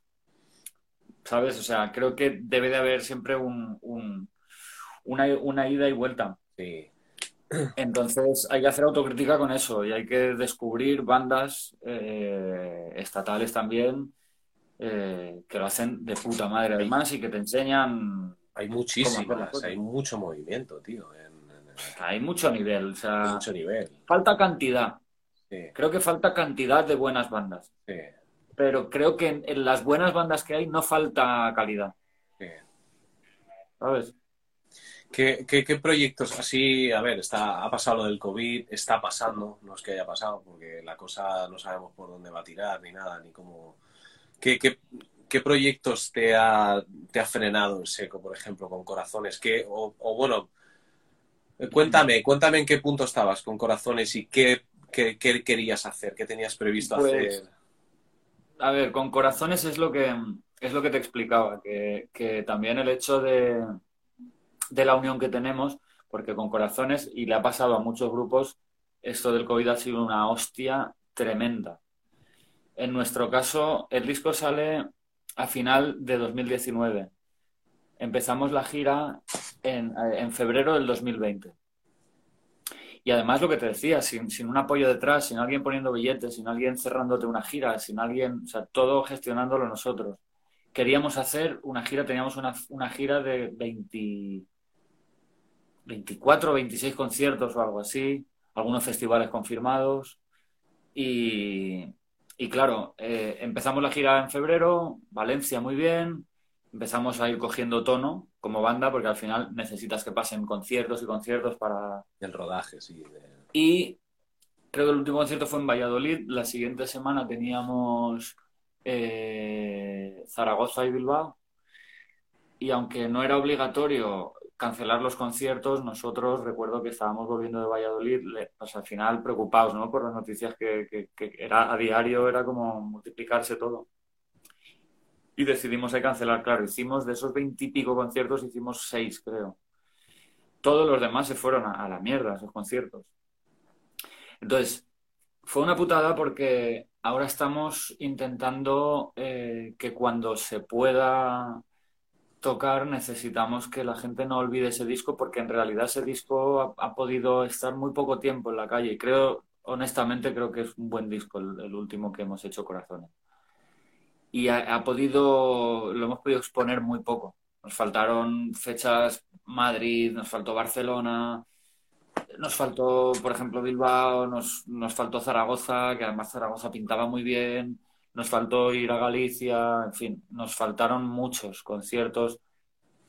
Teníamos, por ejemplo, algunos festivales que justo esos festivales eran justo al terminar esa gira, que era todos los fines de semana, al final la banda llega en un estado de forma importante después de 24 conciertos, te ponen un festival y es de lo porque le voy a cortar la cabeza a todos los que se pongan por delante. Claro. Entonces todo eso se truncó. ¿Qué pasa? Que al no tener tampoco un apoyo detrás, al no tener eh, pues eso, eh, esa tranquilidad de, bueno, es una putada. A ver, nadie la tiene en realidad, ¿eh? O sea, nadie está tranquilo. Pero en nuestro caso costó tanto hacerlo así y de repente mm, hay que cancelarlo todo. Ahora estamos intentando cerrar fechas, hemos, hemos cerrado algunas. No creo que vayamos a poder hacer esas 16, 18 fechas que se cancelaron, porque tampoco sabemos cuántas salas van a seguir en pie. Sí, esa es otra cosa, claro. Claro, por eso. Eh, y al final nosotros, sé que las salas grandes, la mayoría van a quedar en pie, porque son salas que tienen solvencia, que muchas está, hay grupos de inversores detrás eh, que, van a aguantar esas salas, pero el, club el, garito, la sala para 300, para 200 personas, para no sé cuántas quedarán en pie.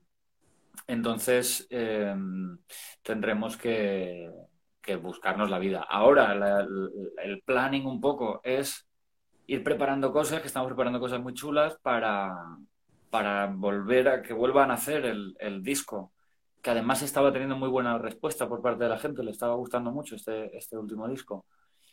Hicimos hace poco en el local una sesión en directo grabando cinco temas del disco y es eso. Es momento también para la creatividad de las bandas.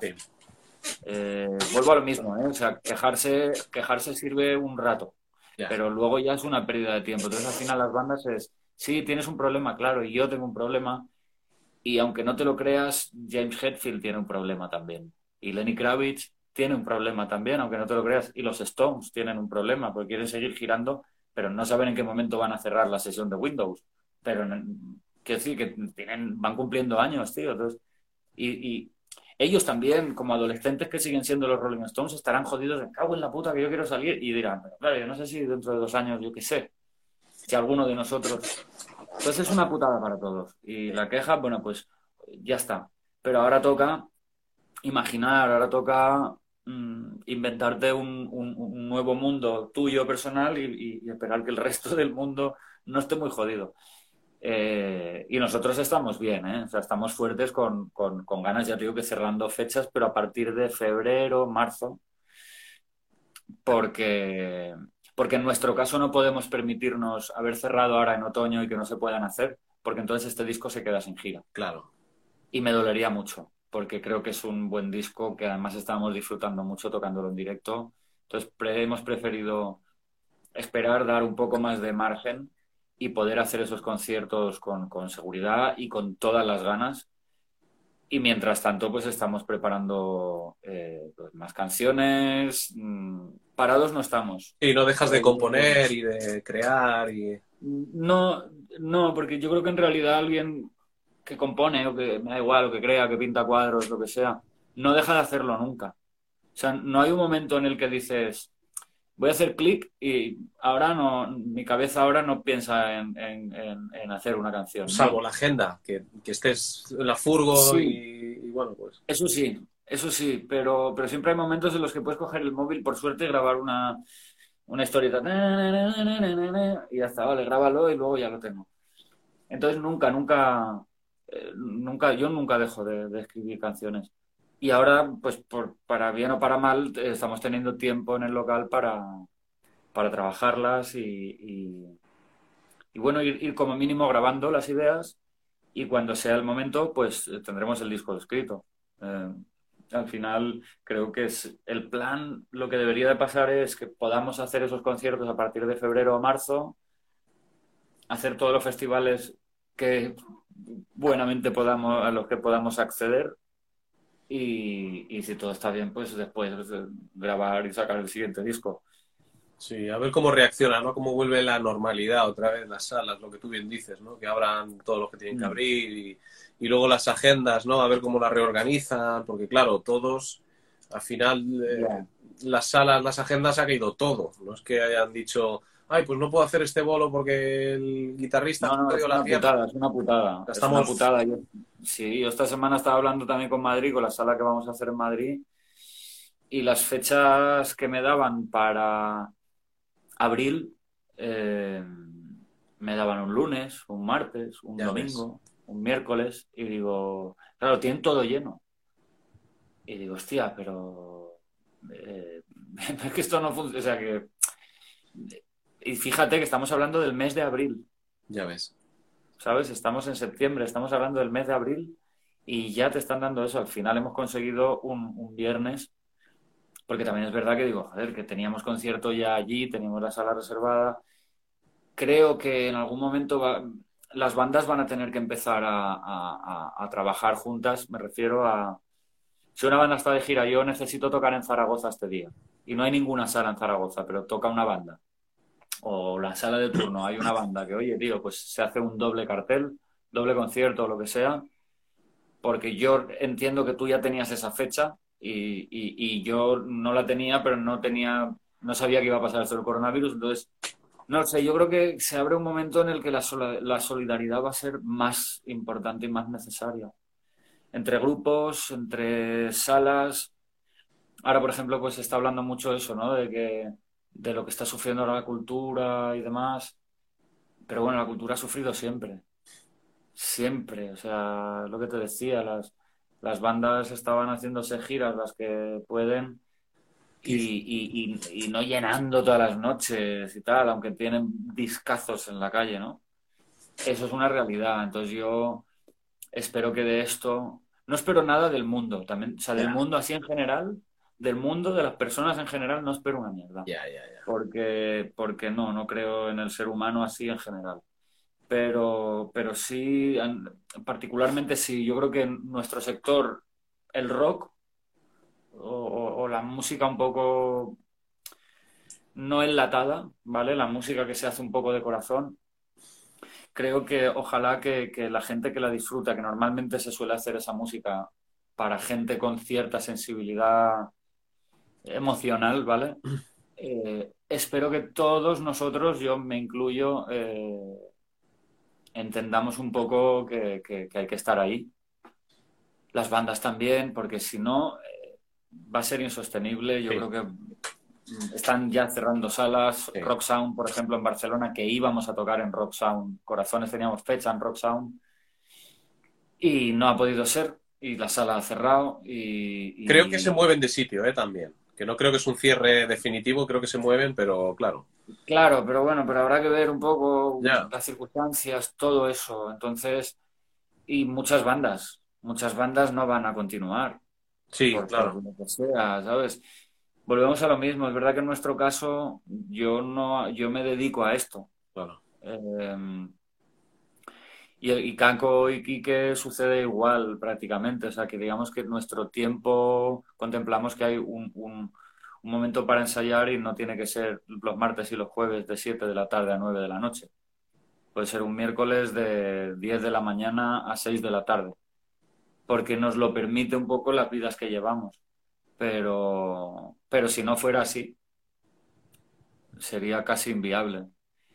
Y yo solo espero eso, que las bandas aguanten todas o muchas porque, porque van a ser necesarias y es una situación muy complicada, pero, pero bueno, la cultura al final siempre ha estado en crisis. Sí, sí, la verdad que tienes razón, que sobrevivir sabemos sobrevivir ya, no sabemos la película y sabemos cómo están las cosas y, y las condiciones en las salas también han sido muchas veces muy complicadas y no, no es fácil eh, pillar una sala porque por lo que piden, en fin, eh, ya lo sabes. ¿no? Sí, sí, sí, es que de, eso no se habla, pero en algún momento se hablará que, que sí, la cultura está jodida ahora mismo, pero claro, las bandas han estado muchas eh, haciéndose giras en salas, pagando alquileres en salas para que la sala, pase lo que pase, tú cubres los gastos, pero que se jode al final eres tú. Cuando hace más tiempo no era así, era, mira, hay que pagar un mínimo porque tengo aquí un técnico o porque si se me rompe, se te cae el micro y se rompe, hay que comprar un micro y tal, y luego vamos a porcentaje. Sí. palma, tú, palmo yo, porque así la sala hacía promo y tú hacías promo. Claro. Claro, pues ese circuito o un poco esa postura de, por parte de, no todas las salas, también he de decirlo, hay salas, no todas. Hay salas como por ejemplo la Gramola en Orihuela y hay muchas más que trabajan la otra fórmula y ahí siguen en pie y, van a ser sitios a los que la gente debería de peregrinar. Pero hay muchas otras que, que, han... No digo que son las únicas responsables de hundir a un grupo, pero tampoco han ayudado. Claro. Entonces, por eso digo que va a haber un momento en el que sentémonos, intentemos ser lo más justos posibles y todos sabemos que es un mundo jodido. y montarte un negocio y un garito es una locura también, ¿sabes? Es igual de loco que montarte un... Y yo entiendo la situación de los garitos. Tengo colegas que tienen salas y tienen garitos y lo entiendo. Pero se trata un poco de eso, ¿sabes? De, de, entender la situación y... Ayudarnos. Y sobrevivir. Sí. Aunque suene peliculero, eh, también, también es peliculero todo el mundo por la calle con mascarillas. También es peliculero haber estado dos o tres meses metido en tu casa sin poder salir. Claro, es una puta película de ciencia ficción, pero.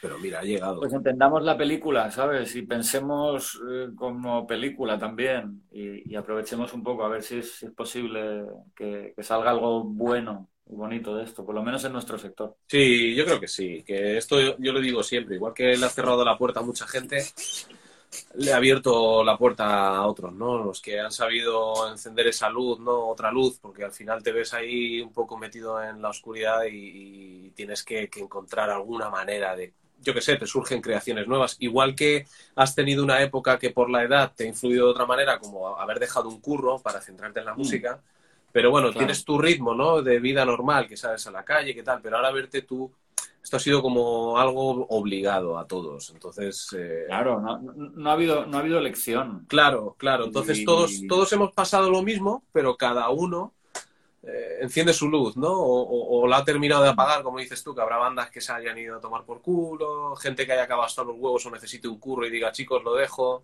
no puedo seguir. Sí, claro. Claro, claro. Y, y... por eso digo que, que, a ver, nadie tiene que regalarle nada a nadie y, y, el mundo, la vida, según qué sector es una selva y esas son las normas. Es así. Pero... Y es así y, y ya está, pero claro, eh, creo que aquí, por lo menos en este país, es que hay, hay cosas, es que es inviable. O sea, el problema es que es inviable, es que yo soy autónomo, pero porque al final tienes ayudas, de momento en mi caso, de una reducción del autónomo, no sé qué, pero eso se termina. Y al final es, es que entonces es inviable.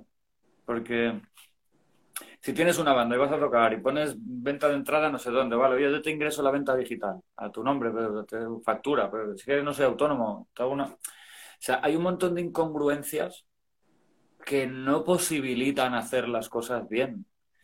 Y al final, yo hablo por mí, yo estoy encantado de pagar impuestos y cuantos más mejor. Pero lo que quiero es que sea justo, y que a cambio te den un servicio en condiciones. Claro, lo que no puede ser es que un músico que imagínate que solo toca versiones en los garitos de su ciudad y con eso funciona y doy unas clases de guitarra y tal, no puede ser que si esa persona eh, haciendo conciertos ingresa, por ejemplo, yo qué sé, 800, 700 euros en total en ese mes, que con eso, sin lujo, sin pretender comprarte un coche cada tres o cuatro años, ni irte de vacaciones a Riviera Maya, ni, ni hostia de esas, pero puedes funcionar y vivir y ser feliz y, seguir desarrollando tu música, eh, si tiene esa persona que de esos 700, 800 euros, darle 300 al Estado, más el IVA, más toda la historia, se va a la mierda. Es, no, no puedo vivir con 400 euros. No puedo, no me da, no, no, no puedo pagar el alquiler con 400 euros. Entonces, eh, creo que, claro, la economía sumergida existe por desgracia, por, por esa circunstancia, pero yo al final es, si yo para ganar 1000 tengo que pagar 100, no tengo ningún problema, los pago encantado. En lugar de 1900, ¿vale? Pues ya está. ¿Sabes? Pero no puede ser que se te vaya, en el caso de una persona que genere 900 euros con su trabajo, que se te vaya un tercio en impuestos. Claro. Porque entonces tienes que generar tal barbaridad. Hablo de los músicos. Cualquier autónomo, según el sector, te va a decir lo mismo, pero es que un músico aún es más complicado. Un músico no está tocando en un garito o en una cervecería donde sea cinco o seis días por semana. Eso es muy raro.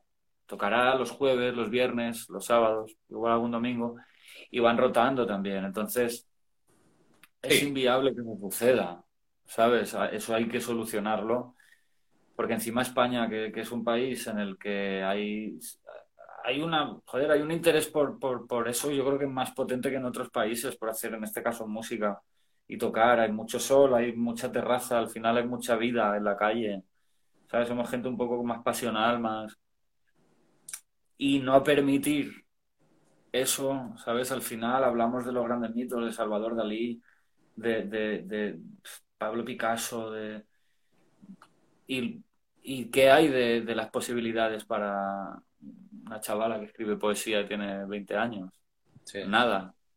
¿Sabes? Sí. Igual sería la nueva Rosalía de Castro. Y bueno, no. Claro. Eso hay que solucionarlo. Y desgraciadamente lo que llama la atención en Internet encima es muy mediocre por desgracia, ¿no? Igual que hay cosas buenas, pero la gente, como es algo tan fácil, ¿no? Y aparecer ahí, pero bueno. No me quiero quedar con este mal rollo, eh, porque... No, no, no, así, para nada, para nada. Es lo que hay, que es lo que hay, Pau, es lo que hay, pero... Exacto, y ya está, y hay que aprender a moverse en esas aguas. Es así. O sea, no, no todo es a la carta. Totalmente. Y uno no puede elegir en qué año nace ni qué circunstancias tiene, porque al final la gente, muchos dicen, es que Internet, claro, es una putada. Sí, sí, desde ciertos puntos de vista sí, pero porque es totalmente salvaje y la gente, creo que en general no, no, no tenemos formación para entender Internet, para qué, para qué sirve en realidad Internet. Pero claro, la gente es que los que nacieron en los 70, porque los 80 sí, pues en los 80 vivieron la heroína y muchísimos músicos, muchísimos cayeron detrás, muchísimas bandas no consiguieron grabar ni, ni poder hacer carrera porque su cantante o el guitarra que era que hacía los temas tuvo una sobredosis y murió, ¿sabes? Por la heroína. Entonces, eh, a veces la queja parece como antes sí, es bueno, antes cada uno tenía sus dificultades. Ahora te metes en internet y te compras una guitarra eléctrica, pero en el año 70 comprarte una guitarra en España, una guitarra eléctrica, me imagino que no sería algo fácil. Total. Todo tiene dificultades. Sí, sí, cada momento tiene su, Y ya está, y nuestra situación es esta. Pues bueno, pues eh, yo en realidad lo digo siempre y, lo digo de verdad, yo no, no tengo elección, o sea, yo necesito hacer música. Eh, sea fácil, sea más, sea más fácil de hacer o, sea imposible, necesito hacerlo. Entonces, como no tengo elección, tampoco me voy a, calentar mucho la cabeza con, pues, pues, con la situación que tienen por lo de Internet o por el coronavirus o por lo que sea. Pues yo voy tirando millas y el día que me toque, pues me, me tumbaré a dormir y ya está. Pero no, ahora mismo no me... Claro, tío, hay que tirar. Mm. Pues, a ver, Pau, yo me podría tirar aquí, vamos, llevamos dos, casi tres horas, tío. Eh... Casi, casi nos vamos a convertir en, una serie de estas que hacen, ¿no? sí. la verdad es que muy a gusto, muy a gusto. Sí, me alegro, me alegro, tío. Es importante que eso porque mi, intención es volver a, contactar con, contigo en este caso más adelante. bueno, oye, el tiempo pasa, la situación esperemos que sea más óptima ¿no? para todos y que podamos hablar en otro entorno y, en otra foto, ¿no?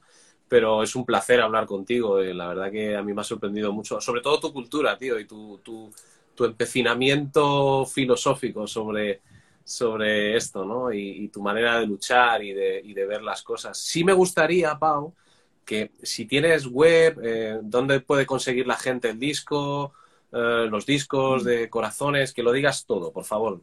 Cuéntanos, cuéntanos. En, en, las redes, en las redes sociales, eh, tenemos, se vende a través de Bandcamp.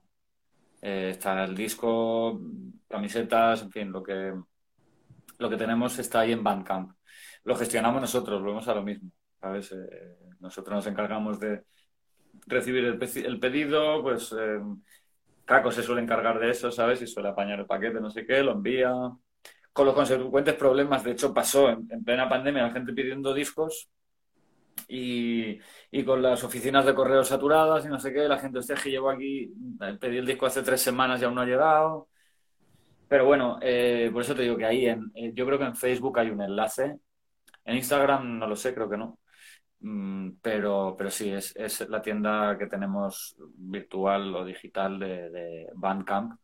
Ahí está todo. Eh, y ojalá que algún día pues tengamos tiempo para hacer una web en condiciones y cosas así, pero bueno, volvemos a lo mismo. Yo, aunque estoy un poco al loro de las redes sociales, no me, son un poco antipáticas porque me restan mucho tiempo. Ya, sí. Pero entiendo que son necesarias, es lo que estamos hablando. Te puede gustar más o te puede gustar menos. Internet y todo esto. Pero, pero ahora mismo para necesitas estar ahí. A mí me da mucha pereza porque siempre es lo que te digo. ¿a quién le importa lo que hago, sabes? si me he tomado una cerveza viendo una puesta de sol, la gente tiene que ver esa cerveza y esa puesta de sol. Pues no, ¿sabes? Y, y, no me gusta tampoco el, que parece que hay, se vende mucha mucha pose. no diría mentira del todo pero con mucha intencionalidad sabes en, en, en, lo que la gente publica no sé qué y al final es nosotros mismos estamos contribuyendo cada vez a frustrarnos más y a pensar que nuestras vidas son una mierda. Cada vez vamos a pensar más que la vida de los demás es de puta madre y son súper completas y viajan mucho y no sé qué, y tienen momentazos y, son súper felices y todo tal, y tú al final no vas te vas a pegar un tiro porque vas a creer que tu vida es una mierda. Estaría como para un capítulo de Black Mirror. Ya te digo, total. Bueno, ya hay alguno de eso, ¿eh?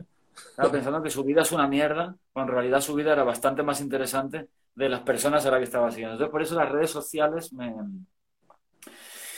Eh, hay que estar ahí, pero, pero me gusta también estar con la guitarra aquí en casa. Tú, tú, eres más así, eres más, sí, te gusta. Pero intento adaptarme, ¿sabes? Y, sé, además, vuelvo a lo de la autocrítica, sé que debería de, de, atenderlas más y de trabajarlas más, lo sé.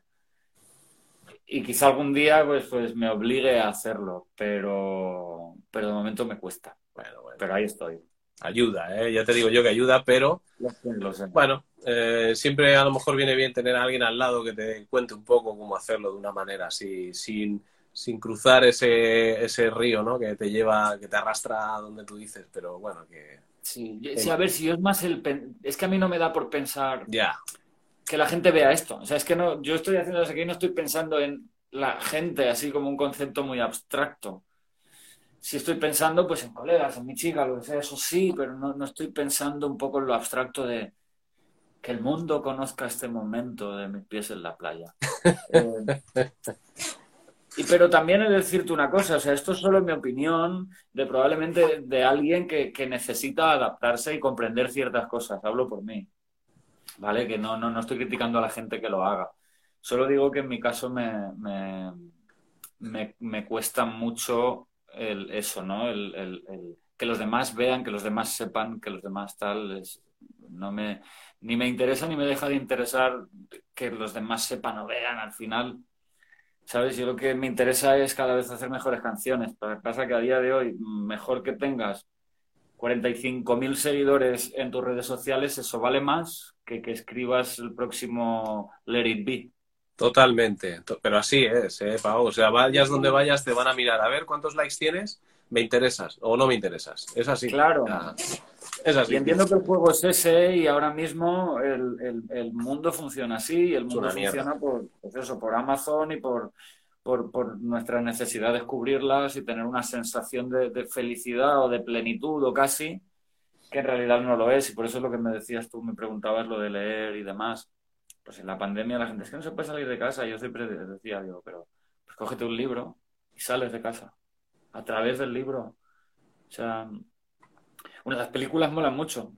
Yo veo muchas pelis y muchas series, pero el libro es tu cabeza al final y es lo que y en realidad ves lo que quieres ver y te está leyendo un libro no sé qué que es un tío andando por Irlanda y dándose un paseo por allí pues estás allí las redes sociales te van enganchando, ¿sabes? Te van, te van pillando, te van con caricias, te, van arrastrando un poco, ¿no? Y al final me parece guay, pero yo en mi caso necesito tiempo para coger la guitarra y, desarrollar o para estar leyendo cualquier cosa o para no estar haciendo nada.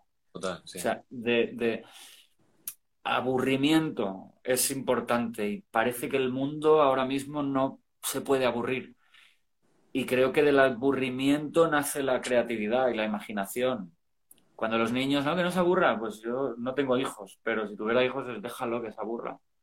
Que empezará a imaginar cosas, empezará a crearse su mundo. Totalmente. Y ahora parece que la gente no, no puede aburrirse. Lo típico cuando, cuando eres adolescente, ¿no? Que estás en tu habitación, en tu cama, mirando al techo y diciendo, me quiero morir, odio a mis padres, odio al mundo. Ese tipo de cosas ya no suceden. Ahora el adolescente está con el teléfono así.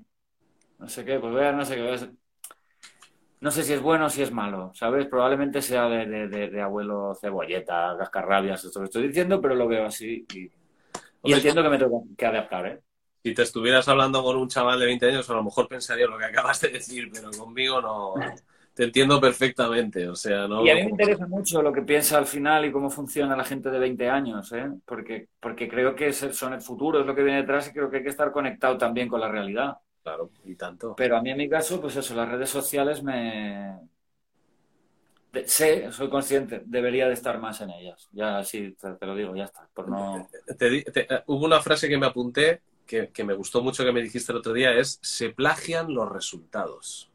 Ya no se plagia el artista o, o, algo que sea artístico, ¿no? Lo artístico de, de, eso que se tiene como un icono, sino que se plagian los resultados. Se busca más hasta dónde puedes explotar eso, ¿no? Más que, el... Sí, sí, se, se, busca la solución, ¿sabes? Se busca el, resultado de algo. Em, y, al final el proceso interesa siempre que sea exacto, siempre que sea, se pueda describir. Es como Ferran Adrià creo que lo contó que, en el Bulli eh, venían eh, cocineros de, China o de Japón, creo que chino, no, bueno, da igual. Y entonces ellos estaban al lado apuntando exactamente todo y preguntaban, pero, pero esa cuchara, ¿cuántas, o sea, esa cuchara cuántos gramos caben? Cuando y, y, este fuego, ¿qué marca es este fogón? ¿Y esta sartén, de qué marca es esta sartén? ¿Cuántas vueltas has dado con la, con la paleta? ¿Cuánto? Y era, claro, pues, les interesa replicar algo exitoso. Cuando en realidad lo que debería de interesarte es poder crear algo exitoso que no sea lo mismo que alguien ha creado. Ahora la gente parece que necesitan que le den la solución al problema, que le, le, expliquen exactamente qué hay que hacer, por esos filtros. Ahora todo el mundo es fotógrafo ahora mismo. Sí. Todo el mundo es fotógrafo. Y, y, en realidad no. Pasa que los teléfonos te permiten a día de hoy pues, hacer una foto de una puesta de sol y luego tal, y con filtros y te queda de hostia, tal, qué guay. Pero bueno, cuando ves una foto de un fotógrafo, ya no solo es la calidad, porque eso te lo da el, dinero o la máquina, sino la intención, la, visión, el, Todo, sí. Entonces es eso, pero la sensación que tiene la gente es que, son fotos de puta madre, y en realidad lo son, o sea, en realidad la foto está guay, esa puesta de sol está de puta madre. Pero ya nos interesa el resultado, no nos interesa para nada aprender, en este caso de la fotografía, pues que si la, obturación, el no sé qué no, eso no, solo al que le interesa la fotografía. Pues en la música, todo eso me da la sensación de que es igual, que la gente parece que les preocupa mucho más salir bien en la foto que, todo lo que no se ve. ¿Sabes? Que es, que es la música, que es el no sé qué. Desde mi punto de vista, pues creo que es un error replicar, intentar obtener el mismo resultado. Claro. Creo que siempre hay que obtener resultados distintos y más con la música que es algo tan abierto y nada exacto. No busques el mismo resultado. Los Beatles no buscaban el mismo resultado en cada canción. Buscaban un resultado brillante que no tuviera nada que ver con el anterior resultado brillante. Y por eso eran inconformistas consigo mismos y, tuvieron eh, los discos. Claro, y, y, ya está. Y la ciencia avanza por las preguntas que los científicos se hacen. Claro porque no es que no acepten lo que se conoce, es que creen que aún se puede conocer más. Pues se trata de eso, ¿sabes? Y, en la música, en realidad, cualquier cosa creativa o cualquier cosa en la que tengas que desarrollar, eh, buscar un resultado, no. Yo en mi caso también, si yo cuando termino una canción me quedo como un poco vacío. De, pues ya está. ¿Sabes? Es como, bueno, ha sido emocionante el encontrar, el, deshacer ese nudo. Claro. De, ah, no, sé qué puente meter aquí en esta canción, pero le hace falta un puente, lo sé, necesita una parte en medio que, que me lleve a otro sitio, pero no sé qué parte. Y de repente sale y dice, pues ya está. Y como kamikaze que tú decías, como suicida, en busca de la siguiente canción que me lo vuelva a poner difícil y, me vuelva a, estampar la cabeza contra la guitarra de, de, por qué no sale, por qué, qué me falta, por qué no porque es un poco eso, lo que, lo que buscamos, yo por lo menos lo que busco es esa sensación, ¿sabes? De, problema, de, de, que no todo viene redondito, no todo viene fácil, ¿sabes? Es utiliza la cabeza y, intenta salir de aquí. Y hay veces que no consigues tocar la canción y no pasa nada, acepta la derrota también. No todo va a ser lo que quieres cuando quieres y como quieres. Pero no te frustres, ¿no? Como lo que parece que ahora es. Pues eso, eso es a lo que voy, ¿sabes? Que, que es importante cagarla y es, es importante frustrarse y es importante acertar también pero que a día de hoy todo es inmediato. Yo pienso en los niños, tío, que, que pueden ir en un coche por en medio de, Ciudad Real, por la, por, la, por la autovía hacia Madrid o lo que sea, pueden ir en un coche ahí viendo unos dibujos en, una tablet ahí en su... Cuando no pasa nada si te no pasa nada si ese crío acaba mirando por la... porque está aburrido, acaba mirando por la ventana, mirando, en este caso, los, los campos tan guapos que hay de camino a Madrid. Sí, sí. Pasa nada y no pasa nada porque está en su habitación, mamá, papá, aburro, que no sé qué hacer. Bueno, pues invéntate algo, mientras no quemes la casa. Y se trata de eso, y juegas a ser otros, ¿sabes? Eh, de repente yo me acuerdo cuando era nano, recuerdo que estaba la serie esta de MacGyver, ¿no? Y era como, cabio, como críos, hostia, MacGyver. Y yo empezaba, cogía una calculadora, porque yo me, me creía MacGyver también, y cogías y le conectaba un cable, y yo solo me imaginaba historias, ¿no? Ah, tal. Era, pero es que es eso, y, yo creo que al final lo que hacemos de adultos, o la capacidad de, de, eso de imaginación o de todo eso, creo que directamente va conectado con eso. si, si no aprendo a, a aburrirme, a imaginar lo que no existe, a imaginar eso, ese mundo, ¿no? Que, que, eh, difícilmente de adulto vas a poder entender cuando alguien lo hace y, difícilmente vas a poder. Es un problema porque no saben conectar con ellos mismos. Y en el momento en el que todo se vaya a tomar por culo, porque algún día no tendremos eh, internet o internet cambie y pongan, como me decías tú el otro día, que pongan los límites a todo eh, ya no va a haber esa libertad de que salgan niños vendiendo muñecas de Barbie a todas horas, que tienen todos los regalos del mundo. En el momento en el que digan, señores, esto no educa, esto a tomar por culo, esto se frena y ya está. Esos niños van a decir, ¿qué, mm. va a pasar? ¿no? Le apagas el móvil, le quitas la tablet y dices, hostia, ¿es un castigo? No, no es un castigo, es que quiero que aprendas, quiero que, conectes contigo, no te encuentres en... Exacto. Claro, yo creo que todo... todo porque lo, lo fácil es dejarte llevar por lo, por lo que... por la ola lo difícil es remar en contra, ¿sabes? O como mínimo intentarlo, porque probablemente si la ola es muy grande, te va a engullir igual. Totalmente, sí. Pero, pero es más difícil intentar que no te engulla a decir, si no, va a engullir, ¿sabes? Entonces, eh, yo tengo curiosidad. Al final, ¿sabes? Todas estas cosas a mí me apasionan porque me, me da mucha curiosidad por, por dónde terminará el ser humano, hacia dónde va a ir no tiene por qué ir hacia peor. Lo que pasa es que uno, yo conozco lo que conozco y he sentido lo que he sentido y, tengo mis preguntas. Pero, pero tengo mucha, mucha curiosidad, mucha expectación por, por hacia dónde puede, hacia dónde puede ir esto. O sea, los, los, críos que tienen 4 o 5 años ahora, cuando tengan 40, ¿qué, qué pasará? Porque ellos creo que o sea, mandarán o decidirán cosas o y es lo que hablábamos, al final las personas queremos lo que no tenemos. Y, ahora mismo la sensación de sentirte diferente porque has podido comprarte un abrigo de no sé qué, de imitación de no sé qué movida y te la has comprado porque te flipa tal y vas así, es una falsa sensación de, diferenciarte de los demás, ¿no? Mira qué abrigo más chulo tengo, tal. Bueno, pues ahora funciona eso así y ahora tienes todo. ¿Qué quieres? Una televisión de plasma como puede tener un, futbolista ahí en su casa, pues tienes la televisión de plasma que es como un armario y tus sensaciones de aquello que estabas viendo hace unos años de éxito de un futbolista sacando imágenes de su casa con una tele gigante, yo ya la tengo la tele. ¿Te crees que...?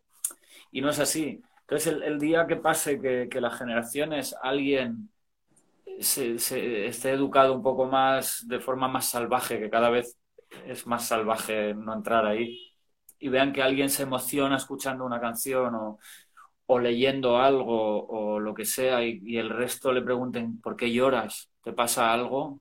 ¿Estás mal? Y digan no estoy mal, estoy mejor que nunca en este momento y que la gente no entiende entonces por qué lloras, es porque me emociono. ¿Y qué es eso de emocionarte? Yo también quiero. No estás llorando de que te duele nada ni de pena, estás llorando de alegría. Sí, yo quiero también. ¿Sabes? En ese momento es cuando, Mm, la gente entenderá de, y cómo es posible que te emociones escuchando, cómo es posible que llores escuchando una canción o, lo que sea. Yo también quiero, bueno, pues eh, todo es cíclico, todo va y viene según lo que las personas creemos que necesitamos. De todas maneras, mm, también le diré a la peña, le, estoy pegando una chapa filosófica que no va a ningún lado.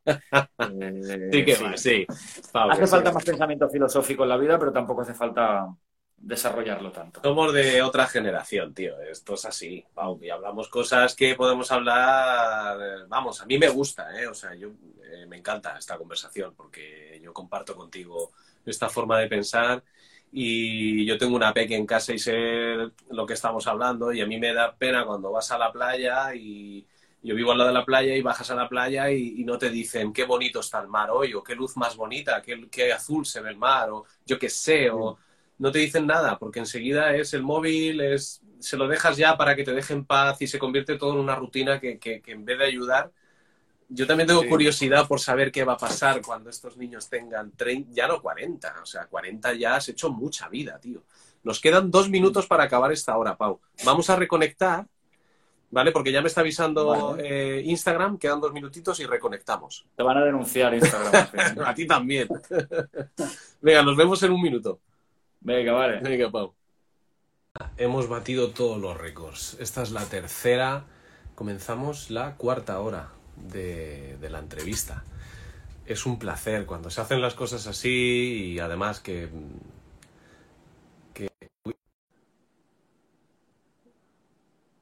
Un momento. Que he invitado a, a mi chica y me parece que no era. me he equivocado. Menos mal que me has cancelado, cariño. Si no, la liamos aquí. Ok, ahora.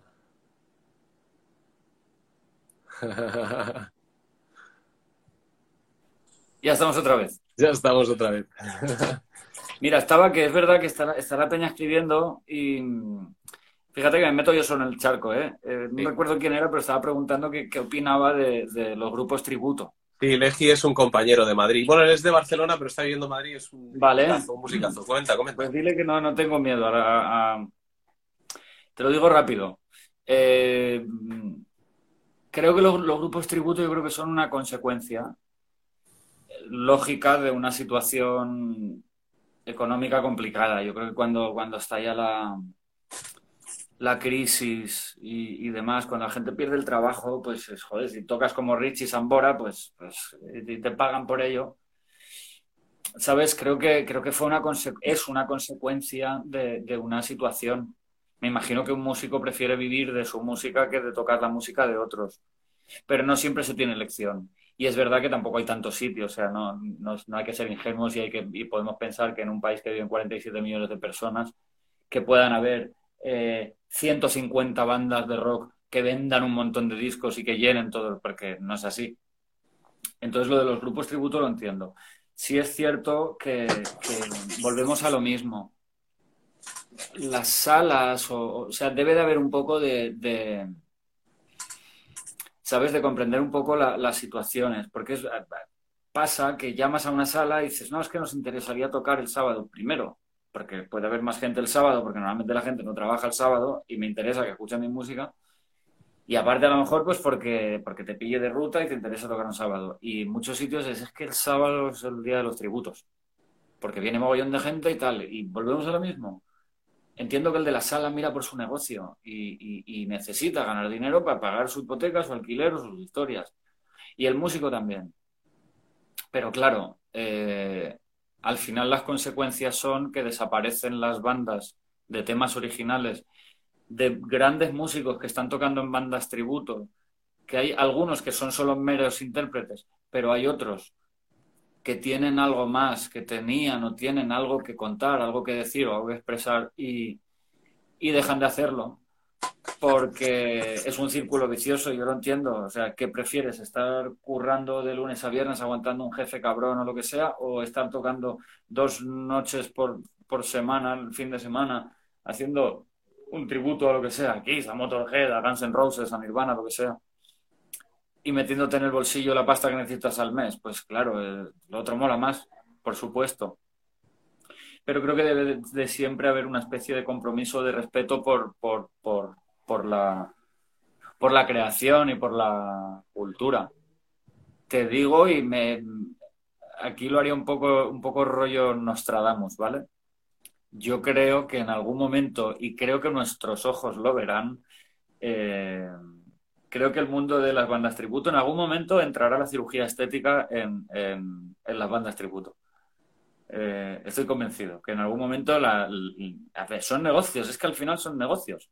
Y yo creo que en algún momento la peña se operará la cara para parecerse a no sé quién, ¿sabes? A Lemmy. claro, y, chaval así guapete dirá, pues quiero que me hagas así como Lemmy, porque estoy ganando pasta con él. Creo que pasará, ¿sabes? Porque al final, eh, pero es lo divertido también de las personas. ¿eh? Bueno, con Michael Jackson ya pasa, ¿no? Hay mucho Michael Claro, y con Elvis también, y, Con Elvis. y- y- y con Pamela Anderson. Claro. O sea... Soy el doble de no sé quién, soy el doble de tal, claro. ¿Cuántas chicas hay con el tatuaje este así con las con la esto de espinas? Pues, y no sé qué, y la cirugía estética, o sea, que están los seres humanos, y lo entiendo. Pero ya te digo que las bandas tributo, eh, te digo, es lo que te he dicho antes, yo, yo teníamos esa especie, no sé si llamarlo banda tributo, porque ya digo que solo hacíamos un concierto al año, y aunque nos llamaban para hacer más cosas, no las hacíamos. Hacíamos un concierto en nuestra ciudad, nos la pasábamos de puta madre y, creo que fuera solo tocamos una vez, creo, en Madrid, y además fue porque era el aniversario de la muerte de, de Kurt Cobain y, Rock FM hizo una fiesta chula y tal, y, nos dijeron que tocáramos, y muy guay. Pero es eso. Em, eh, yo echo de menos eso, a, veces, pues eso, compañero, gente que escriba canciones que te. que no tiene por qué ser de, de, Portland alguien que cambie mi manera de entender la música, ¿sabes? Que, que puede ser de Albacete, puede ser de La Coruña, puede ser de. Y creo que es eso, que las bandas tributo es normal que existan, porque si quien no tiene trabajo y tienes la suerte de que sabes tocar, sabes cantar o lo que sea, ¿y qué vas a hacer? ¿Morirte de hambre? Pues no, claro, ¿qué vas a hacer? Tienes que tirar para adelante. Pero se deja de hacer música y se fomenta que la gente no necesite escuchar nueva música. No, yo quiero escuchar Bohemian Rhapsody. ¿Cuántas veces? Dos millones de veces. Sí, justo, justo es lo que está comentando Legi ahora mismo. Dice, el problema no solo ah, son las salas, sino que el público premia la copia y no se interesa por lo desconocido. Eso es. Claro. Por eso digo que, que al final mm, todos estamos en un continuo aprendizaje. O sea, y no hay por qué pensar que la gente, la masa que, que disfruta de las canciones, tiene una cultura sobre qué tal, y Liner Skinner y los Alman Brothers y no sé qué, que sabe dónde viene el blues y dónde viene el rockabilly. No tienen por qué, al final nosotros sí, porque somos músicos y es nuestra, es nuestra historia. Pero la gente no tiene por qué conocer todo eso. Pero claro, eh, hay que hacer un poco de pedagogía en ese sentido para que entiendan que, que, habrán nuevas canciones y que creo que también, a mí por ejemplo me ha pasado con Corazones y me ha pasado con Ushuaia. Que hay canciones que, ha venido luego alguien del público y me ha dicho, tío, esta canción eh, me recuerda mucho a mi padre, que murió de lo que fuera y tal, y, cada vez que la escucho, pues en realidad a esa persona le gusta que, que, esa canción sea tal y no la que a los padres, de, o sea, la que le recuerda a todo el mundo, a su padre. ¿Sabes? Es importante que tengas eso especial para ti y que no sea lo de siempre de, pues, eh, tal, o sea, como Stand By Me, tocas Stand By Me, todo el mundo saca el móvil. Hay que grabarlo, que hay muchas más canciones y creo que eso sí es importante, que la gente entienda que alguien va a conectar contigo. Hay gente como mínimo intentando conectar contigo eh, porque lo necesitamos, ¿sabes? Eh, necesitamos esa, esa conexión. Y las bandas tributo pues por, por, por desgracia, por suerte le mantienen a muchos músicos en pie y por desgracia cada vez hacen más pequeña la, o más difícil la creación para que el público la disfrute. Ya. Pero bueno, eh, volvemos a lo mismo, ¿eh? Nadie nos está poniendo una pistola en la cabeza ni para hacerlo ni para no hacerlo. Es las personas, pues por circunstancias, vamos así. vamos hacia un sitio y luego vamos hacia el otro y es un círculo vicioso, ¿no? Al final, que a la sala le da dinero, que haga tener una banda de versiones, o, sea, perdón, de, esto, y, le llena la sala, puede pedir por las copas no sé cuándo, le interesa que los sábados sea eso, porque sabe que le va a venir más gente.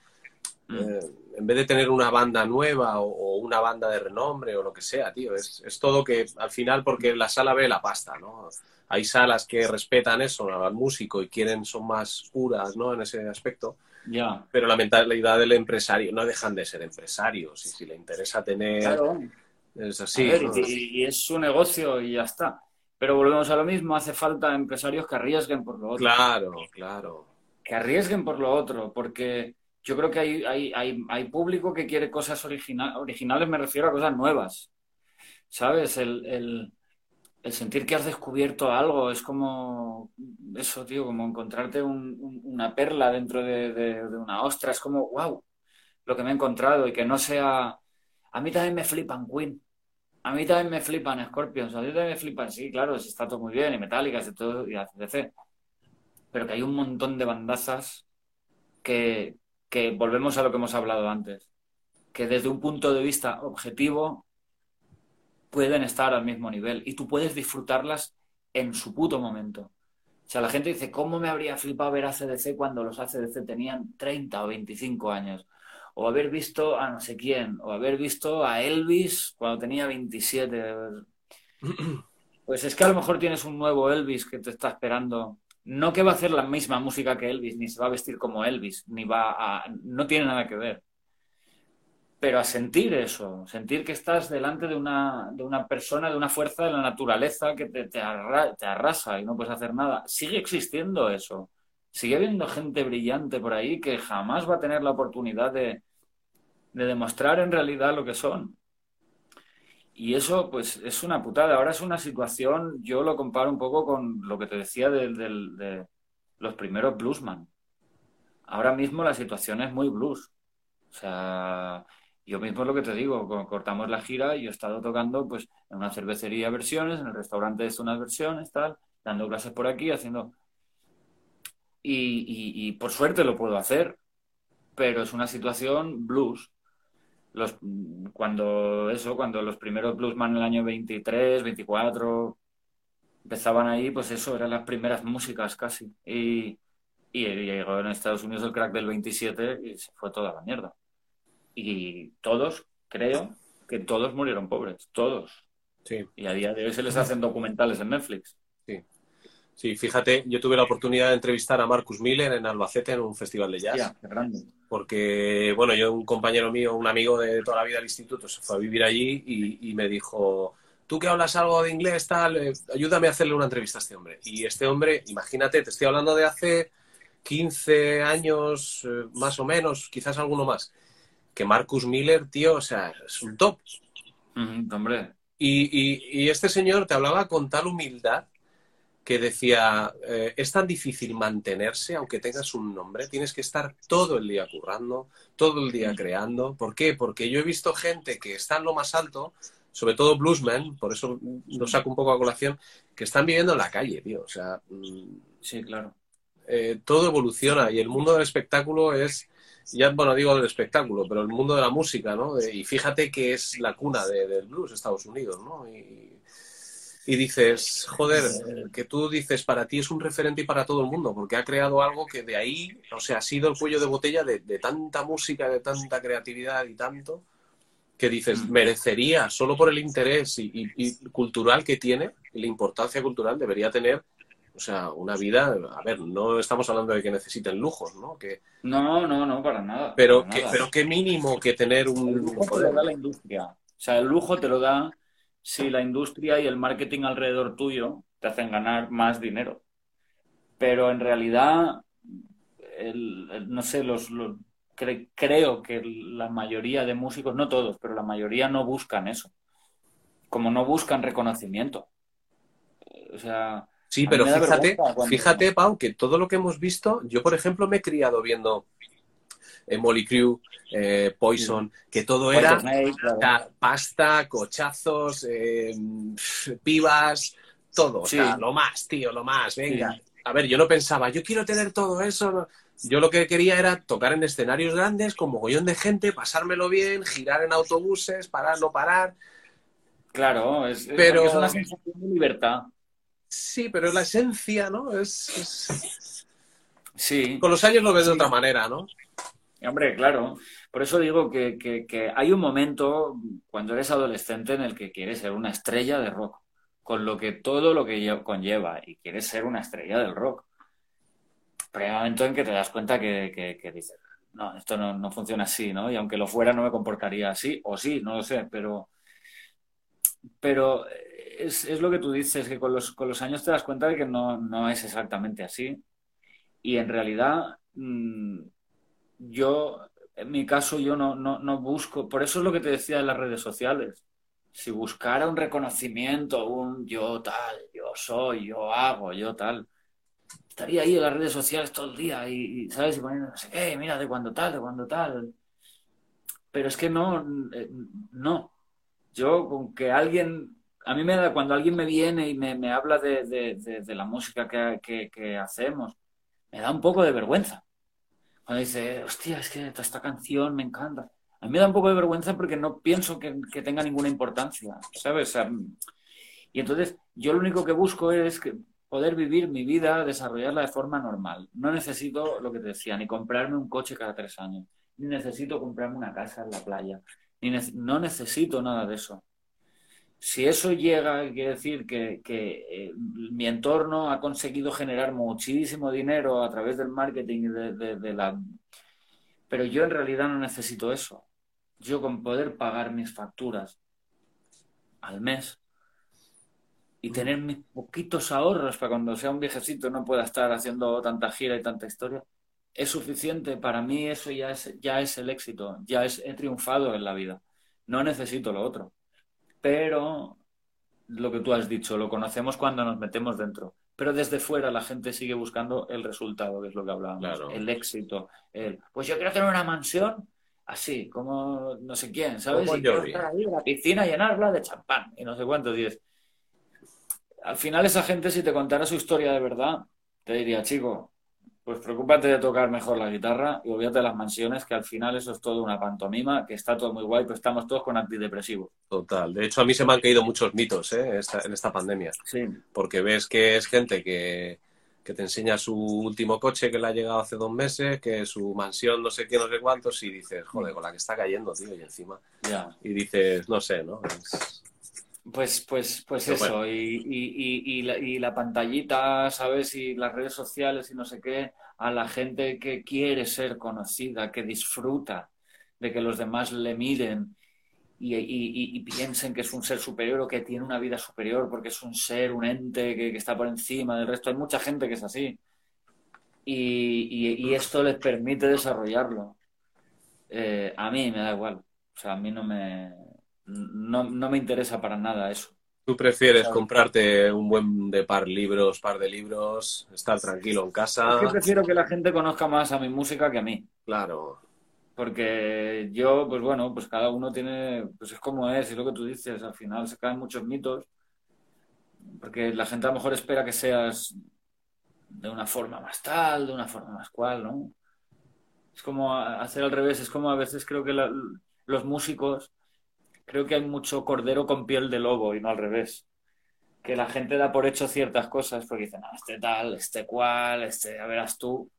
Y luego en realidad es, no, no, no soy tan, tan kamikaze como crees.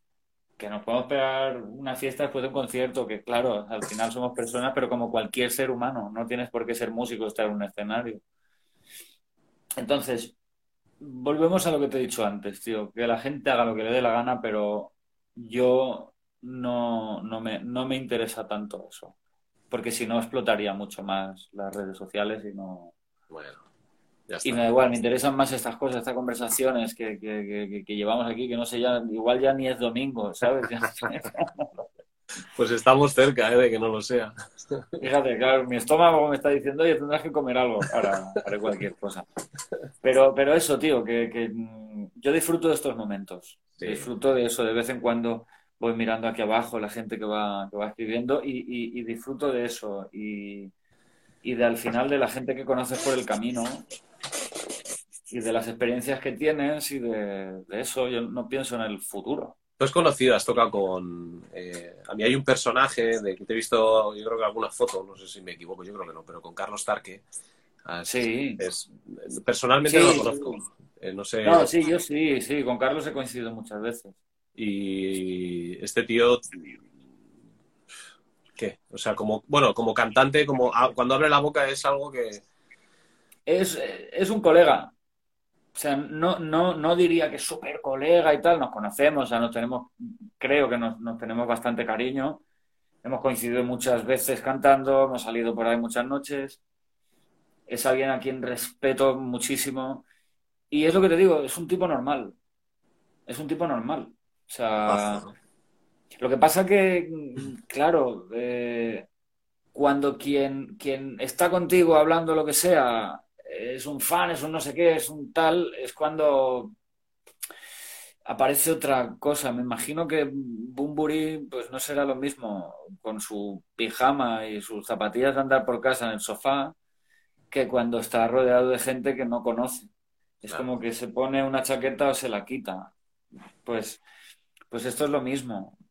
pero yo ya te digo que mi teoría es que cuanto más grandes son, más, más sencillos son. Más humildes, ¿verdad? Más sencillos. Yo creo, yo creo que sí. Porque yo no he tenido ocasión de conocer a mucha gente, pero no sé, he tenido ocasión de, de, de, charlar un rato largo con Eddie Vedder, por ejemplo, de Pearl Jam. O, o con los Eagles of Death Metal, que, que me pasé una tarde muy, muy loca con ellos. Y al final es gente absolutamente normal. O sea, eh, con los Eagles of Death Metal digo, pues es que son como algunos colegas que tengo que están como una regadera.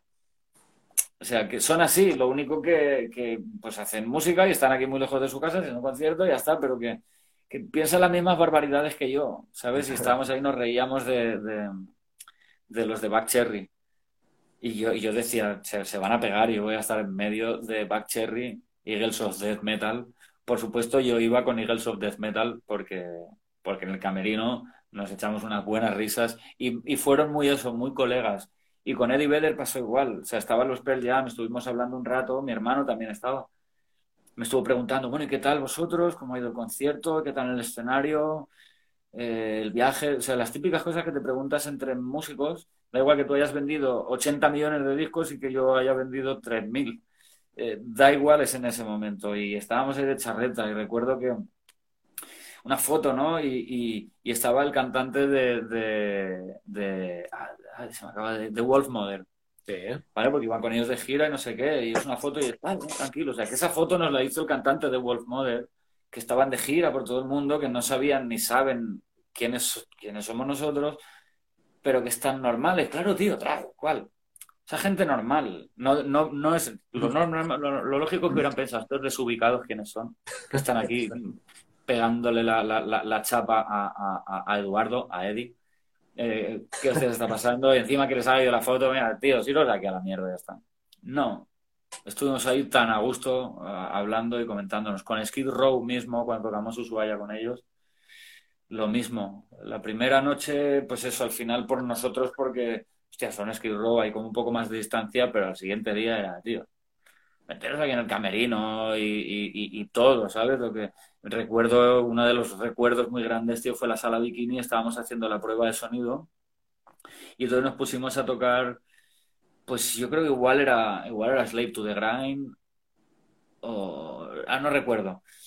Eh, y entonces, claro, estar nosotros tocando ese tema en la prueba de sonido y ver cómo salen los Skid Row y se te ponen delante a hacer los putos cuernos, flipándola, y, o sea, eh, eh, fue una sensación muy rara, ¿sabes? De decir, son ellos, estamos aquí nosotros tocando una canción de ellos y están ahí haciendo el cabra como, como si fueran el público diciendo, tío, está de puta madre. O sea, es, es, es una locura, ¿vale?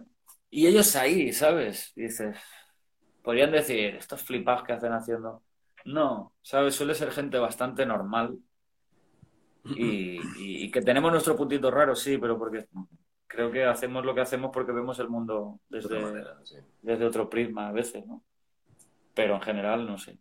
Esto te lo tiene que decir la gente que me rodea. Yo no te puedo decir si soy normal o no. Yo creo que intento ser normal, pero no lo sé. Aquí estamos a las... No sé qué hora es aquí. ya. Bueno, pero yo te estoy entrevistando a ti, tío. Ya otro día quedamos con tus colegas y, y entrevistamos. Y que te cuenten ellos, que digan, pues este tal, este cual. Claro, probablemente tendrán razón. Seguro que sí, hombre. Por eso son tus amigos, porque tendrán razón cuando opinen de ti. Sí. Sí, la verdad es que. habrán visto en todo. Sí. Tengo buenos amigos y, buenas personas que conozco, que aunque no sean amigos, es de las personas que conozco. Entorno y tal, gracias a la música y, he encontrado personas muy interesantes y personas muy nobles también y muy contento, la verdad. Me alegro, tío. La verdad que mm. después de tantos años, ¿no? Que eh, subiéndote a los escenarios y entrando en los estudios, porque no ahí sí entra quizás eso que hablamos de las bandas tributo, ¿no? Que solo suben a escenarios.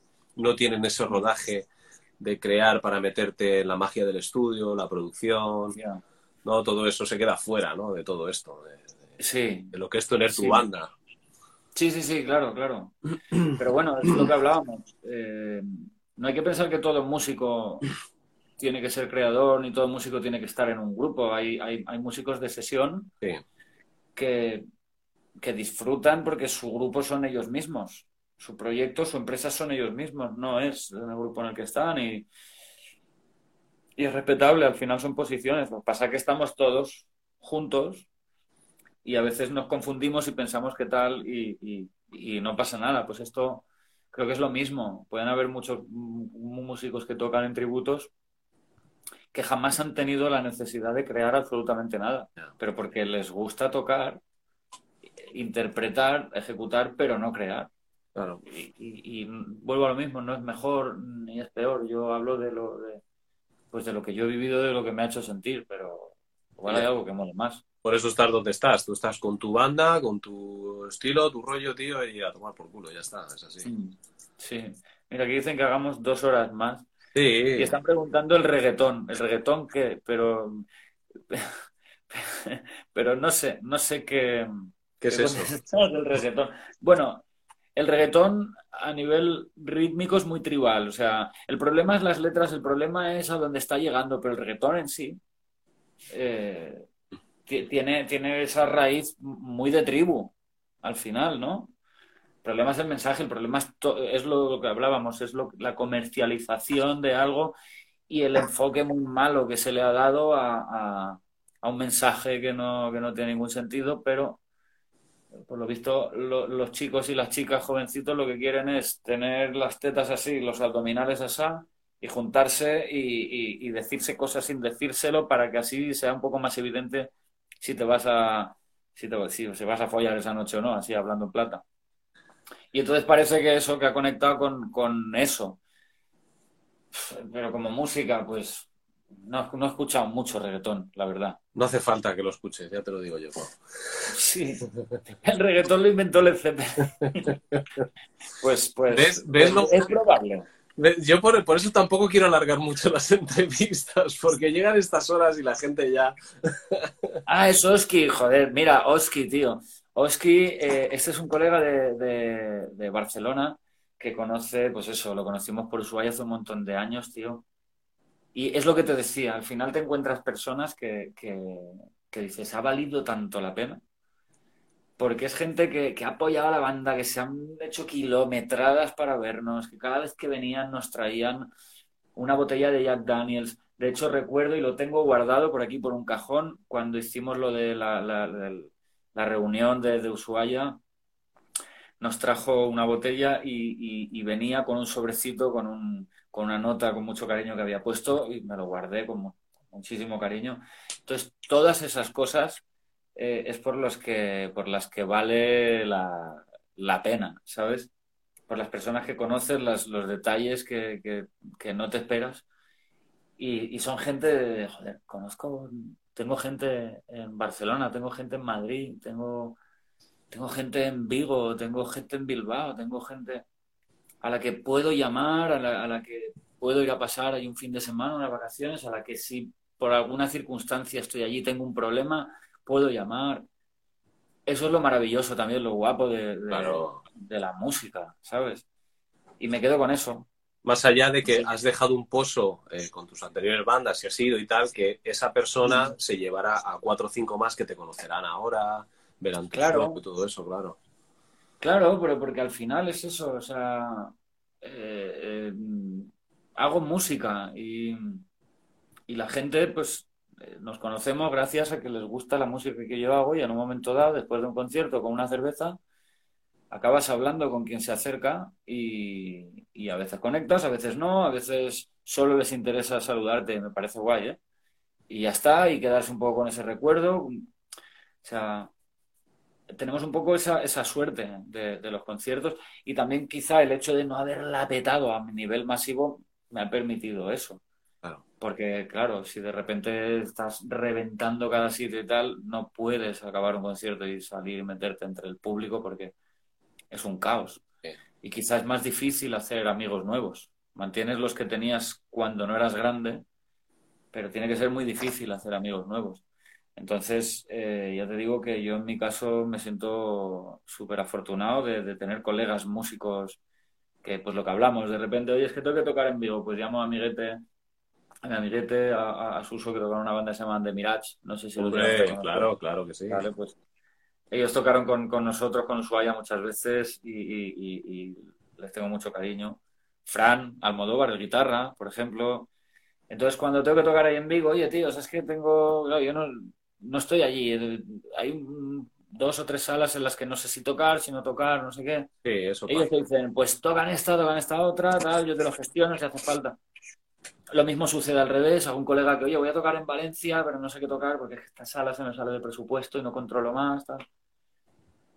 Es esa red de amistad profesional que... Eso no se paga, tío, eso no se paga, eso se consigue ahí. Claro que no, y nos seguimos llevando sorpresones continuamente. El concierto de Murcia, por ejemplo, con corazones fue, fue, una locura de... Fue subidones y bajones extremos todo el rato. Te, te, lo resumo, algún día te contaré más la historia, pero, pero fue, fueron subidones y bajones extremos. De, hostia, va a venir muy poca gente al concierto, de repente vino mucha gente. Eh, eh, antes de empezar el concierto no encuentro las llaves de la furgo, tal. No encontramos las llaves de la furgo en toda la noche. Eh, el equipo ahí era una era la Plaza de Toros de Murcia, luego tenían que abrir sesión de discoteca, ya, pero ¿qué hacemos con los trastos? El hotel era la última noche que abría, cerraba ese hotel, no podíamos. Era, hostia, ¿qué hacemos? Y la furgo y el no sé qué, mañana es domingo, gracias a, a, a un par de, de amigos, una pareja, una chica y un chico de ahí de Murcia, que se lo curraron. Además, es Peña que, que, que, está también por el rock, que curra en garitos, que, que, que, lo viven también, que son músicos. Y estuvieron ahí, nos echaron una mano, tranquilos, no sé qué, pues buscando soluciones, todas esas cosas. Si en ese momento hubiéramos estado solos sin que nadie que ha ido a verte se acerque y te diga, ¿qué pasa? Tal, mira, es que pasa esto, tía, o tío, que es que no encuentro las llaves.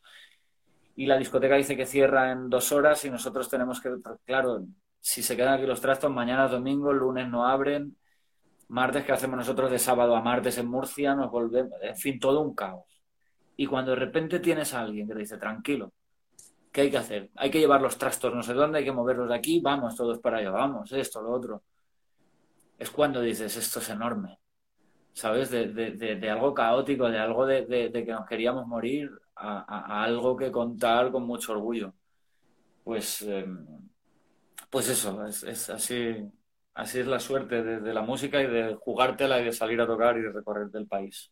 Y eso es imprevisible, tío. Todas estas cosas, estas historias sí que es imprevisible. Puedes saber cómo vas a hacer tus canciones, cómo vas a afinar los coros, cómo vas a afinar la guitarra y todo lo demás, pero esas cosas sí que no, no, no, no para nada. Manera. Para nada. Y es, y es una es una maravilla, tío. Al final es lo que te digo. Poderte hacer unas vacaciones, poder ir donde sabes y, y, y, tener amigos a los que preguntar. Y otros músicos, yo que sé, como Loren, por ejemplo, guitarrista de Estirpe, otra bandaza. Pues igual, oye, tío, que voy a Valencia, digo, pues avísame en el momento que estés aquí, que quedamos, tomamos lo que sea. A ver cuando te vienes aquí, va a mi casa, que no sé cuántos, tal, o sea. Sí, sí. Todo eso mola. Y además es gente con la que puedes compartir como estamos haciendo nosotros, ciertos pensamientos un poco más profundos, ¿no? O, o, un poco, ¿sabes? Que no sean tan simples. Y es bueno al final juntarte con, con gente que te entienda y a la que entiendes también. O sea que un gustazo. Todo. Es necesario. Bueno, Pau, que son las 12 menos 20. Hemos empezado a las 8. Hostia, ¿Serio, tío? Y, y la, para mí es un placer, tío. La verdad que es un. No, para mí también, muy a gusto. Es una pasada, tío. Y además hay bastante gente conectada que lo está disfrutando. Y yo sé que, que hay gente. Qué guay, pero luego yo podré leer, podré leer los mensajes de alguna manera para. Porque no, es que, no, es que no, esto luego no se puede ver, creo, porque yo no he conseguido. Eh, que luego se tengo que grabar la pantalla es un jaleo, tío. O sea que luego cuando vale, lo publique pues... en YouTube no se ven las conversaciones, pero bueno. Vale, pero ahora creo que sí, ¿no? Lo digo porque ahora invertiré un ratito como mínimo en leer un poco los comentarios de la gente, que ya te digo, como no estoy acostumbrado a estas historias, ya, creo miraba que para sí, abajo y hostia. Creo que sí, pero bueno. bueno pues ahora lo disfrutaré. Bueno, pues, vamos. Un gustazo también de, de conversación. Igualmente. Y... Tienes mi teléfono, yo ya lo que necesites, si te puedo ayudar en lo que sea, tienes mi teléfono, de verdad, y, y la verdad que son. Y Ha sido una Pues- sorpresa conocerte, tío, y la verdad que un gustazo y, y que tienes un colega aquí para lo que necesites y ojalá pronto Pues- podamos tomar una caña juntos, unas birras, tío, y, Ojalá. y lo podamos hacer en ojalá. persona, tío. Buena señal será. Y nada, pues yo darte también las gracias por, por la historia, ¿sabes? Por la conversación. Y, y también a- darle las gracias a, pues eso, a la gente que se ha ido uniendo, que ha estado un rato escuchándonos, eh, porque siempre es eso, ¿no? El, el sentirte acompañado y tal es como mola. Así que daros las gracias a todos y cada uno de los que estáis por aquí. Diego Teruel, Eh, tal, pues eso, ahora, ahora intentaré, intentaré leerlos, leerlos a todos. Y nada, y desearte mucha suerte con esta historia, con esta iniciativa que creo que mola. gracias. Eh, de hecho, estuviste también con Ronnie. Sí. eh, pues eso, o sea que mucha suerte y, y- y sigue, sigue con esto porque, porque es un placer participar. Bueno, la intención es esa, tío. Pasar un rato así, no mirar el tiempo tampoco y que la gente, pues, eh, ya lo podrán ver en YouTube y demás, escuchar y demás, porque creo que esto, eh, no sé, se ve, es de otra manera, creo que es hablar de otra manera. No, no pretendo ser periodista, no lo soy, siempre pido perdón a los periodistas, pero Yo tampoco pretendo ser músico tampoco lo soy. No sé música. Mi hermano pequeño sí sabe música, me tiene que enseñar. Yo no sé música. bueno, bueno, pero sabes hacerla y muy buena, o sea que con eso basta, tío. Muchas gracias. Bueno, Pau, te mando un abrazo muy fuerte y de verdad que ha sido un placer y, y- y pronto volveremos a hablar. Cuando tú quieras, tienes mi teléfono y, y por aquí andaremos. Muy bien. ¿Vale? Y eso, y, y saludos a toda la gente que nos ha, nos estado, nos ha estado acompañando. Te está escribiendo Oscar, sí. Pues, pues. Recuerdos, Pau, a pues, todos. exacto. Recuerdos a ti también, Oski, cuídate mucho. Así que, mira, Cinti también, una buena amiga de, de- de Barcelona. Sí. Mira, Dani, lo haces de puta madre. Muchas pues eso. Pues nada, sigamos disfrutando un poco de, de todo Eso esto es. Bueno, Pau, te mando un abrazo muy fuerte. Muchísimas gracias, tío. Igualmente, un gustazo. Buena suerte y a cuidarse. Venga, a cuidarse. Un abrazo. Chao, chao.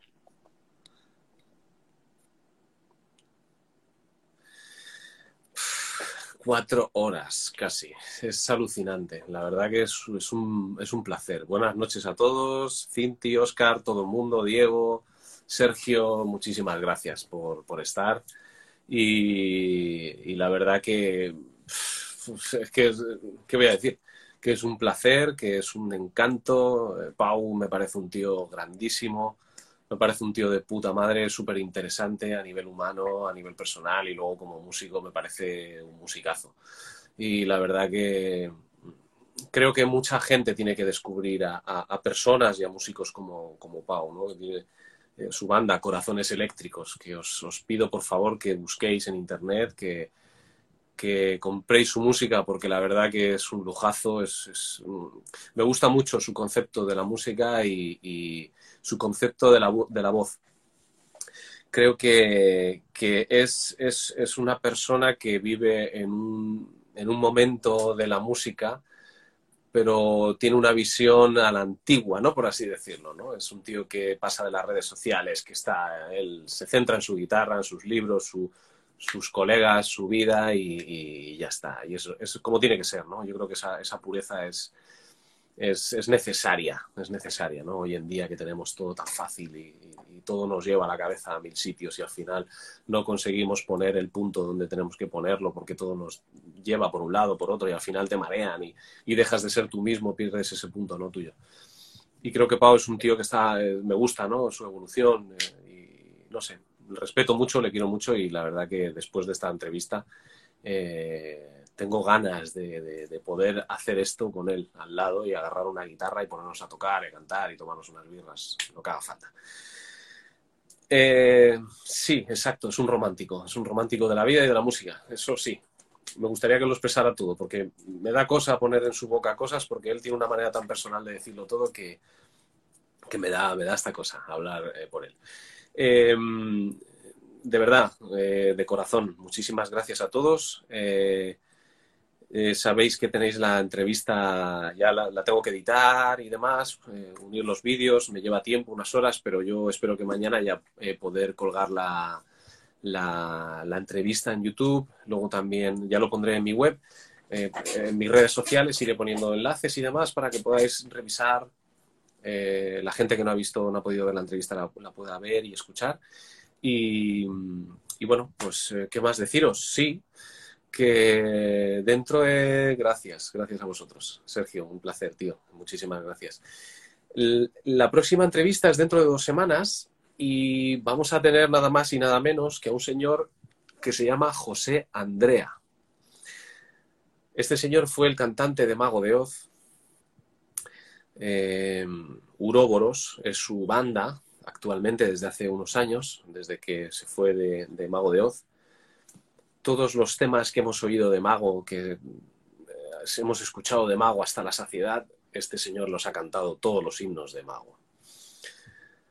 Eh, en fin, ¿qué os voy a decir? Ya el próximo día, dentro de dos semanas, como os digo, ya nos contará él, porque tiene mucho que contar. Él ha sido profesor de canto en Madrid y nos ha dado clases de canto, entre otros a mí, a, Ignacio Prieto también le, dio clases, en fin. Eh, tiene mucha historia, eh, José. Y, bueno, espero que, poder contar con todos vosotros dentro de dos domingos y, nos veáis en la entrevista a José Andrea para, saber un poco más de su carrera. De... Creo que él va a tener mucho que contar a nivel técnico vocal. De hecho, cuando hablé con él por WhatsApp para poder cerrar la entrevista, ya me contó que había estado experimentando una técnica nueva, que no sé qué. dije, bueno, bueno, bueno, ya, ya nos contarás a todos para que la gente conozca más, más de ti y de, de la técnica vocal. Lo dicho, dentro de un par de semanas nos vemos con José Andrea, nos escuchamos, un placer, vocalistas, muchísimas gracias a todos. Otra cosa más, tengo dos CDs de Danger, de la banda de, Jorge Fontecha, para, para regalar, habrá un sorteo, estoy pensando a ver cómo hacerlo, pero bueno, tengo dos álbumes de ellos que me, envió Jorge y que, y que pronto sortearé, ya, ya pondré en las redes sociales cómo, será todo, ¿vale? Muchísimas gracias, ha sido un placer, un placer. Gracias por estar hasta las tantas, que son casi las 12. Gracias a Pau. De verdad que te mando un abrazo fortísimo y muchos besos a todos, muchos abrazos y gracias a estos vocalistas y, y bueno, pues nos vemos dentro de poco. Muchísimas gracias.